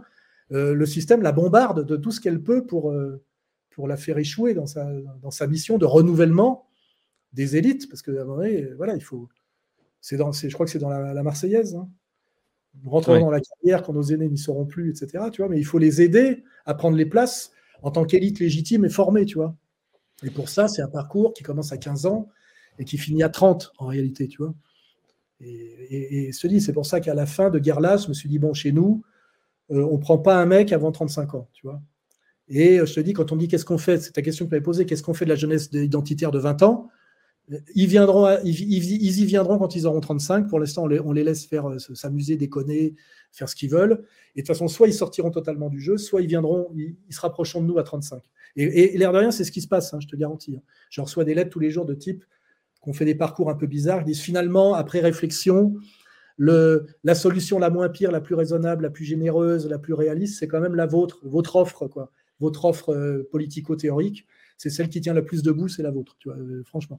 Et puis voilà, je dis, euh, bon, bah, écoutez, de toute façon, on n'a pas pris le pouvoir et on fait un travail critique. Et sur les banlieues, pareil, il fallait faire la bonne analyse, tu vois. Fallait pas en faire trop d'un côté, trop de l'autre. Tu vois, euh, pas non plus passer d'un seul coup, oublier euh, toutes les, fraternités que j'ai eues en banlieue, tu vois. Il y a des tas de mecs très bien en banlieue, euh, des maghrébins musulmans hyper respectables, qui d'ailleurs sont catastrophés parce, parce, que la France est en train de devenir, tu vois. tu vois. Et c'est pas facile, c'est vrai, parce qu'émotionnellement, quand tu as un mec, quand tu vois, le, tu vois un mec qui se fait assassiner, un truc comme ça, tu as envie de tu sais, as envie d'y aller, quoi, tu vois, et, le, système pousse à ça, tu vois, action, réaction violente, etc. Donc c'est pas non plus, euh, vous n'aurez pas ma haine, hein, c'est pas ça, mais c'est pas non plus d'un seul coup euh, euh, mort au bico, tu vois, il y en a marre des Arabes sous prétexte que il s'est passé un truc que, moi j'ai dit, c'est faut l'analyser structurellement sur la longue durée, et puis on n'est pas c'est pas fini, hein, tout ça. Hein, c'est pas fini. Mais hein. justement, ce sera euh, euh, ma question pour arriver à la conclusion, parce qu'on va bientôt atteindre les trois heures. Ce sera tout simplement, après ce, grand tour euh, d'horizon pour savoir comment s'organiser, comment se préparer, se former, les erreurs qu'il ne faudrait pas faire, c'est, selon vous, quel est le narratif, étant donné que là, on a une succession de narratifs, un narratif sanitaire, aujourd'hui un narratif de guerre, de crise économique, etc. À quoi doit-on s'attendre pour les mois à venir sachant que je sais que, par exemple, Fait Documents euh, a réussi à parler en avance d'un narratif qui est en train d'apparaître aux États-Unis, qui est le narratif, par exemple, OVNI. Mais euh, sinon, est-ce qu'on peut faire une prospective, prospective générale? Selon vous, qu'est-ce qui risque d'arriver? Est-ce qu'on va arriver vraiment à un moment de crise encore plus important ou est-ce qu'on restera sur un pourrissement lent? Pour conclure. Moi, ce que je vois, c'est que le système joue la crise pour augmenter l'état policier et l'état policier tourné contre nous, en réalité, pas, pas contre les autres. Ça, c'est le jeu malin. Hein, c'est les Français ont peur. Quand ils ont peur, ils demandent euh, d'être sécurisés et donc ils s'en remettent au pouvoir étatique euh, euh, et, au système policier. Et le système policier verrouille tout ce qu'ils appellent séparatisme d'ultra-droite au lieu de s'occuper réellement de la gestion. On voit bien le traitement qui a été réservé aux Gilets jaunes par rapport au traitement des banlieues. Enfin, je veux dire, tout a été dit. C'est pour ça que j'ai un peu parlé d'autres choses parce que tout le monde, il y a un consensus. Hein. on a bien vu racaille du haut, racaille du bas. Euh, on est au bout du bout d'un système qui devient ingérable. Il y a aussi le côté golem, tu sais que ça devient un peu ingérable. Tu vois, Elisabeth Badinter aujourd'hui s'inquiète de presque de ce qu'elle a créé, tu vois. Tu sais, c'est le côté où le monstre t'échappe, tu vois, et se retourne partiellement euh, contre toi. D'où l'effondrement de la LICRA, le discours de Zemmour, tu vois. Parce qu'aujourd'hui, tu as plein de juifs, notamment les juifs plutôt des juifs euh, maghrébins, qui ont compris que, que SOS Racisme, ça faisait des racailles qui se retournaient non pas contre le français de souche péténiste, qui est résiduel, mais contre eux-mêmes, tu vois et qui disent euh, faut peut-être mieux se réconcilier avec le français de souche péténiste. Tu vois. D'ailleurs, la LICRA a dit il n'en est pas question. Hein. Le CRIF a dit il n'en est pas question. Tu vois. Zemmour s'est fait tacler par la communauté organisée hein, pour dépassement de poste, on va dire. Ça, c'est un autre sujet encore. C'est pas l'extrême droite ou moi qui l'avons emmerdé. Hein. C'est le CRIF qui l'a traité d'antisémite et de péténiste. Tu vois. Mais donc, euh, euh, je moi, ce que je me dis, parce qu'il faut être dans l'espoir, ça ne peut pas durer encore très longtemps comme ça. On est quand même, tous les signaux sont rouges. On voit là qu'il y a de plus en plus de flics qui appellent à la, tu sais, au service minimum, c'est-à-dire de ne plus aller en première ligne pour en plus se faire lâcher par la hiérarchie, tu vois, parce que c'est ça qui se passe. Et, euh, et, puis il y a aussi, la, moi j'ai dit, la France ne s'en sortira pas par elle-même. Elle aura besoin, comme, comme d'ailleurs systématiquement depuis qu'elle n'est plus une puissance dominante, depuis Waterloo, d'une intervention extérieure en réalité, tu vois pour que De Gaulle revienne, il faut qu'il y ait la crise algérienne, tu vois ce que je veux dire euh, et, là, je me dis quand même qu'il faut regarder du côté de, l'Ukraine et de la Russie, tu vois. Si l'OTAN continue à faire chier Poutine comme ils le font chier, il va être obligé à un moment donné de se fâcher un peu plus. Or, euh, se fâcher un peu plus, c'est se fâcher contre les armées de l'OTAN. La première armée de l'OTAN euh, sur, son front occidental, c'est l'armée française. Hein. On a la bombe atomique. L'Angleterre est plus dans l'Union européenne et joue la carte américaine. Et en fait, à un moment donné, si on va trop loin dans l'aide militaire à l'Ukraine, on risque de. Et c'est l'espoir, quelque part, tu vois. C'est l'espoir que Poutine soit obligé de se fâcher. Et s'il se fâche contre la France, tu verras que nos élites vont bouger très vite. Hein.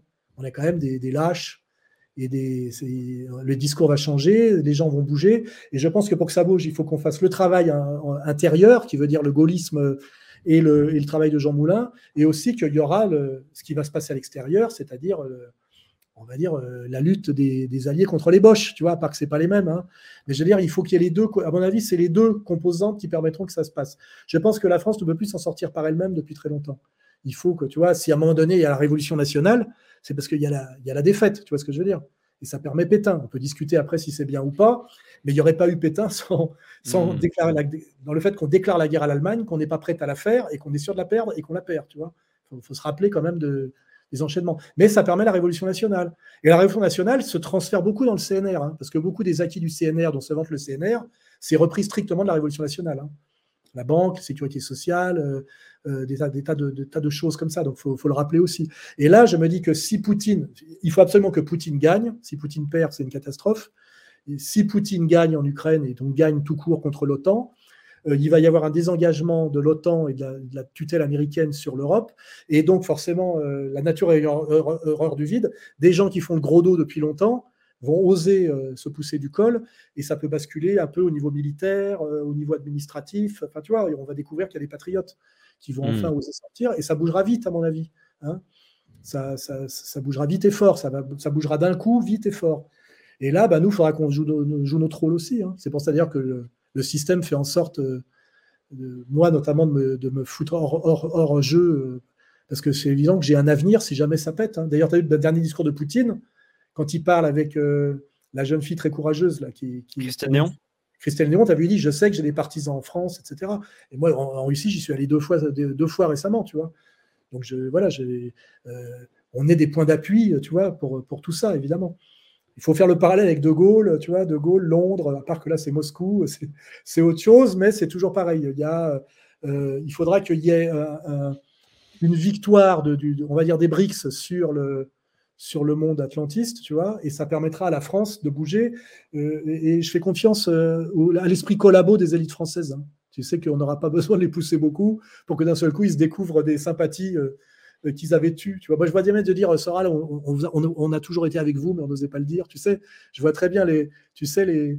Il y avait une très belle phrase de, Benoît Méchin qui disait euh, On finira rarement la guerre dans le camp où on l'a commencé, sauf si on a pu se permettre le luxe de trahir deux fois. Tu vois, ça, c'est très, très, c'est une très, très belle citation d'un mec qui connaît. Tu vois. Et, là-dessus, tu vois, faut, on se dit aujourd'hui que tout est verrouillé, que c'est très dur, etc. Mais le système est quand même fragile parce qu'il y, y a, une élite très narcissique en haut avec des tas de, courtisans qui sont en fait des, des, ventres mous, tu vois. Et il y a une situation objective de crise radicale qui, est évidente avec une souffrance, etc. Une crise euh, internationale. Nous, on est quand même très, très, on est au cœur du, dispositif, hein, parce que Paris est une, et la France est un, est un lieu très important, tu vois à détruire ou à sauver. Et tout ça va se jouer au maximum dans les deux ans. Hein. Je veux dire, la guerre d'Ukraine, je ne vois pas que ça puisse. À un moment il y aura soit une négociation russo-américaine sur le dos de l'Ukraine, soit une victoire finale de l'Ukraine parce que les Américains ont décidé de lâcher le morceau parce que ça va trop loin, tu vois. Ou alors, euh, alors là, ça ce qui est une catastrophe, une explosion du système poutinien qu'on a cru plus solide que ce qu'il était. Tu vois, les prémices de l'affaire Prigogine, je ne sais pas, tu vois, il faut envisager toutes les solutions. Et euh, dans un cas, on l'a dans le baba, mais ça me paraît le, cas le moins sûr. Dans l'autre cas, ça va bouger en France. Et la France, c'est quand même le pays de la guillotine. C'est quand même le pays où ça bouge. Ça met du temps à bouger, mais quand ça bouge, ça bouge fort. C'est pas un pays de compromis, la France. Hein. C'est n'est hmm. pas un pays social-démocrate, fondamentalement, tu vois. C'est un pays de radicalité quand même. il, y a une, il y a une tradition politique en France euh, extrême et spectaculaire qu'il n'y a pas en Suisse, par exemple. Tu, vois. tu sais, il y a des mecs qui sont capables de monter au créneau violemment.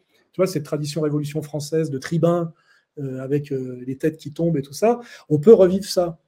Et c'est pour ça que la, période est dangereuse et intéressante et qu'il ne faut pas euh, se plaindre trop de cette époque-là, parce qu'on verra peut-être le changement de paradigme, le fameux changement de paradigme. Et ça, quand on aime la politique, ça vaut le coup. C'est comme assister au feu d'artifice du 14 juillet, tu vois. Hein voilà, je peux finir là-dessus. bon, ben, très bien. J'aurais une dernière question bonus, vu qu'on euh, on a quand même beaucoup parlé de la jeunesse, et je pense qu'il y aura eu plein d'informations qui pourront être utiles pour, euh, pour avoir donc des, des, conseils pour avancer ou bien se préparer. Donc, euh, Alain Soir, donc vous êtes écrivain, mais vous avez aussi une maison d'édition. Vous, ah vous, avez fait de nombreuses, vous avez fait de nombreuses vidéos de conseils de lecture, etc. Et beaucoup d'éditions. Donc, selon vous, quels seraient les ouvrages? Parce que par exemple, vous en parlez dans Comprendre l'époque. Dans Comprendre l'époque, vous faites de la logique de base, par exemple. Vous en revenez à des fondamentaux de la raison, de la logique, euh, qui permettent en fait de, d'utiliser intelligemment enfin, ce qu'on appelle le logos. Ah bah donc, il faut, donc, de penser. Quoi. Donc, en, en, prenant en compte le fait que la jeunesse puisse être assez perdue, manquer d'éducation, euh, je pense qu'il y en a beaucoup qui sont dans une situation d'autodidacte, etc. Quels seraient, selon vous, des ouvrages ou des concepts fondamentaux à devoir maîtriser dans ce contexte compliqué où ça risque d'être un peu le chaos et il faudra s'organiser intelligemment? Alors moi, j'aime bien euh, que les Français s'intéressent à une pensée qui est très française, qui est la pensée qui démarre avec Proudhon, qui, Sorel, Berthe, d'ailleurs, dont, euh, sur le tard, de Benoît se réclame intégralement. Hein. finalement, il dit que c'est ça, ça, la pensée qu'il préfère. Et qui est une pensée euh, qui est transcourant fondamentalement. Hein. C'est gauche du travail, droite des valeurs, beaucoup. Hein. Et euh, nous, on réédite un, peu, on réédite ça. Les bouquins de Marx Proudhon, par exemple, voir les engueulades entre Marx et Proudhon. Euh, aussi les bouquins comme Otto Weininger, tu sais, qui t'expliquent la différence entre femmes, c'est fondamentaux. Alors après, j'ai aussi mes bouquins à moi vers, la féminisation, etc. Tu vois. les bouquins de, de, de comment s'appelle la psychologie des foules, tu vois, de, le bon de Le Bon, on édite euh, Le Bon, on en édite plusieurs, tu vois, des, penseurs très français, très français, et qui t'aident à comprendre quand même euh, par de la sociologie, euh, c'est souvent de la sociologie, à comprendre le fonctionnement du monde. Et pour comprendre, pour avoir plus d'informations, par exemple, sur ces fameux grands remplaceurs. Parce que justement, c'est tout le problème qu'on rencontre. Ah bah, à ce moment-là, ce qui est bien, c'est de lire L'antisémitisme, son histoire et ses causes de Bernard Lazare. Tu vois, en fait, euh, les juifs qui déchirent le voile du communautarisme sont souvent ceux qui vont le plus loin, je dirais, dans l'auto-analyse et, la critique. Comme Gilad on, on, a Israël Shaak, le livre d'Israël Shaak, euh, euh, sur le poids de 3000 ans d'histoire. Je, bafouille un peu sur les titres, mais le, bouquin d'Israël Shaak, qui est le bouquin le plus récent, tu vois, qui montre le lien entre le côté extrême droite Israël et la pensée talmudique, tu vois. Euh, euh, l'antisémitisme, son histoire et ses causes de Bernard Lazare, qui est inattaquable et pourtant très radical. La question juive de Marx, on réédite tout ça. Euh, même Abraham Léon, tu Abraham Léon, tu sais, la conception matérialiste de la question juive, qui est un trotskiste belge. Là-dedans, il y a énormément à prendre. Il n'y a pas besoin de, je dirais, d'aller chez Hervé Ryssen, tu vois, et de s'attirer des ennuis. En fait, les juifs critiques ont tout dit, hein, de, certaine manière. Hein. Et je te dis, Bernard Lazare, Abraham Léon, Israël Shaak, on les édite, tu vois euh, Maurice Rafchus, je crois qu'on l'édite pas parce que c'est compliqué, mais sur euh, les juifs dans la collaboration, c'est très important ça pour mettre dans la gueule des mecs qui t'emmerdent, tu vois. Dire, les listes du Veldiv, elles ont été fournies par l'UGIF, hein, euh, tu vois. Hein, et, les gens initiés le savent, tu vois. Hmm. D'ailleurs, Maurice Rafchus m'avait rencontré, il m'a dit, moi aussi, je me suis fait ratonner par la LDJ. Tu vois, hein. voilà, donc, donc et, pour, les, par exemple, pour l'identité française ou même pour lutter contre ce phénomène du wokisme qui est la destruction de l'identité et de ses racines Alors, sur l'identité française, il y a un livre qu'on réédite qui est très bien, c'est le, Bainville, tu sais, l'histoire de France de... de Bainville. Elle est très très bien. C'est vraiment très très bien pour comprendre que le centralisme jacobin n'est pas né des jacobins, mais que le centralisme, c'est le travail de la monarchie française, et c'est ce qui fait la nation française et qui est la grande nation, parce qu'on a inventé en fait la nation moderne, et que c'est le travail des rois, et, euh, et puis que voilà, c'est l'identité française très profonde. Euh, ben, le Bainville, enfin tu vois, moi je vais chercher un peu partout, tu vois, euh, chez Sorel, chez Bainville, tu vois, toujours gauche du travail, droite des valeurs. Hein, et, euh, et, aussi, moi, ce que j'ai pas honte quand j'étais jeune, je, quand je voulais comprendre ce que c'était que la pensée de Hegel par rapport à la pensée de Kant, etc., j'avais pas trop de temps et je me méfiais du jargonnage et, ça. J'achetais des que sais-je, tu vois? Les que sais-je fondamentaux. Qu'est-ce que le marxisme? Qu'est-ce que le, qu'est-ce que le kantisme? Qu'est-ce que le hegelianisme? Tu vois, avec Jacques Dont. à l'époque, c'était des pointures, tu vois. Qu'est-ce que l'écologie? Je les ai tous lus, tu vois, parce que c'est des petits fascicules très très bien faits. Et il vaut mieux lire ça qu'un mec qui fait le malin, tu vois, sur euh, euh, sur 2000 pages, tu vois. Ouais, où il y a souvent une vingtaine ou une trentaine de pages à retirer, euh, enfin non, à, garder plutôt. Des que sais-je de l'époque, parce qu'aujourd'hui c'est devenu n'importe quoi, mais des que mm. sais-je sur les sujets fondamentaux, n'hésitez pas. Je veux dire, euh, ça, fait pas chic de lire des que sais-je, tu vois. Tu as, as, appris le marxisme dans que sais-je. Oui, j'ai commencé par que sais-je. Et puis après, je suis allé à Marx, effectivement, je suis allé à Lénine, et puis je suis allé aux, aux austro-marxismes, et puis j'ai lu euh, effectivement Histoire et conscience de classe. Tu vois, tu, tu, tu, tu, commences pas par un livre inaccessible auquel tu comprends rien, mais tu veux pas mm. avouer que tu comprends rien. Et tu le lis quand même parce que tu te dis, euh, tu sais, comme d'écouter du, du Shostakovich, tu sais, euh, sans être passé par Monteverdi, tu vois ce que je veux dire il faut accepter de, monter les escaliers marche après marche. Il faut avoir, la, je dirais, l'humilité de son arrogance. Parce que pour finir arrogant comme moi, il faut avoir été très humble au début. Parce que sinon, tu exploses, tu vois ce que je veux dire eh ben, hein ça, sera justement euh, la, conclusion. Désolé, on est arrivé à la limite euh, du temps. Alain. en tout cas, tant qu'on ne me dit pas d'arrêter, j'offre mon temps gracieusement. Donc, en tout cas, merci euh, beaucoup, Alain Soral, d'être venu sur cette émission. Merci à tous d'avoir été aussi nombreux. On est resté au-delà des, au-dessus des 4000 personnes en direct. Donc, c'est vraiment excellent pour, pour le retour et pour fêter nos 100 000 abonnés. N'hésitez pas évidemment à consulter le site d'égalité et réconciliation, à regarder vu qu'on a parlé de livres à la fin, Contre-Culture, le site de Contre-Culture, et surtout l'excellente revue euh, Fait et Documents, euh, qui, fait toujours aussi bien le, travail. évidemment. mes, vidéos pédagogiques, euh, Sora a presque toujours raison, qui sont toujours avec une post-production euh, très travaillée, ce qui fait la supériorité de notre travail sur d'autres. On a énormément de travail de post-production, et notamment celle sur le LGBT, on a sorti deux. C'est des, ça, c'est de l'université, je veux dire, audiovisuelle assez accessible. C'est SAPTR, là. Ça, j'en suis assez fier parce qu'il y a un gros travail derrière de plan, de post-production qui fait que c'est de la. Quand, le livre, c'est fondamental, mais quand euh, on veut se reposer un peu et s'amuser, euh, les a presque toujours raison là. ça s'achète en VOD, c'est pas trop cher. Et franchement, euh, on se fait chier et c'est de la qualité. En plus, c'est moi, n'hésitez pas. Donc voilà, vous pouvez consulter ça pour tout ce qui va être euh, la formation. Et évidemment, donc ça, je le rappelle à chaque entretien, nous sur GBT Profond, on s'intéresse surtout sur la partie euh, ben, en fait financière. Donc n'hésitez pas à regarder ce que l'on propose comme service pour protéger justement votre patrimoine et le décentraliser parce que euh, les CBDC arrivent, les monnaies numériques, et il faut justement avoir les moyens de lutter. Donc n'hésitez pas donc à vous former et à résister. Alain Soral encore, merci beaucoup. je vous souhaite une excellente soirée, une excellente une excellente soirée la nuit tombe, La, nuit tombe. la nuit tombe. Me sustenté. bon, ben alors, allez, bonne soirée à tous. Au revoir.